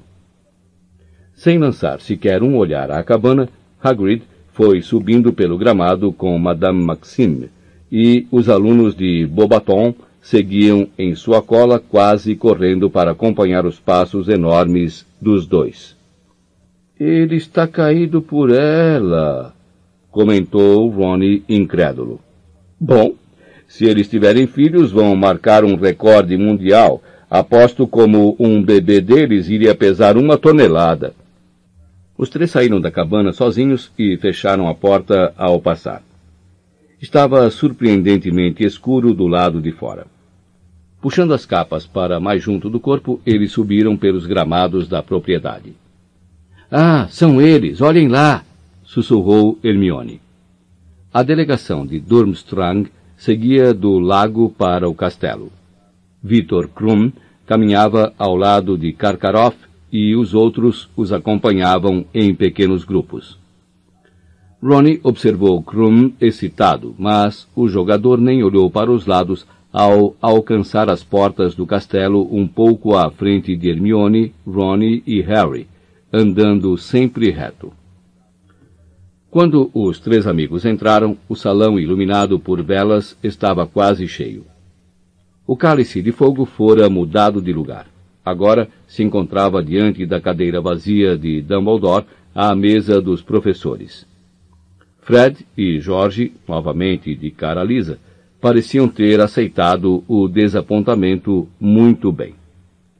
Espero que seja Angelina, disse Fred quando Harry, Ronnie e Hermione se sentaram. Eu também, disse Hermione sem fôlego. Bom, vamos saber daqui a pouco. A festa das bruxas pareceu durar muito mais do que habitualmente.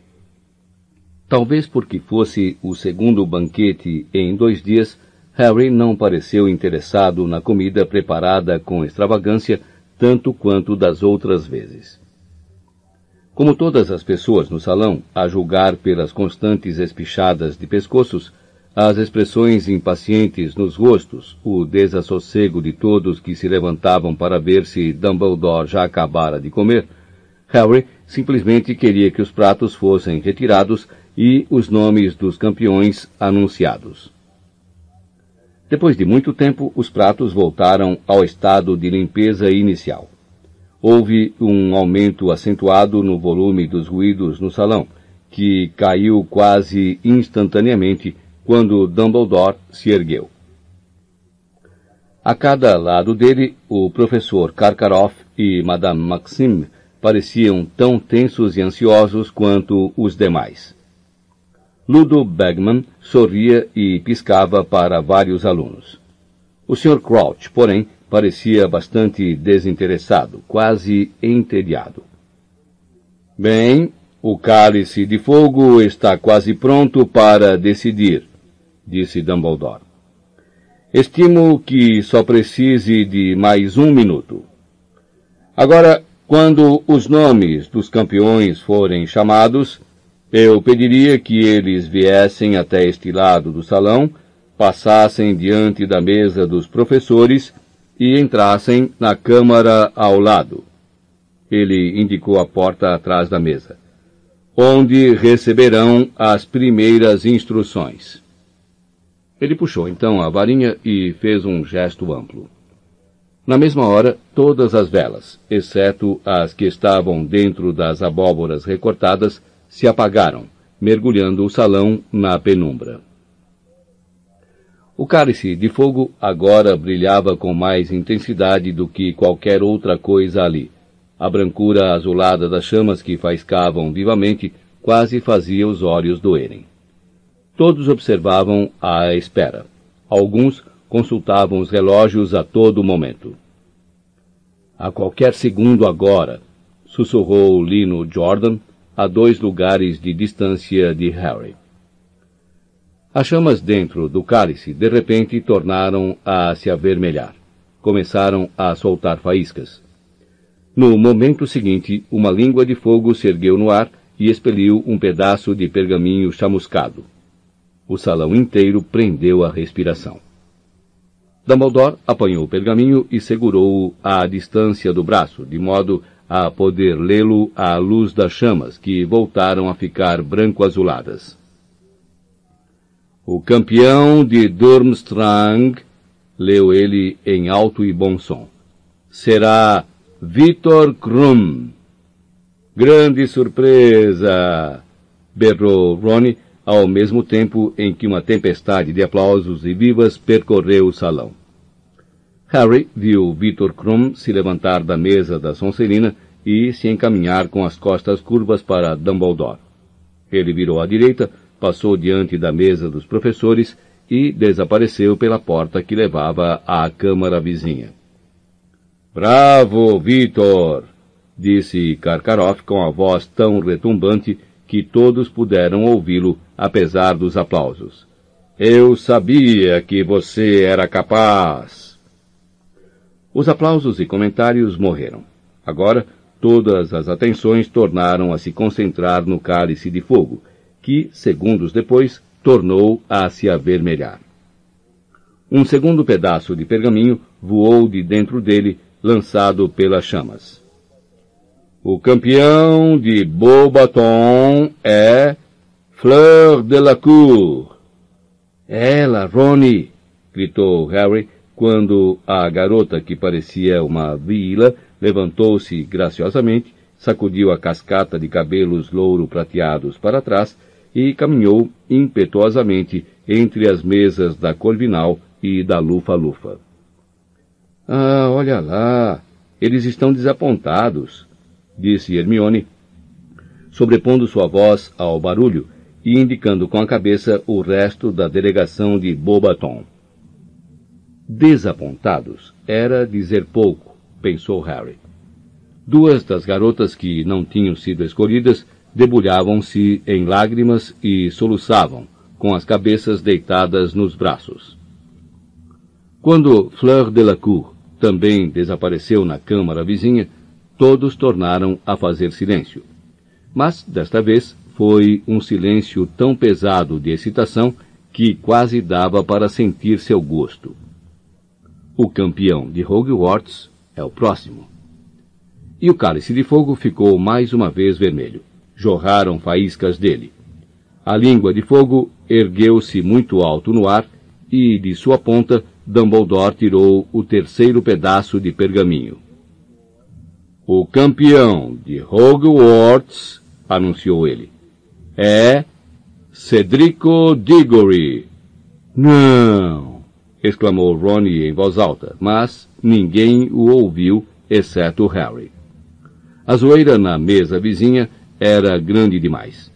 Cada um dos alunos da Lufa-Lufa ficou de pé, gritando e sapateando, quando Cedrico passou por eles, um enorme sorriso no rosto, e se encaminhou para a câmara atrás da mesa dos professores. Na verdade, os aplausos para Cedrico foram tão longos que passou algum tempo até que Dumbledore pudesse se fazer ouvir novamente. Excelente! exclamou Dumbledore feliz quando finalmente o tumulto serenou. Muito bem. Agora temos os nossos três campeões. Estou certo de que posso contar com todos, inclusive com os demais alunos de Bobaton e Durmstrang, para oferecer aos nossos campeões todo o apoio que puderem.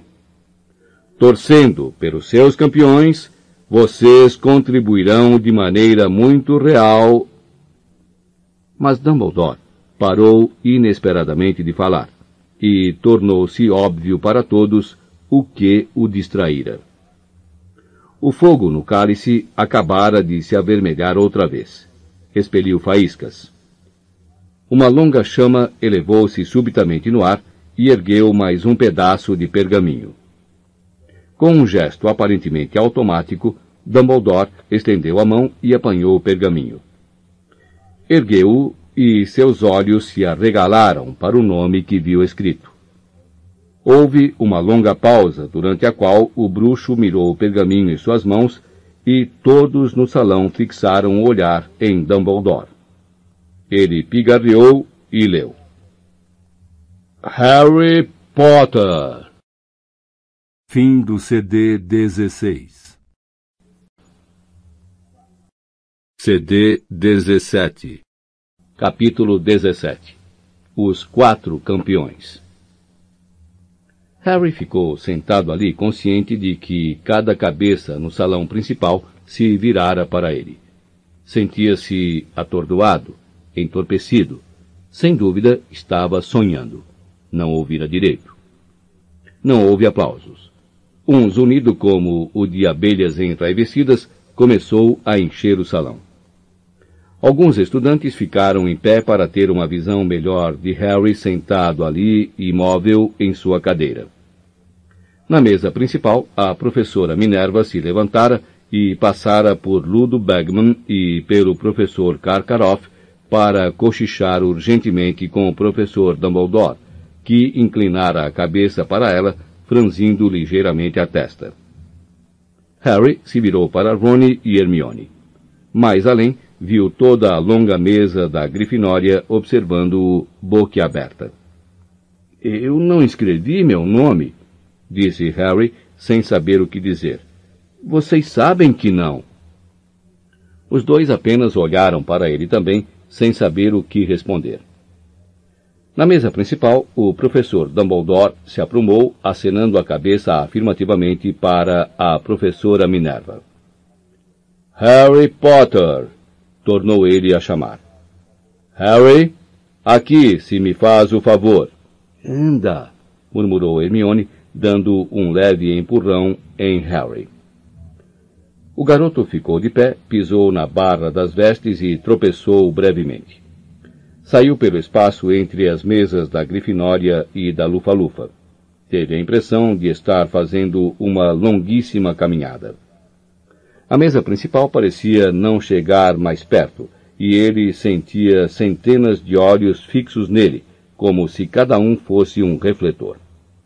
O zum-zum não parava de crescer. Depois do que lhe pareceu uma hora, o garoto chegou diante de Dumbledore sentindo fixos nele os olhares dos professores. Bom, pela porta, disse Dumbledore. O diretor não sorria. Harry passou pela mesa dos professores. Hagrid estava sentado bem no fim.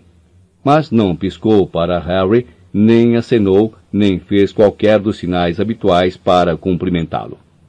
Parecia inteiramente perplexo, e olhou para Harry quando este passou, como os demais. O garoto passou pela porta e se viu em um aposento menor, com as paredes cobertas de retratos a óleo de bruxas e bruxos. Um belo fogo rugia na lareira em frente. Os rostos nos retratos se viraram para olhá-lo quando ele entrou. Surpreendeu uma bruxa encarquilhada passando rapidamente da moldura do próprio retrato para a moldura vizinha, que enquadrava um bruxo de bigodes de morsa. A bruxa encarquilhada começou a cochichar no ouvido do colega. Victor Krum, Cedrico Diggory e Fleur Delacour estavam reunidos em torno da lareira. Pareciam estranhamente imponentes, recortados contra as chamas. Krum, curvado e pensativo, apoiava-se no console da lareira, ligeiramente afastado dos outros. Cedrico estava parado com as mãos às costas, contemplando o fogo. Fleur Delacour virou a cabeça quando Harry entrou e jogou para trás a cascata de cabelos longos e prateados. Que foi? perguntou ela. Querem que a gente volte ao salão? Pensava que ele viera trazer um recado.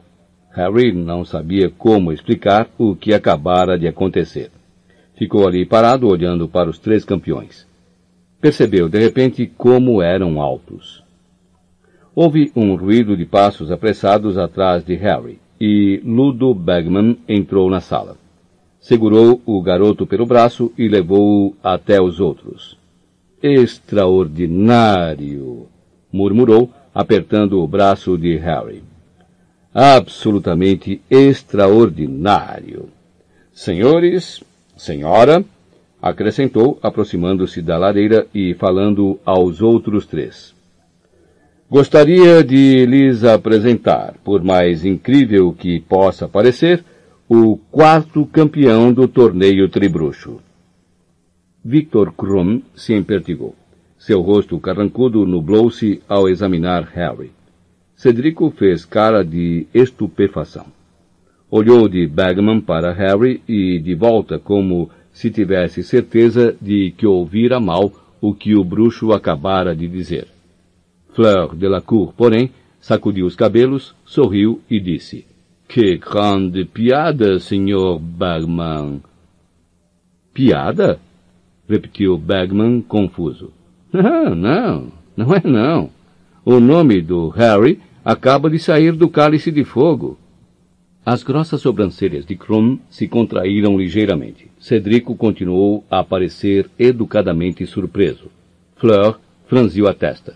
Mais, evidentemente, houve um engano, disse a Bagman com desdém. Ele não pode competir. É jovem demais. Bom, é surpreendente, concordou Bagman, esfregando o queixo liso e sorrindo para Harry. Mas, como sabem, o limite de idade só foi imposto este ano como medida suplementar de precaução. E, como o nome dele saiu do cálice de fogo, quero dizer, acho que a essa altura não podemos fugir à responsabilidade. Somos obrigados. Harry terá que se esforçar o máximo que. A porta às costas dele se abriu e um grande grupo de pessoas entrou. O professor Dumbledore, seguido de perto pelo Sr. Crouch, o professor Karkaroff, Madame Maxime, a professora McGonagall e o professor Snape. Harry ouviu o zum-zum de centenas de estudantes do outro lado da parede antes da professora McGonagall fechar a porta. Madame Maxime, chamou Fleur na mesma hora, indo ao encontro de sua diretora. Estou dizendo que esse garotinho vai competir também. Sob o seu atordoamento e incredulidade, Harry sentiu uma crispação de raiva. Garrotinho? Madame Maxime se empertigara até o limite de sua considerável altura. O cocoruto da bela cabeça roçou o lustre repleto de velas, e seu imenso peito coberto de cetim negro se estufou. Que significa isso, Dumbledore?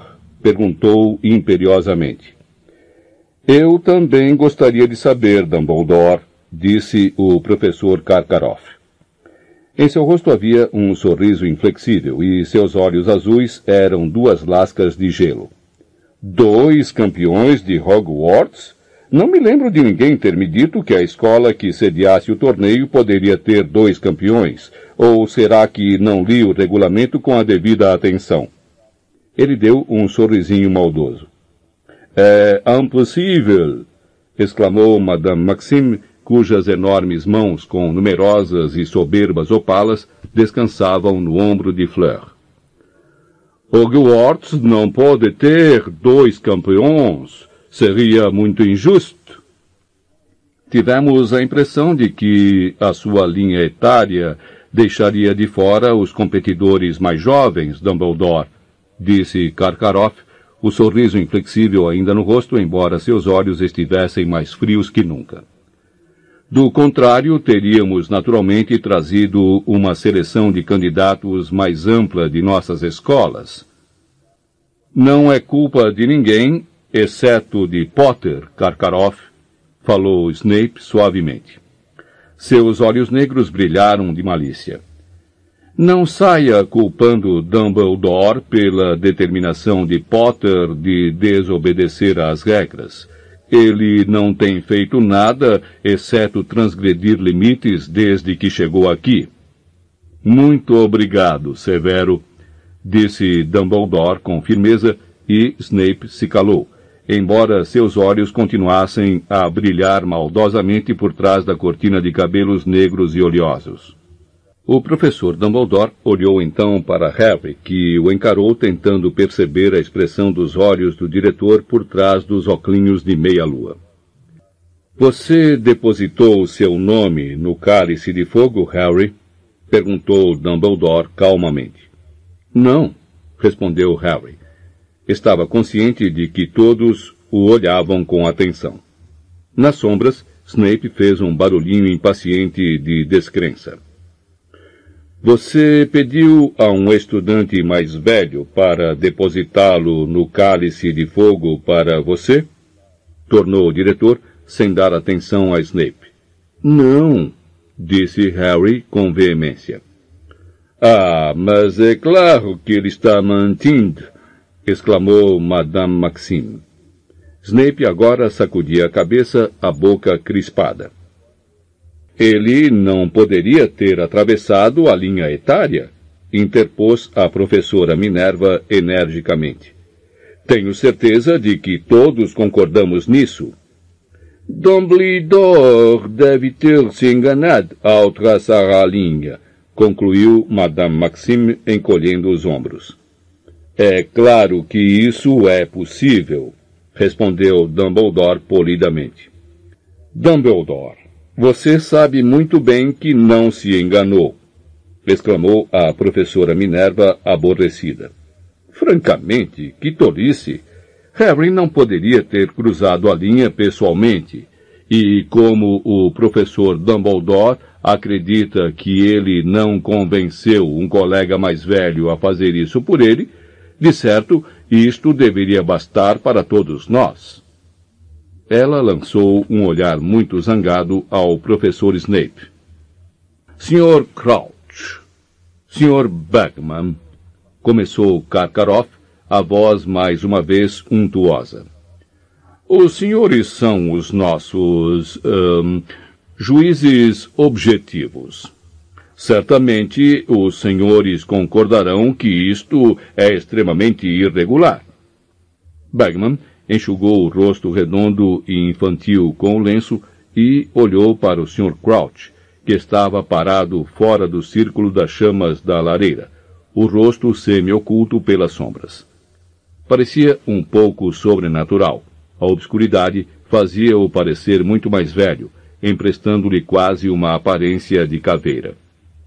Quando falou, porém, foi em seu tom habitualmente seco. Devemos obedecer ao regulamento. E o regulamento diz claramente que as pessoas cujos nomes saírem do cálice de fogo devem competir no torneio. Bom, Bartô conhece os regulamentos de trás para diante, disse Bagdol para Karkaroff e Madame Maxime, como se o assunto estivesse definitivamente encerrado. Eu insisto em tornar a submeter os nomes do restante dos meus alunos, disse Karkaroff. Ele agora deixara de lado o seu tom untuoso e o sorriso. Seu rosto tinha uma expressão realmente feia. Vocês prepararão novamente o cálice de fogo e continuaremos a depositar nomes até cada escola ter dois campeões. Seria o justo, Dumbledore. Mas, Karkaroff, a coisa não funciona assim, comentou Bagman. O cálice de fogo se apagou e não voltará a arder até o início do próximo torneio no qual Durmstrang com toda certeza não irá competir, explodiu Karkaroff. Depois de tantas reuniões e negociações e tantos compromissos, eu não esperava que acontecesse uma coisa desta natureza. Tenho até vontade de me retirar agora mesmo.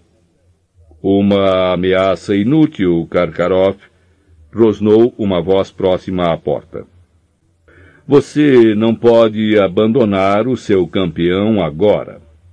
Ele tem que competir. Todos têm que competir. Um ato contratual mágico, conforme disse Dumbledore. Conveniente, não é mesmo? Muri acabara de entrar na sala. Encaminhou-se mancando até a lareira e, a cada passo que dava, ouvia-se uma batidinha. Conveniente? perguntou Karkaroff. Receio não estar entendendo, Moody. Harry percebeu que o bruxo tentava parecer desdenhoso, como se não valesse a pena dar atenção ao que Moody dissera. Mas suas mãos o traíam. Tinham-se fechado em punhos.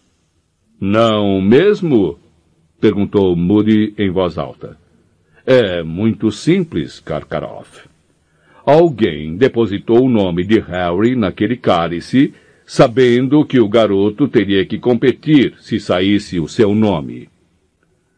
Evidentemente, alguém que queria oferecer a Hogwarts duas oportunidades de vencer, comentou Madame Maxime. Eu concordo, Madame Maxime, disse Karkaroff com uma reverência.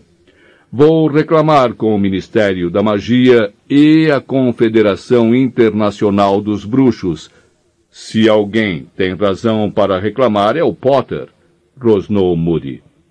Mas o que é engraçado, não estou ouvindo ele dizer uma única palavra. Por que ele iria reclamar? disse Fleur Delacour, de repente batendo o pé. Ele tem a chance de competir, não é? Durante semanas vivemos a esperança de ser escolhidos. A honra de nossas escolas.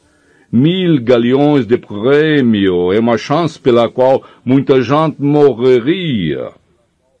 Talvez alguém tenha esperança de que Harry morra, disse Moody com um leve vestígio de rosnado na voz. Seguiu-se um silêncio extremamente tenso às suas palavras. Ludo Bagman, que parecia de fato muito ansioso, balançou-se nervoso e disse: Mude, meu caro, que coisa para você dizer! Todos sabemos que o professor Moody considera a manhã perdida se não descobrir seis conspirações para assassiná-lo antes do almoço disse Karkaroff em voz alta. Pelo visto, agora está ensinando a seus alunos o medo de serem assassinados também. Uma estranha qualidade para um professor de defesa contra as artes das trevas, Dumbledore, mas com toda certeza você tem suas razões. Será que estou imaginando coisas? Vendo coisas? rosnou Moody. Foi um bruxo ou uma bruxa habilitada que pôs o nome do garoto naquele cálice. Ah, que prova há disso? exclamou Madame Maxime, erguendo as enormes mãos. Porque enganou um objeto mágico de grande poder, disse Moody. Seria preciso um feitiço para confundir excepcionalmente forte para mistificar aquele cálice a ponto de fazê-lo esquecer que apenas três escolas competem no torneio. Estou imaginando que alguém tenha inscrito Potter em uma quarta escola para garantir que ele fosse o único de sua categoria. Você parece ter pensado muito no assunto, disse Karkaroff com frieza. E não deixa de ser uma teoria criativa. Embora, é claro, eu tenha ouvido dizer que recentemente você meteu na cabeça que um dos seus presentes de aniversário continha um ovo de basilisco ardilosamente disfarçado e o fez em pedaços antes de se dar conta de que era um relógio de trem. Então você compreenderá se não o levarmos inteiramente a sério. Há pessoas que usam ocasiões inocentes em proveito próprio, retrucou Moody num tom ameaçador. É o meu trabalho pensar como os bruxos das trevas pensariam, Karkaroff.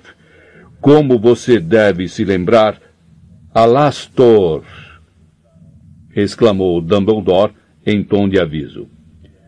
Harry se perguntou por um momento com quem ele estaria falando, mas logo percebeu que Olho Tonto não poderia ser o verdadeiro nome de Moody. Este se calou, embora ainda observasse Karkaroff com satisfação. O rosto de Karkaroff estava em brasa. Como foi que essa situação surgiu, não sabemos disse Dumbledore, dirigindo-se às pessoas reunidas na sala. Parece-me, no entanto, que não temos alternativa alguma senão aceitá-la. Os dois, Cedrico e Harry, foram escolhidos para competir no torneio. E, portanto, é o que farão. Oh, mas Dumbledore! Minha cara Madame Maxime, se a senhora tiver uma alternativa, ficarei encantado em ouvi-la.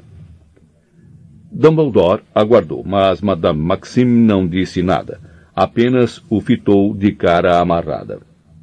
E não foi a única tampouco. Snape parecia furioso, Karkaroff lívido. Bagman, porém, parecia bastante excitado. Bom, vamos agilizar isso então? Disse, esfregando as mãos e sorrindo para os presentes. Temos que dar nossas instruções aos campeões, não é mesmo? Bartô, Quer fazer as honras da casa? O Sr. Crouch pareceu despertar de um profundo devaneio. É, concordou. Instruções. É. A primeira tarefa encaminhou-se então para a claridade das chamas. De perto, Harry achou que ele parecia estar passando mal.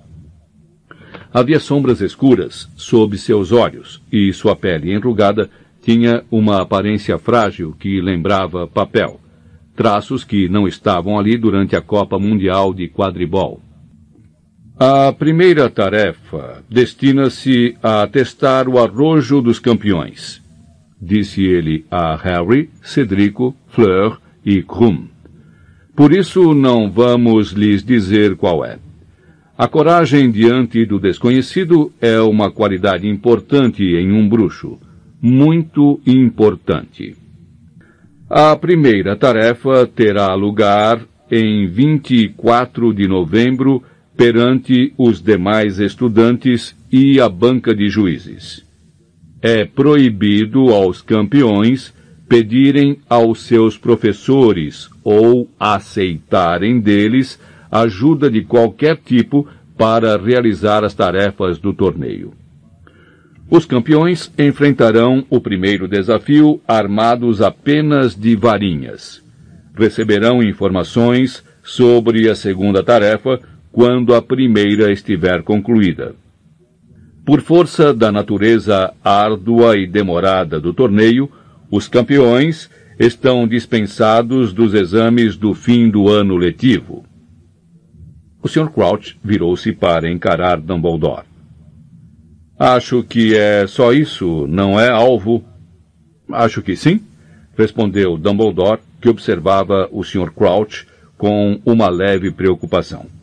Você tem certeza de que não quer pernoitar em Hogwarts, Partou?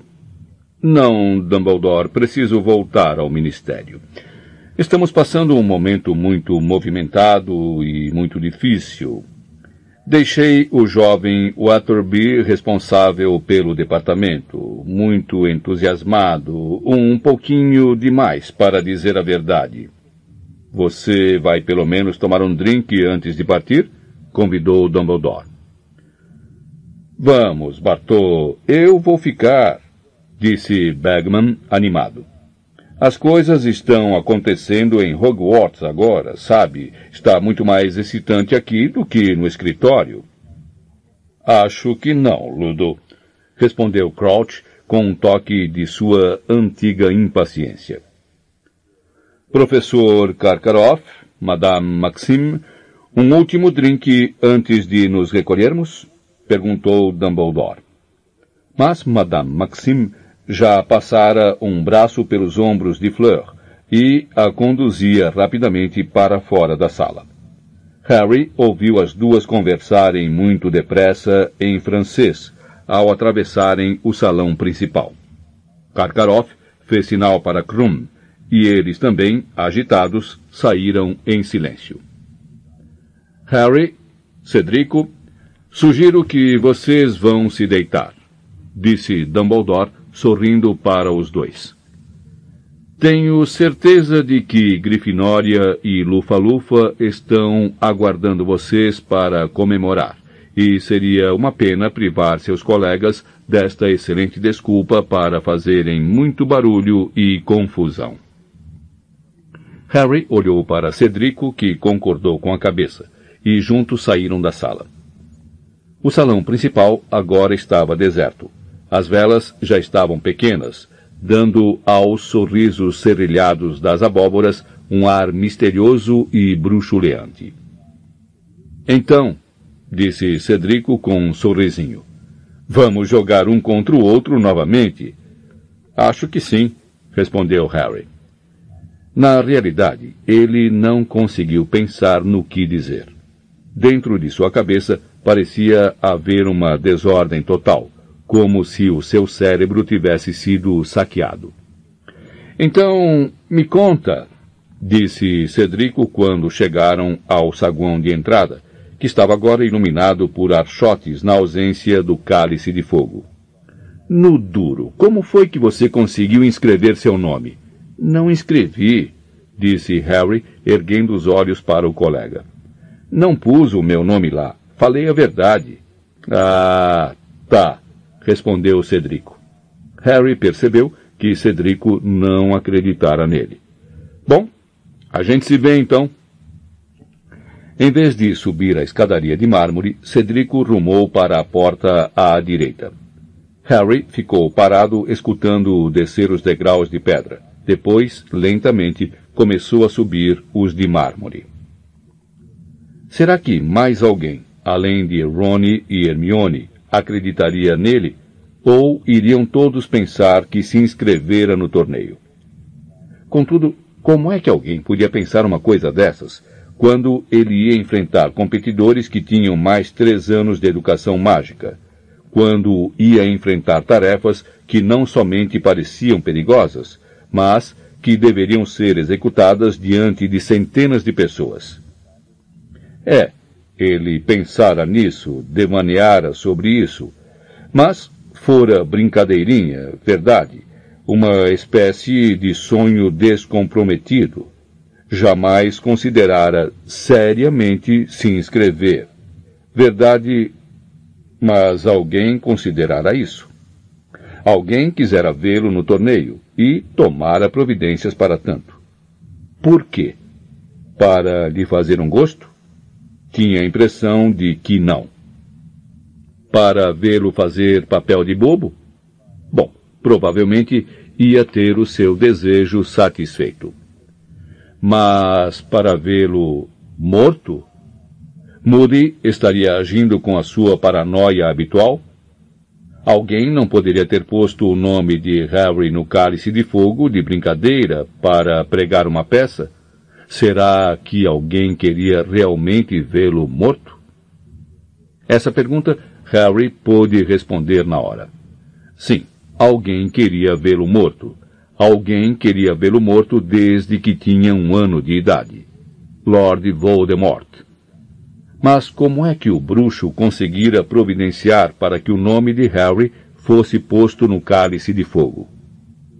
Estava supostamente muito longe, em algum país distante, escondido, sozinho, fraco e impotente.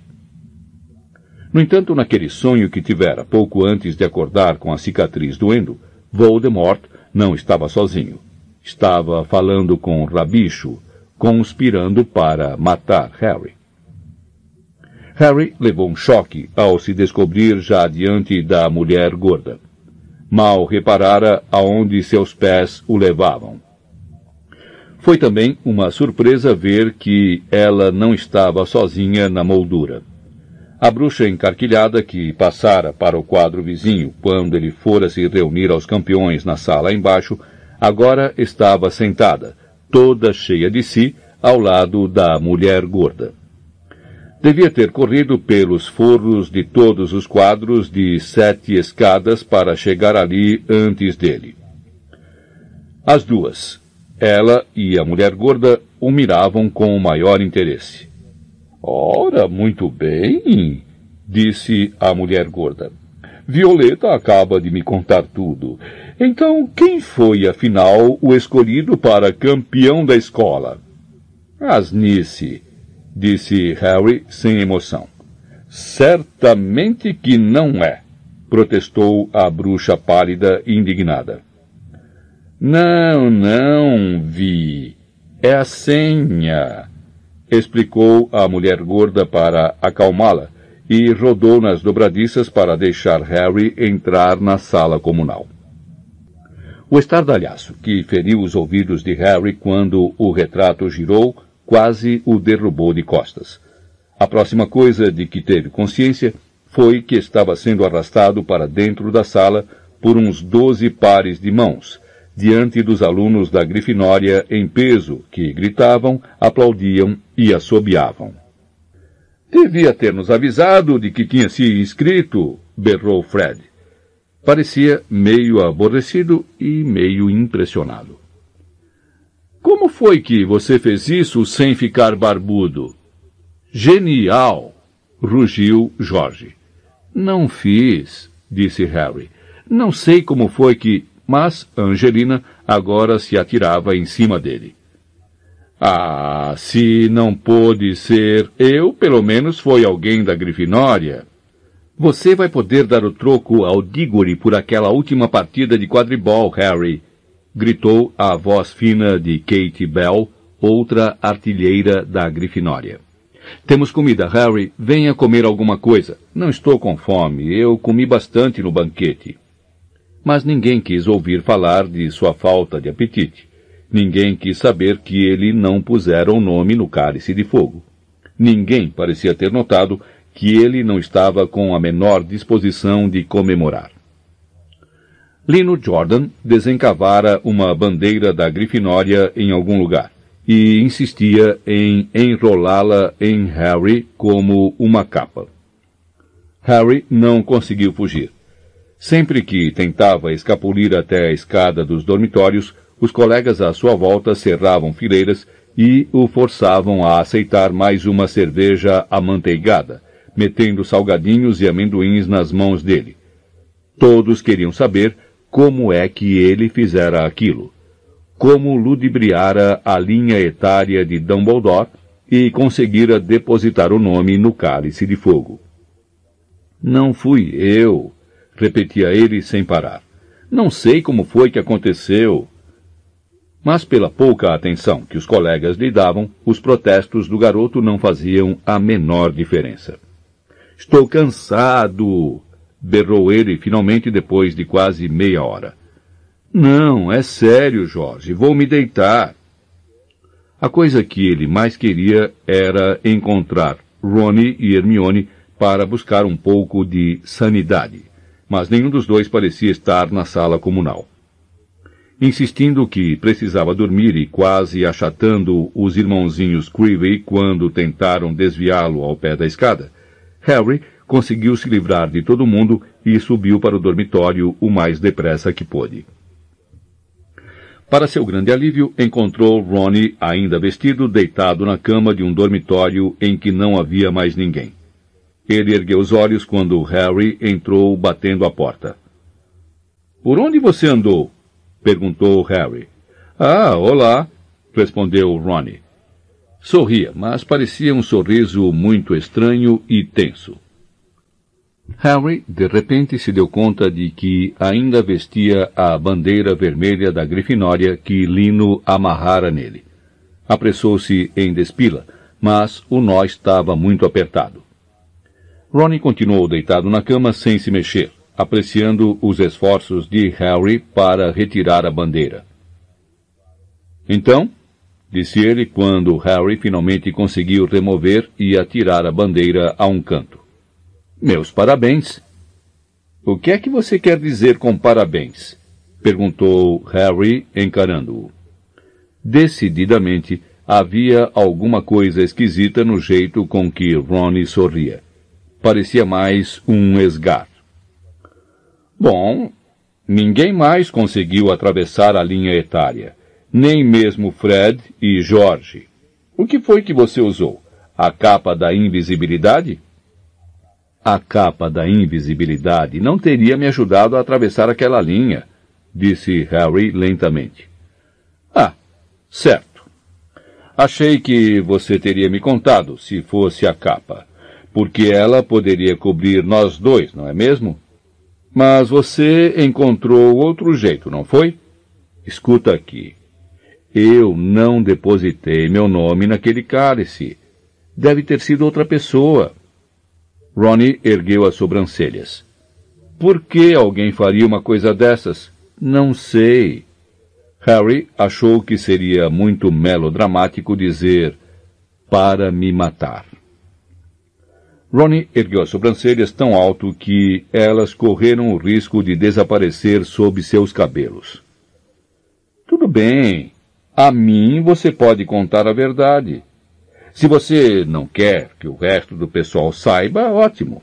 Mas não sei por que está se dando ao trabalho de mentir.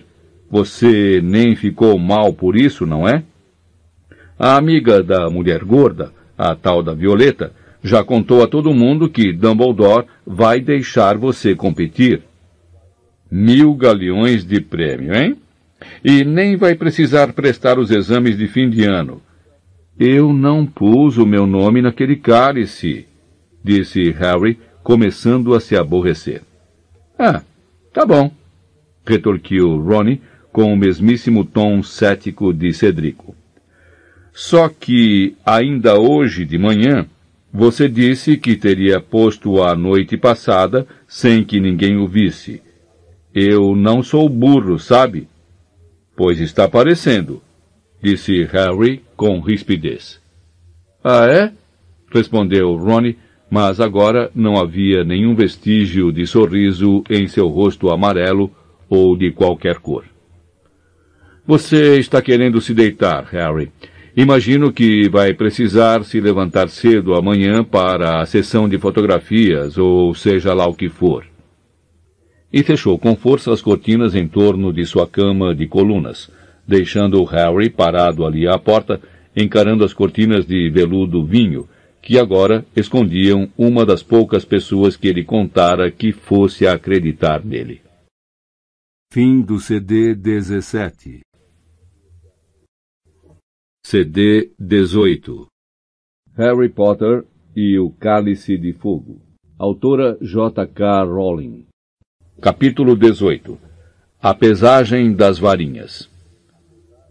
Quando Harry acordou no domingo de manhã, levou algum tempo para se lembrar da razão pela qual se sentia tão infeliz e preocupado. Então, a lembrança da noite anterior o engolfou. Ele se sentou e afastou as cortinas da cama, com a intenção de falar com Ronnie, forçar Ronnie a acreditar nele. Mas encontrou a cama do amigo vazia. Obviamente, já fora tomar o café da manhã. Harry se vestiu e desceu a escada circular para a sala comunal. No instante em que apareceu, os colegas que já haviam terminado o café mais uma vez prorromperam em aplausos. A perspectiva de chegar no salão principal e encarar o restante dos colegas da Grifinória, todos tratando-o como uma espécie de herói, não era nada convidativa.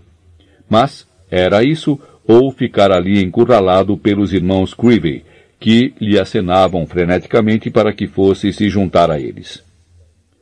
Assim, dirigiu-se resolutamente ao buraco do retrato.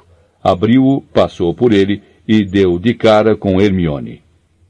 Olá! exclamou ela, estendendo uma pilha de torradas que carregava em um guardanapo. Trouxe para você. Quer dar uma volta? Boa ideia, respondeu Harry, agradecido. Os dois desceram, atravessaram depressa o saguão, sem olhar para o salão principal, e pouco depois estavam caminhando pelos jardins em direção ao lago, onde o navio de Durmstrang, ancorado, se refletia escuramente na água. Fazia uma manhã fria, e os dois amigos não pararam de andar, comendo as torradas, enquanto Harry contava a Hermione exatamente o que acontecera depois que deixara a mesa da Grifinória na noite anterior. Para seu imenso alívio, Hermione aceitou sua história sem duvidar. Bem, é claro que eu sabia que você não tinha se inscrito, disse a garota quando ele terminou de contar a cena na câmara vizinha ao salão principal. A cara que você fez quando Dumbledore o chamou. Mas a pergunta é: quem inscreveu você? Porque Moody tem razão, Harry. Acho que nenhum estudante teria sido capaz de fazer isso nunca teria sido capaz de enganar o cálice de fogo, nem de anular o feitiço de Dumbledore. Você viu Ronnie? interrompeu a Harry. Hermione hesitou. Uh, vi. Estava tomando café. Ele ainda acha que eu me inscrevi? Bem, não, acho que não. Não para valer, disse ela sem jeito. O que é que você está querendo dizer com esse não para valer? Ah, Harry, não está na cara, respondeu Hermione desesperada. Ele está com ciúmes. Com ciúmes? Repetiu o garoto sem acreditar. Com ciúmes de quê? Será que ele quer fazer papel de babaca na frente da escola inteira? Olha, disse Hermione pacientemente. É sempre você que recebe todas as atenções. Você sabe que é. Eu sei que não é sua culpa, acrescentou ela depressa, vendo Harry abrir a boca indignado. Eu sei que você não quer isso, mas. Bom, sabe, o Ronnie tem todos aqueles irmãos competindo com ele em casa, e você é o melhor amigo dele e é realmente famoso. Ronnie é sempre deixado de lado quando as pessoas veem você, e ele aguenta isso sem reclamar. Mas acho que mais essa vezinha foi demais. Ótimo, disse Harry com amargura. Realmente ótimo. Diga a ele que troco de lugar quando ele quiser. Diga a ele que o meu lugar está às ordens. Gente olhando de boca aberta para a minha cicatriz para todo lado que vou, não vou dizer nada a ele. Falou Hermione com rispidez. Diga você mesmo. É o único jeito de resolver isso. Não vou correr atrás dele para fazer ele crescer, disse Harry, tão alto que várias corujas pousadas em uma árvore próxima levantaram voo assustadas. Talvez ele acredite que não estou me divertindo quando me partirem o pescoço ou... Isso não tem graça, disse Hermione baixinho. Não tem a menor graça. Ela parecia extremamente ansiosa. Harry, estive pensando. Você sabe o que precisamos fazer, não sabe? Depressa, assim que voltarmos ao castelo. Sei. Tacar no Ronnie um bom chute na... Escrever a Sirius. Você tem que contar a ele o que aconteceu. Ele pediu para você mantê-lo informado de tudo o que estivesse acontecendo em Hogwarts. É quase como se ele esperasse que uma coisa dessas fosse acontecer. Trouxe pergaminho e uma pena comigo. Corta essa! exclamou Harry, olhando à volta para verificar se havia alguém ouvindo.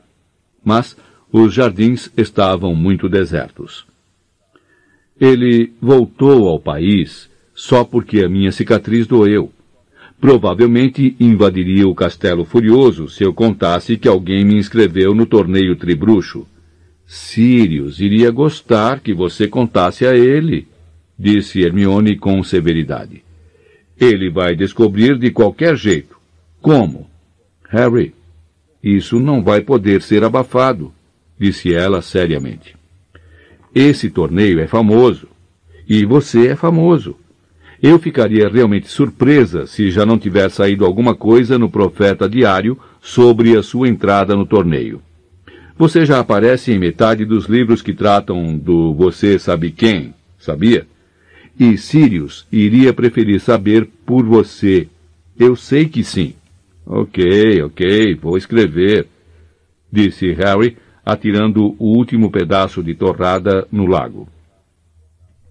Os dois ficaram parados observando o pão flutuar por um instante, antes de um grande tentáculo emergir e engoli-lo por baixo. Depois disso, retornaram ao castelo. Vou usar a coruja de quem? perguntou Harry quando subiam as escadas. Ele me disse para não usar Edviges outra vez. Pergunte ao Ronnie se você pode pedir emprestada. Não vou pedir nada ao Ronnie, disse o garoto decidido. Bom, então peça uma das corujas da escola. Qualquer pessoa pode pedir, disse Hermione. Os dois subiram até o corujal. Hermione deu a Harry um pedaço de pergaminho, uma pena e um tinteiro. Depois, saiu percorrendo as longas filas de poleiros, examinando as diferentes corujas, enquanto Harry se sentava encostado à parede e escrevia a carta. Caro Sirius, você me disse para mantê-lo informado do que está acontecendo em Hogwarts. Então, aqui vai. Não sei se você já sabe, mas vão realizar um torneio tribruxo este ano. E, na noite de sábado, fui escolhido para ser o quarto campeão. Não sei quem pôs o meu nome no cálice de fogo, mas não fui eu. O outro campeão de Hogwarts é Cedrico Diggory, da Lufa-Lufa. Ele parou nesse ponto pensativo. Teve vontade de dizer alguma coisa sobre a imensa carga de ansiedade que parecia ter se instalado em seu peito desde a noite anterior, mas não conseguiu descobrir como traduzir isso em palavras. Então, ele simplesmente molhou mais uma vez a pena no tinteiro e escreveu: Espero que você esteja ok. E Bicuço também. Harry. Terminei, disse ele a Hermione, levantando-se e sacudindo a palha das vestes. Ao fazer isso, Edviges veio voando para o seu ombro e estendeu a perna. Não posso usar você, disse Harry a ela, correndo o olhar pelas corujas da escola ao redor. Tenho que usar uma dessas. Edviges soltou um pio muito alto e levantou o voo tão inesperadamente que suas garras cortaram o ombro do garoto. E ficou de costas para Harry enquanto ele tentava prender a carta a uma grande coruja de igreja. Depois que a coruja partiu, Harry estendeu a mão para acariciar Edviges, mas ela estalou o bico furiosa e voou para os caibros do telhado fora do seu alcance. Primeiro Ronnie e agora você, disse Harry aborrecido. Não é minha culpa. Se Harry pensou que as coisas iam melhorar uma vez que se acostumasse à ideia de ser campeão, o dia seguinte lhe provou que estava enganado. Ele não poderia evitar o resto da escola quando voltasse às aulas. E era visível que o resto da escola, tal como seus colegas da Grifinória, achava que Harry se inscrevera para o torneio. Ao contrário dos garotos de sua casa, porém, os outros não pareciam estar bem impressionados. Os da Lufa-Lufa, que normalmente conviviam em excelentes termos com os alunos da Grifinória, tinham se tornado bastante frios. Uma aula de herbologia foi suficiente para demonstrar isso. Ficou claro que os alunos da Lufa-Lufa achavam que Harry roubara a glória do seu campeão. Um sentimento talvez exagerado pelo fato de que a Lufa-Lufa raramente conquistava alguma glória, e Cedrico era um dos poucos que lhe dera alguma, tendo uma vez derrotado a Grifinória no quadribol. Ernesto Macmillan e Justino Finch Fletchley, com quem Harry habitualmente se dava tão bem, não falaram com ele, embora os três estivessem reinvasando bulbos saltadores na mesma caixa, embora tivessem rido de modo bem desagradável quando um dos bulbos saltadores escapuliu da mão de Harry e bateu com força no rosto do garoto. Tampouco Ronnie estava falando com Harry. Hermione se sentou entre os dois, procurando a custo manter uma conversa. E, embora os dois lhe respondessem normalmente, evitavam se olhar. Harry achou que até a professora Sprout parecia estar distante com ele. Mas, afinal, ela era a diretora da Lufa-Lufa. Em circunstâncias normais, o garoto teria ficado ansioso para ver Hagrid, mas a aula de trato das criaturas mágicas significava também rever os alunos da Sonserina. A primeira vez que estaria cara a cara com eles desde que se tornara campeão. Previsivelmente, Malfoy chegou à cabana de Hagrid com o conhecido sorriso desdenhoso atarrachado no rosto. Ah, olha só, pessoal, é o campeão! Disse ele a Crabbe e a Goyle no instante em que se aproximou de Harry o bastante para ser ouvido. Trouxeram os cadernos de autógrafos? É melhor pedir um agora, porque duvido que a gente vá vê-lo por muito tempo. Metade dos campeões do torneio Tribruxo morreram. Quanto tempo você acha que vai durar, Potter? Aposto que só os primeiros dez minutos da primeira tarefa. Crab e Goyle deram risadas para agradá-lo. Mas Malfoy teve que parar por aí, porque Hagrid surgiu dos fundos da cabana segurando uma torre instável de caixas, cada uma contendo um enorme explosivinho. Para horror da turma, Hagrid começou a explicar que a razão pela qual os bichos tinham andado se matando era o excesso de energia acumulada, e que a solução era cada aluno pôr uma coleira em um bicho e levá-lo para passear um pouco. A única vantagem desse plano foi distrair Malfoy completamente. Levar essa coisa para passear um pouco? Repetiu ele, enojado, olhando para dentro de uma das caixas.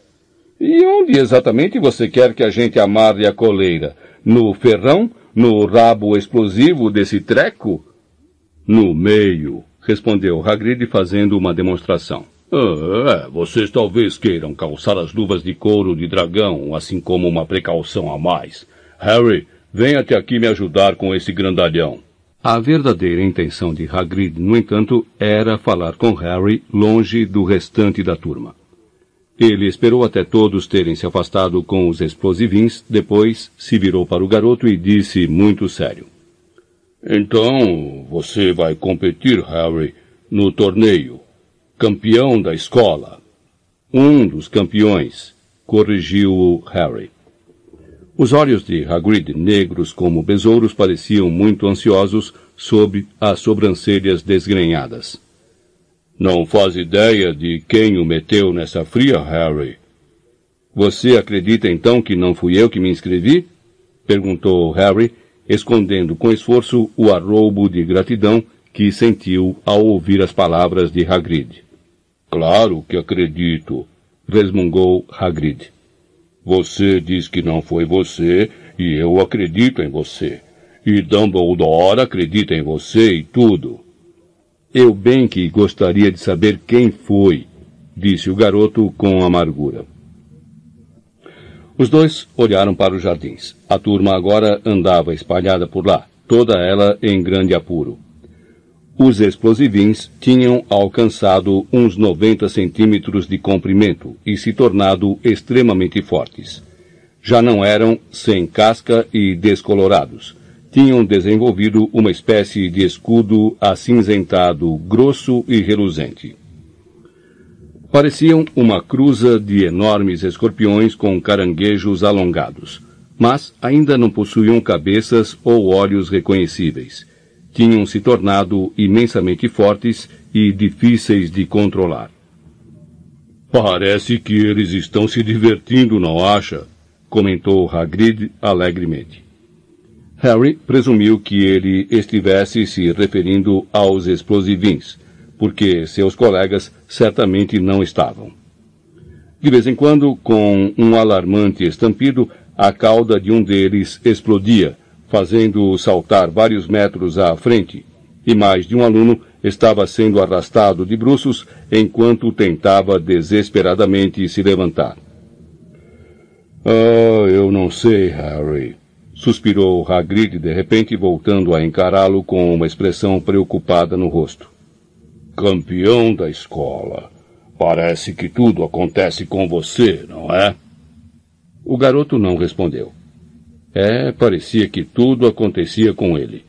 Era mais ou menos o que Hermione dissera quando andavam pela margem do lago. E essa era a razão, segundo ela, pela qual Rony deixara de falar com ele. Os dias que se seguiram foram alguns dos piores que Harry passara em Hogwarts. O mais próximo que ele chegara desse sentimento fora durante aqueles meses, no segundo ano, em que grande parte da escola suspeitara que era ele que atacava os colegas. Mas então Ronnie ficara do seu lado. Harry achava que poderia suportar a atitude do resto da escola, se ao menos pudesse ter Ronnie outra vez como amigo, mas não ia tentar persuadi-lo a voltarem a se falar se ele não queria. Contudo, estava solitário com tanta animosidade ao redor dele. Harry podia entender a atitude do pessoal da Lufa-Lufa, mesmo que não lhe agradasse. Tinham um campeão próprio para apoiar. Não esperara menos do que agressões verbais dos alunos da Sonserina. era muito impopular entre eles, e sempre o fora, pois ajudara a Grifinória a derrotá-los muitas vezes, tanto no quadribol quanto no campeonato intercasas. Mas alimentara a esperança de que os colegas da Corvinal tivessem a bondade de apoiá-lo tanto quanto a Cedrico. Mas se enganara. A maioria dos alunos daquela casa parecia pensar que estivera desesperado para conquistar um pouco mais de fama, fazendo o cálice de fogo aceitar seu nome. Depois, havia ainda o fato de Cedrico se enquadrar muito melhor no papel de campeão do que ele. Excepcionalmente bonito, nariz reto, cabelos escuros e olhos cinzentos, era difícil dizer quem era o alvo de maior admiração ultimamente, se Cedrico ou Victor Krum. Harry chegou a presenciar as mesmas garotas do sexto ano que se empenharam tanto para obter um autógrafo de Krum, suplicando a Cedrico para assinar suas mochilas na hora do almoço. Entre mentes não havia resposta de Sirius, Edviges se recusava a se aproximar dele, a professora Sibylla Trelawney andava predizendo sua morte com uma certeza ainda maior do que de costume, e ele estava se saindo tão mal nos feitiços convocatórios na aula do professor Flitwick que recebera dever de casa suplementar. A única pessoa a receber, à exceção de Neville. Na realidade, não é tão difícil assim. Hermione tentou tranquilizá-lo quando saíam da sala de Flitwick. A garota fizera os objetos dispararem pela sala em sua direção a aula inteira, como se ela fosse uma espécie de imã exótico para espanadores, cestas de papel e lunascópios. Você simplesmente não se concentrou como devia. E por que teria sido isso? Perguntou Harry sombriamente quando Cedrico Diggory passou por eles, cercado por um grande grupo de garotas que sorriam debilmente e olharam para Harry como se ele fosse um explosivinho particularmente grande. Mesmo assim, deixa para lá, não é? Dois tempos de poções à espera da gente hoje à tarde. A aula de poções sempre fora uma experiência terrível, mas ultimamente chegava quase a ser uma tortura. Ficar trancado em uma masmorra durante uma hora e meia com Snape e os alunos da Sonserina, todos decididos a castigar Harry o máximo por se atrever a ser campeão da escola, era a coisa mais desagradável que ele poderia imaginar. Já aturara uma sexta-feira, com Hermione sentada ao seu lado, entoando entre dentes: Não ligue, não ligue, não ligue e ele não conseguia ver por que esta seria melhor. Quando ele e a amiga chegaram à porta da masmorra de Snape depois do almoço, encontraram os alunos da Sonserina esperando à porta, cada um deles usando um distintivo no peito. Por um instante delirante, Harry pensou que fossem distintivos do FALE, mas logo viu que todos continham a mesma mensagem em letras vermelhas luminosas, que brilhavam vivamente no corredor subterrâneo mal iluminado. Apoie Cedrico Diggory, o verdadeiro campeão de Hogwarts. Gostou, Potter? perguntou Malfoy em voz alta quando Harry se aproximou. E isso não é só o que eles fazem. Olha só. E apertou o distintivo contra o peito. A mensagem desapareceu e foi substituída por outra que emitia uma luz verde. Potter fede. Os alunos da Sonserina rolaram de rir. Cada um deles apertou o distintivo também, até que a mensagem Potter fede estivesse brilhando vivamente a toda a volta do garoto. Ele sentiu uma onda de calor subir pelo pescoço e o rosto. Ah, engraçadíssimo! disse Hermione com sarcasmo a Pansy Parkinson e sua turma de garotas da Sonserina, que riam mais gostosamente do que quaisquer outros. é realmente engraçadíssimo. Ronnie estava parado encostado à parede com Dino e Simas. Ele não estava rindo, mas tampouco defendia Harry. Quer um, Granger? perguntou Malfoy, oferecendo um distintivo a Hermione. Eu tenho um monte.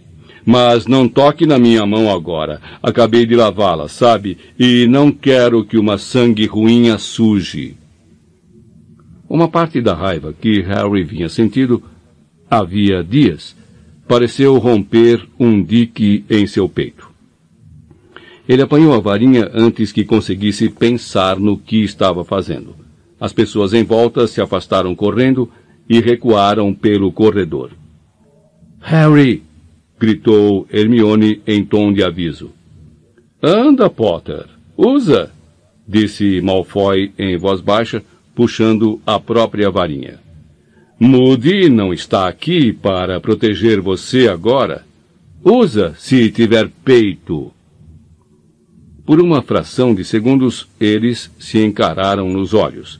Depois, exatamente ao mesmo tempo, os dois agiram. Furnúnculos! berrou Harry. Densalgeo! berrou Malfoy. Feixes de luz saíram de cada varinha, colidiram em pleno ar e ricochetearam em ângulo. O de Harry atingiu Goyle no rosto, e o de Malfoy, Hermione. Goyle berrou e levou as mãos ao nariz, de onde começaram a brotar furúnculos enormes e feios. A garota, chorando de dor, apertou a boca. Mione! Ronnie correu para ela para ver o que acontecera. Harry se virou e viu Ronnie tirando a mão de Hermione do rosto. Não era uma visão agradável. Os dentes da frente da garota, que já eram maiores do que o normal, cresciam agora a um ritmo assustador. A cada minuto, a garota se parecia mais com um castor, pois seus dentes se alongavam, ultrapassavam o lábio inferior em direção ao queixo. Tomada de pânico, ela os apalpou e soltou um grito aterrorizado. E que barulheira é essa? perguntou uma voz suave e letal. Snape chegara. Os alunos da Sonserina gritavam tentando dar explicações. Snape apontou um dedo longo e amarelado para Malfoy e disse: Explique. Potter me atacou, professor. Atacamos um ao outro ao mesmo tempo, gritou Harry. E ele atingiu Goyle. Olhe. Snape contemplou Goyle cujo rosto agora lembrava a ilustração de um livro doméstico sobre cogumelos venenosos. Ala hospitalar, Goyle, disse o professor calmamente. Malfoy atingiu Hermione, disse Ronnie. Olhe! O garoto obrigou Hermione a mostrar os dentes a Snape. Ela se esforçava ao máximo para escondê-los com as mãos, embora isso fosse difícil, porque agora tinham ultrapassado o seu decote. Pansy, Parkinson e as outras garotas da Sonserina se dobravam de rir em silêncio, apontando para Hermione pelas costas de Snape. Snape olhou friamente para Hermione e disse: Não vejo diferença alguma. Hermione deixou escapar um lamento. Seus olhos se encheram de lágrimas. Ela deu meia volta e correu, correu pelo corredor afora e desapareceu.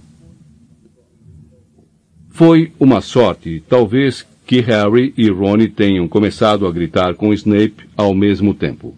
Sorte que suas vozes tenham ecoado tão forte no corredor de pedra, porque, na confusão de sons, ficou impossível o professor ouvir exatamente os nomes de que o xingaram. Mas ele captou o sentido.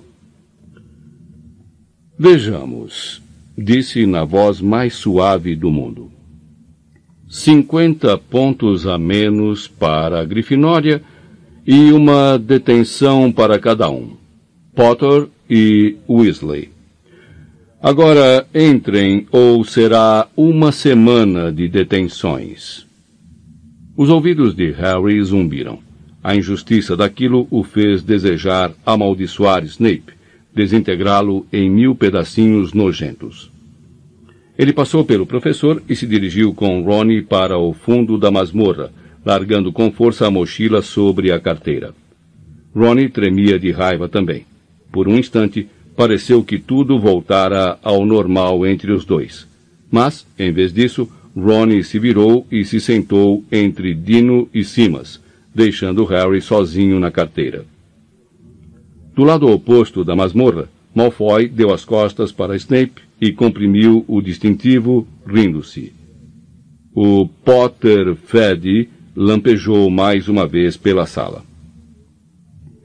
Harry se sentou e ficou encarando Snape quando a aula começou, visualizando coisas horríveis acontecendo ao professor.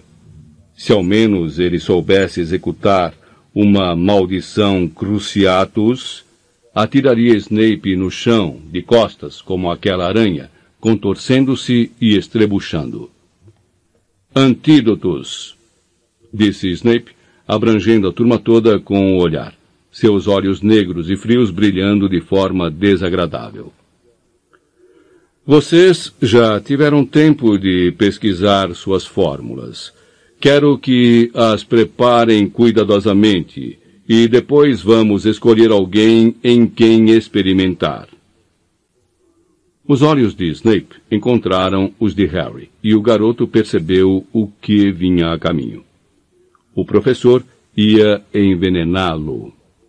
Harry se imaginou agarrando o caldeirão, correndo até a frente da turma e tacando o caldeirão na cabeça oleosa de Snape.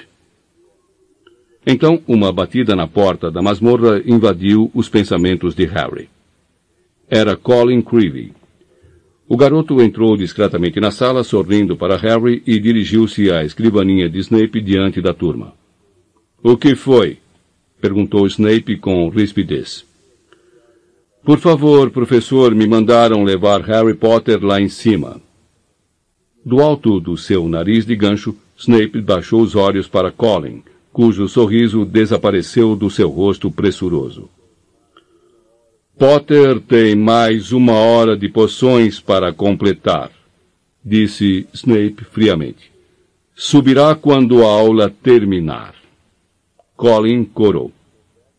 Professor, o Sr. Bagman é quem está chamando, disse nervoso. Todos os campeões têm que ir. Acho que querem tirar fotos. Harry teria dado tudo o que possuía para impedir Colin de dizer aquelas últimas palavras. Arriscou um relanceio para Ronnie, mas o amigo contemplava o teto decidido.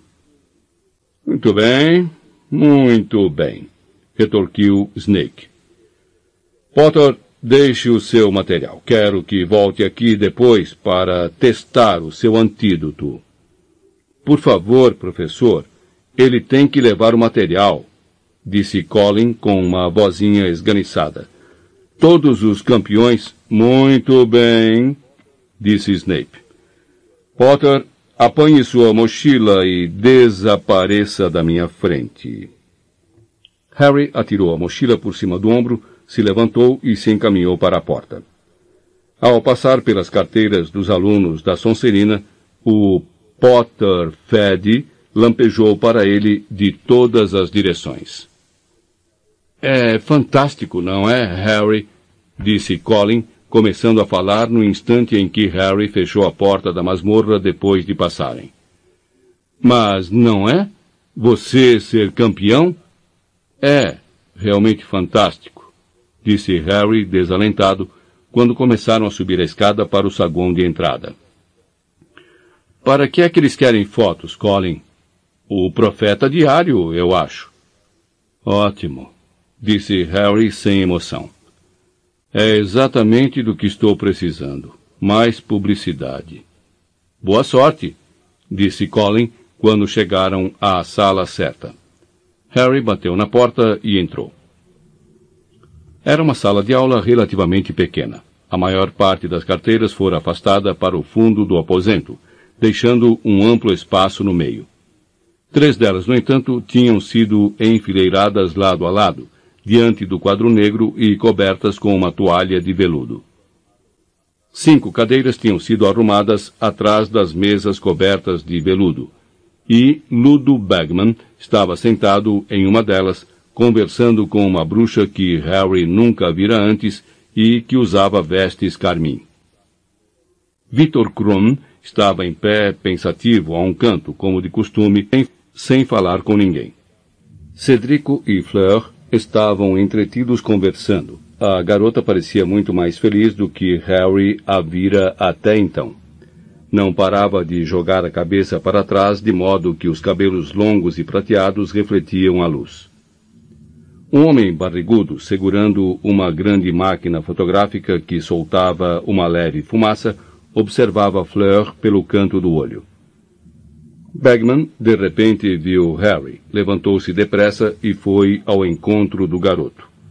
Ah, aqui está ele. O campeão número 4. Entre, Harry, entre. Não tem com o que se preocupar. É apenas a cerimônia de pesagem das varinhas. Os outros juízes estão chegando. Pesagem das varinhas? repetiu Harry, nervoso.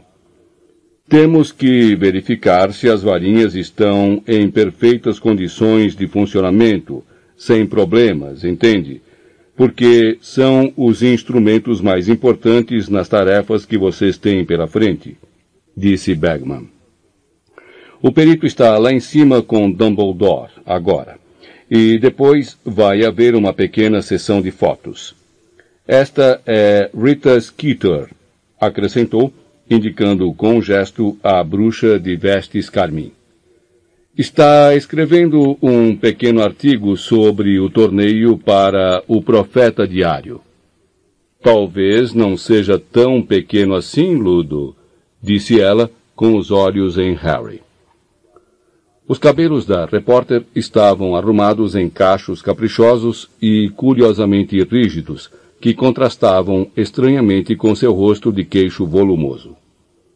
Ela usava óculos com aros de pedrinhas. Os dedos grossos que seguravam uma bolsa de couro de crocodilo terminavam em unhas de cinco centímetros de comprimento, pintadas de escarlate.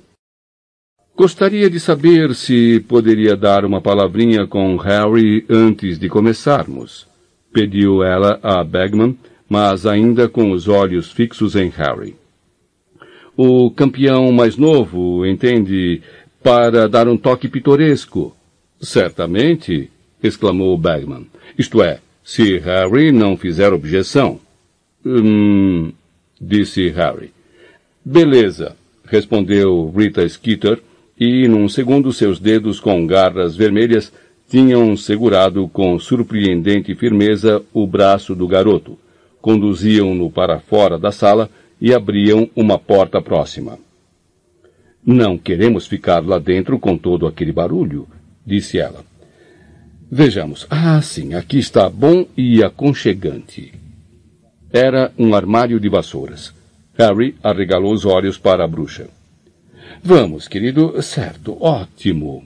Repetiu outra vez, encarapitou-se precariamente sobre um balde virado de boca para baixo fez Harry sentar-se em uma caixa de papelão e fechou a porta, mergulhando-os na escuridão. Vejamos agora. Rita abriu a bolsa de crocodilo e tirou um punhado de velas, que acendeu com um aceno da varinha, e colocou-as suspensas no ar, de modo a iluminar o que faziam. Você não se importa, Harry, se eu usar uma pena de repetição rápida? Assim fico livre para conversar com você normalmente. Uma o quê? perguntou Harry. O sorriso de Rita se abriu. Harry contou três dentes de ouro. Mais uma vez, ela meteu a mão na bolsa e tirou uma pena comprida verde ácido e um rolo de pergaminho, que abriu entre os dois em cima de uma caixa de removedor mágico multiuso da senhora Scower. Ela levou a ponta da pena verde à boca, chupou-a por um instante com cara de quem estava gostando, depois colocou-a em pé sobre o pergaminho, onde a pena ficou equilibrada, tremendo ligeiramente. Teste. Meu nome é Rita Skeeter, repórter do Profeta Diário. Harry olhou depressa para a pena. No momento em que Rita falara, ela começou a escrever, deslizando sobre o pergaminho. A atraente Rita Skeeter, 43 anos, cuja pena infrene já esvaziou muitas reputações infladas. Beleza, disse Rita Skeeter mais uma vez, e rasgou a parte escrita do pergaminho, amassou-a e meteu-a na bolsa. Inclinou-se então para Harry e disse: Então, Harry, o que fez você decidir entrar no torneio tribruxo? Hum, disse Harry outra vez, mas foi distraído pela pena. Embora não estivesse falando, ela continuava a correr pelo pergaminho e, seguindo-a, o garoto pôde ler uma nova frase. Uma feia cicatriz, lembrança de um passado trágico, desfigura o rosto de outra forma encantador de Harry Potter, cujos olhos. Não dê atenção à pena, Harry, disse Rita Skeeter com firmeza. Relutante, Harry ergueu os olhos para ela. Agora, por que decidiu entrar para o torneio, Harry? Eu não entrei, disse Harry. Não sei como foi que o meu nome foi parar no cálice de fogo. Eu não o pus lá. A repórter ergueu a sobrancelha fortemente delineada. Ora, Harry, não precisa ter medo de entrar numa fria. Todos sabemos que você não deveria ter se inscrito. Mas não se preocupe com isso. Os nossos leitores adoram rebeldias. Mas eu não me inscrevi, repetiu Harry. Não sei quem. Como é que você se sente com relação às tarefas que o aguardam? perguntou Rita Skeeter. Excitado? Nervoso? Ainda não pensei realmente. É, nervoso, suponho, disse Harry. Ao falar, suas entranhas reviraram desconfortavelmente. Houve campeões que morreram no passado, não é? disse Rita com eficiência. Você chegou a pensar nisso? Bom, dizem que vai ser muito mais seguro este ano. A pena correu veloz pelo pergaminho entre os dois, para frente e para trás, como se estivesse patinando. Naturalmente, você já viu a morte cara a cara antes, não é? perguntou ela, observando-o atentamente. Como você diria que isso o afetou? Hum, disse Harry uma terceira vez. Você acha que o trauma do passado o deixou desejoso de se pôr à prova? De fazer jus ao seu nome? Você acha que talvez tenha se sentido tentado a se inscrever no torneio tribruxo porque eu não me inscrevi? Disse Harry, começando a se sentir irritado. Você tem alguma lembrança dos seus pais? Perguntou Rita Skeeter, abafando a resposta do garoto. Não. Como você acha que eles se sentiriam se soubessem que você ia competir no torneio tribruxo. Orgulhosos? Preocupados? Zangados? Harry estava se sentindo realmente aborrecido agora. Como é que ele ia saber o que seus pais estariam sentindo se fossem vivos? Percebeu que a jornalista o observava muito atentamente. De cara amarrada, ele evitou seu olhar e baixou os olhos para as palavras que a pena acabara de escrever. As lágrimas marejaram aqueles olhos espantosamente verdes quando a nossa conversa se voltou para os pais de quem ele mal se lembra. Eu não estou com lágrimas nos olhos, disse Harry em voz alta. Antes que Rita Skeeter pudesse dizer uma palavra, a porta do armário de vassouras se escancarou. Harry olhou à volta, piscando para a claridade. Alvo Dumbledore estava parado ali contemplando os dois apertados no armário. Dumbledore! exclamou Rita Skeeter, parecendo encantada. Mas Harry reparou que a pena e o pergaminho tinham repentinamente desaparecido da caixa de removedor mágico e os dedos da jornalista com garras nas pontas fechavam apressadamente a bolsa de crocodilo. Como vai? disse ela, erguendo-se e estendendo uma das mãos grandes e masculinas a Dumbledore. Espero que tenha visto o meu artigo durante o verão sobre a conferência da Confederação Internacional dos Bruxos.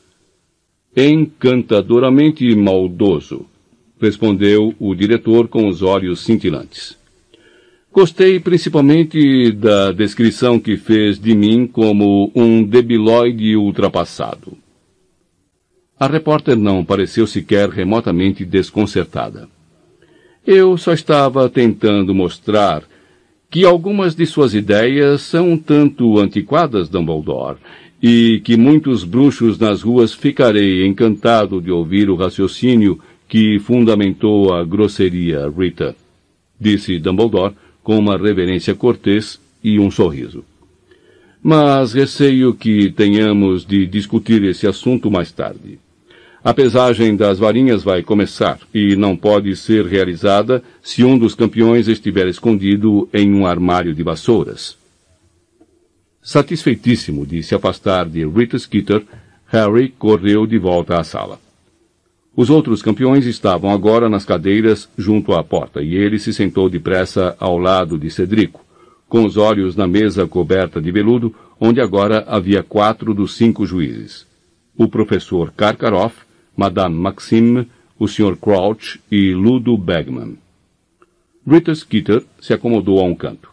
Harry a viu tirar discretamente o pergaminho da bolsa, abri-lo sobre um joelho, chupar a ponta da pena de repetição rápida e equilibrá-la mais uma vez sobre o pergaminho. Gostaria de lhes apresentar o Sr. Olivaras, disse Dumbledore, ocupando seu lugar à mesa dos juízes e se dirigindo aos campeões.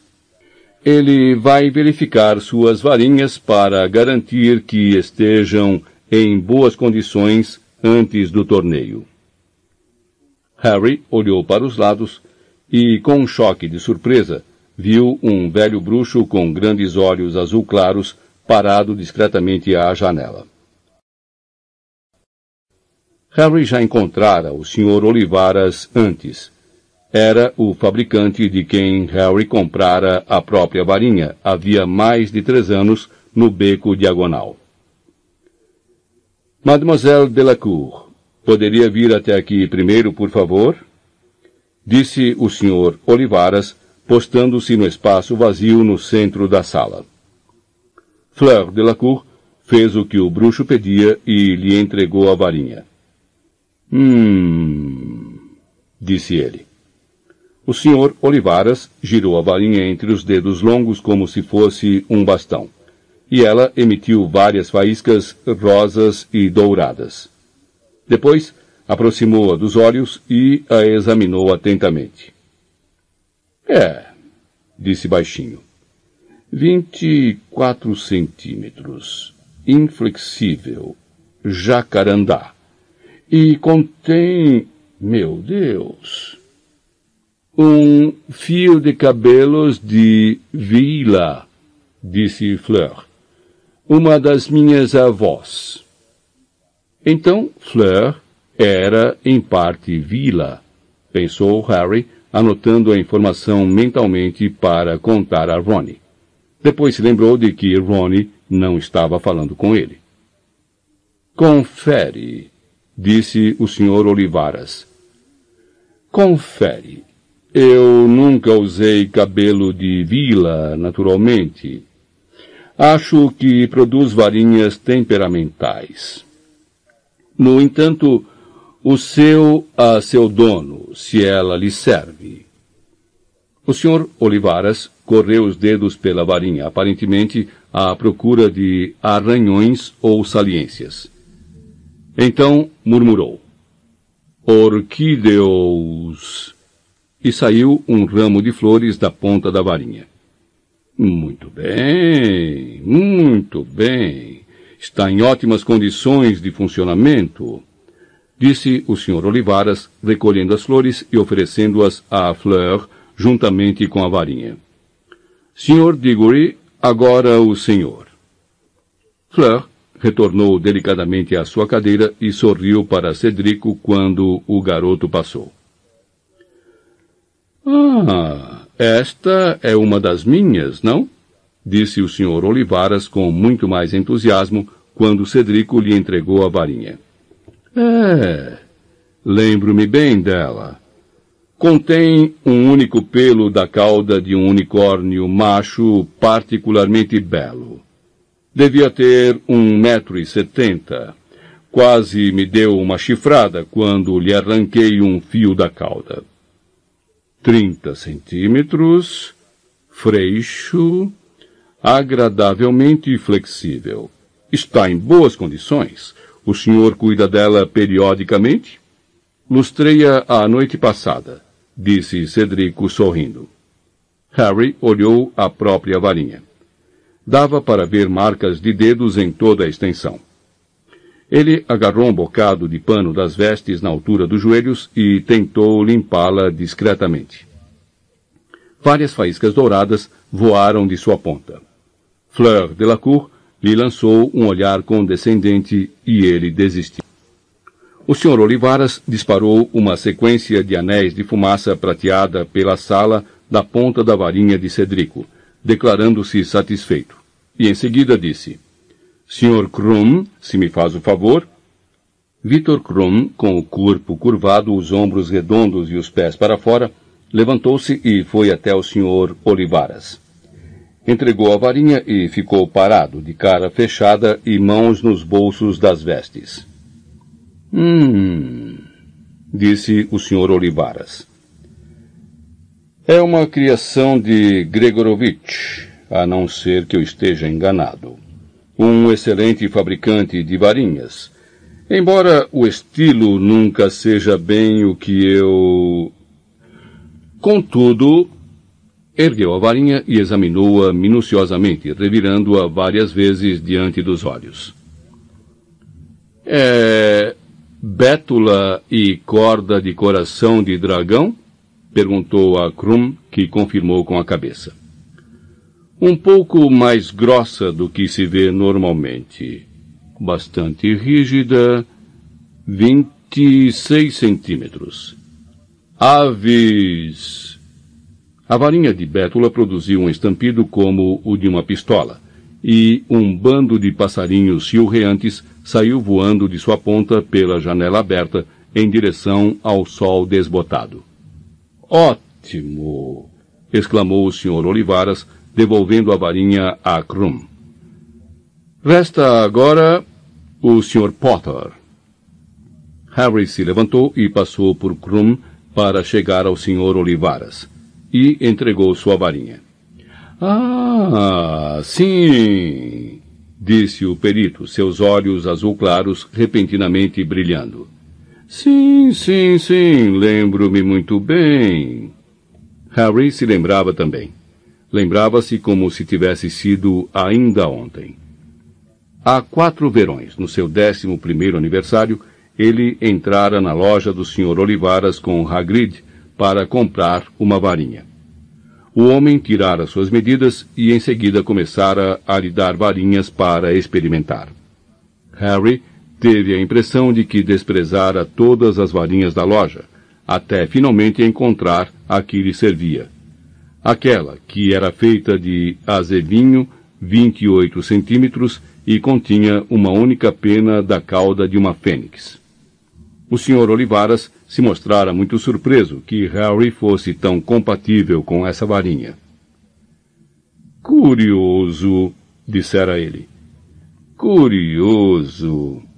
Somente quando o garoto perguntou o que era curioso, o bruxo explicara que a pena de fênix na varinha de Harry viera do mesmo pássaro que fornecera a alma da varinha de Lord Voldemort. Harry nunca compartilhara essa informação com ninguém. Gostava muito de sua varinha, e por ele, a afinidade dela com a varinha de Voldemort era algo imutável, do mesmo jeito que não podia mudar o fato de ser parente da tia Petúnia. Contudo, ele realmente desejou que o Sr. Olivaras não fosse contar isso aos presentes. Tinha a estranha sensação de que a pena de repetição rápida de Rita Skeeter poderia explodir de excitação se isso acontecesse. O Sr. Olivaras passou mais tempo examinando a varinha de Harry do que a dos demais. Por fim, porém, fez jorrar uma fonte de vinho da varinha e devolveu-a a Harry, anunciando que o objeto continuava em perfeitas condições. Muito obrigado a todos, disse Dumbledore, levantando-se da mesa dos juízes. Vocês podem voltar às suas aulas agora, ou talvez seja mais rápido descerem logo para jantar, já que elas estão prestes a terminar.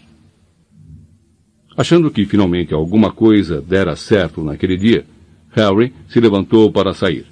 Mas o homem com a máquina fotográfica preta deu um pulo da cadeira e pigarreou. Fotos, Dumbledore, fotos! exclamou Bagman, excitado. Todos os juízes e campeões. O que é que você acha, Rita? Uh, certo. Vamos fazer essas primeiras respondeu a repórter, cujos olhos estavam fixos em Harry outra vez. E depois talvez umas fotos individuais. As fotos consumiram muito tempo. Madame Maxime deixava todos na sombra sempre que se levantava e o fotógrafo não conseguia recuar o suficiente para enquadrá-la. Por fim, ela teve que se sentar e os demais se postarem ao seu redor. Karkaroff não parava de torcer o cavanhaque com o dedo para lhe acrescentar mais um cacho. Krum, que Harry imaginaria estar acostumado a esse tipo de coisa, procurava se esconder atrás do grupo.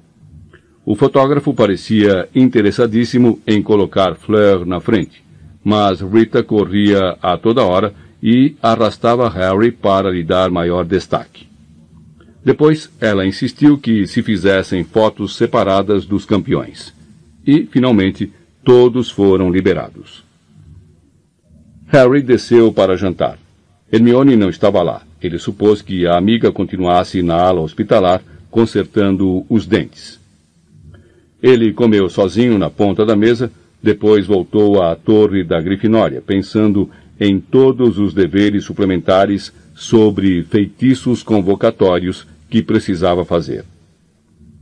Em cima, no dormitório, encontrou Ronnie.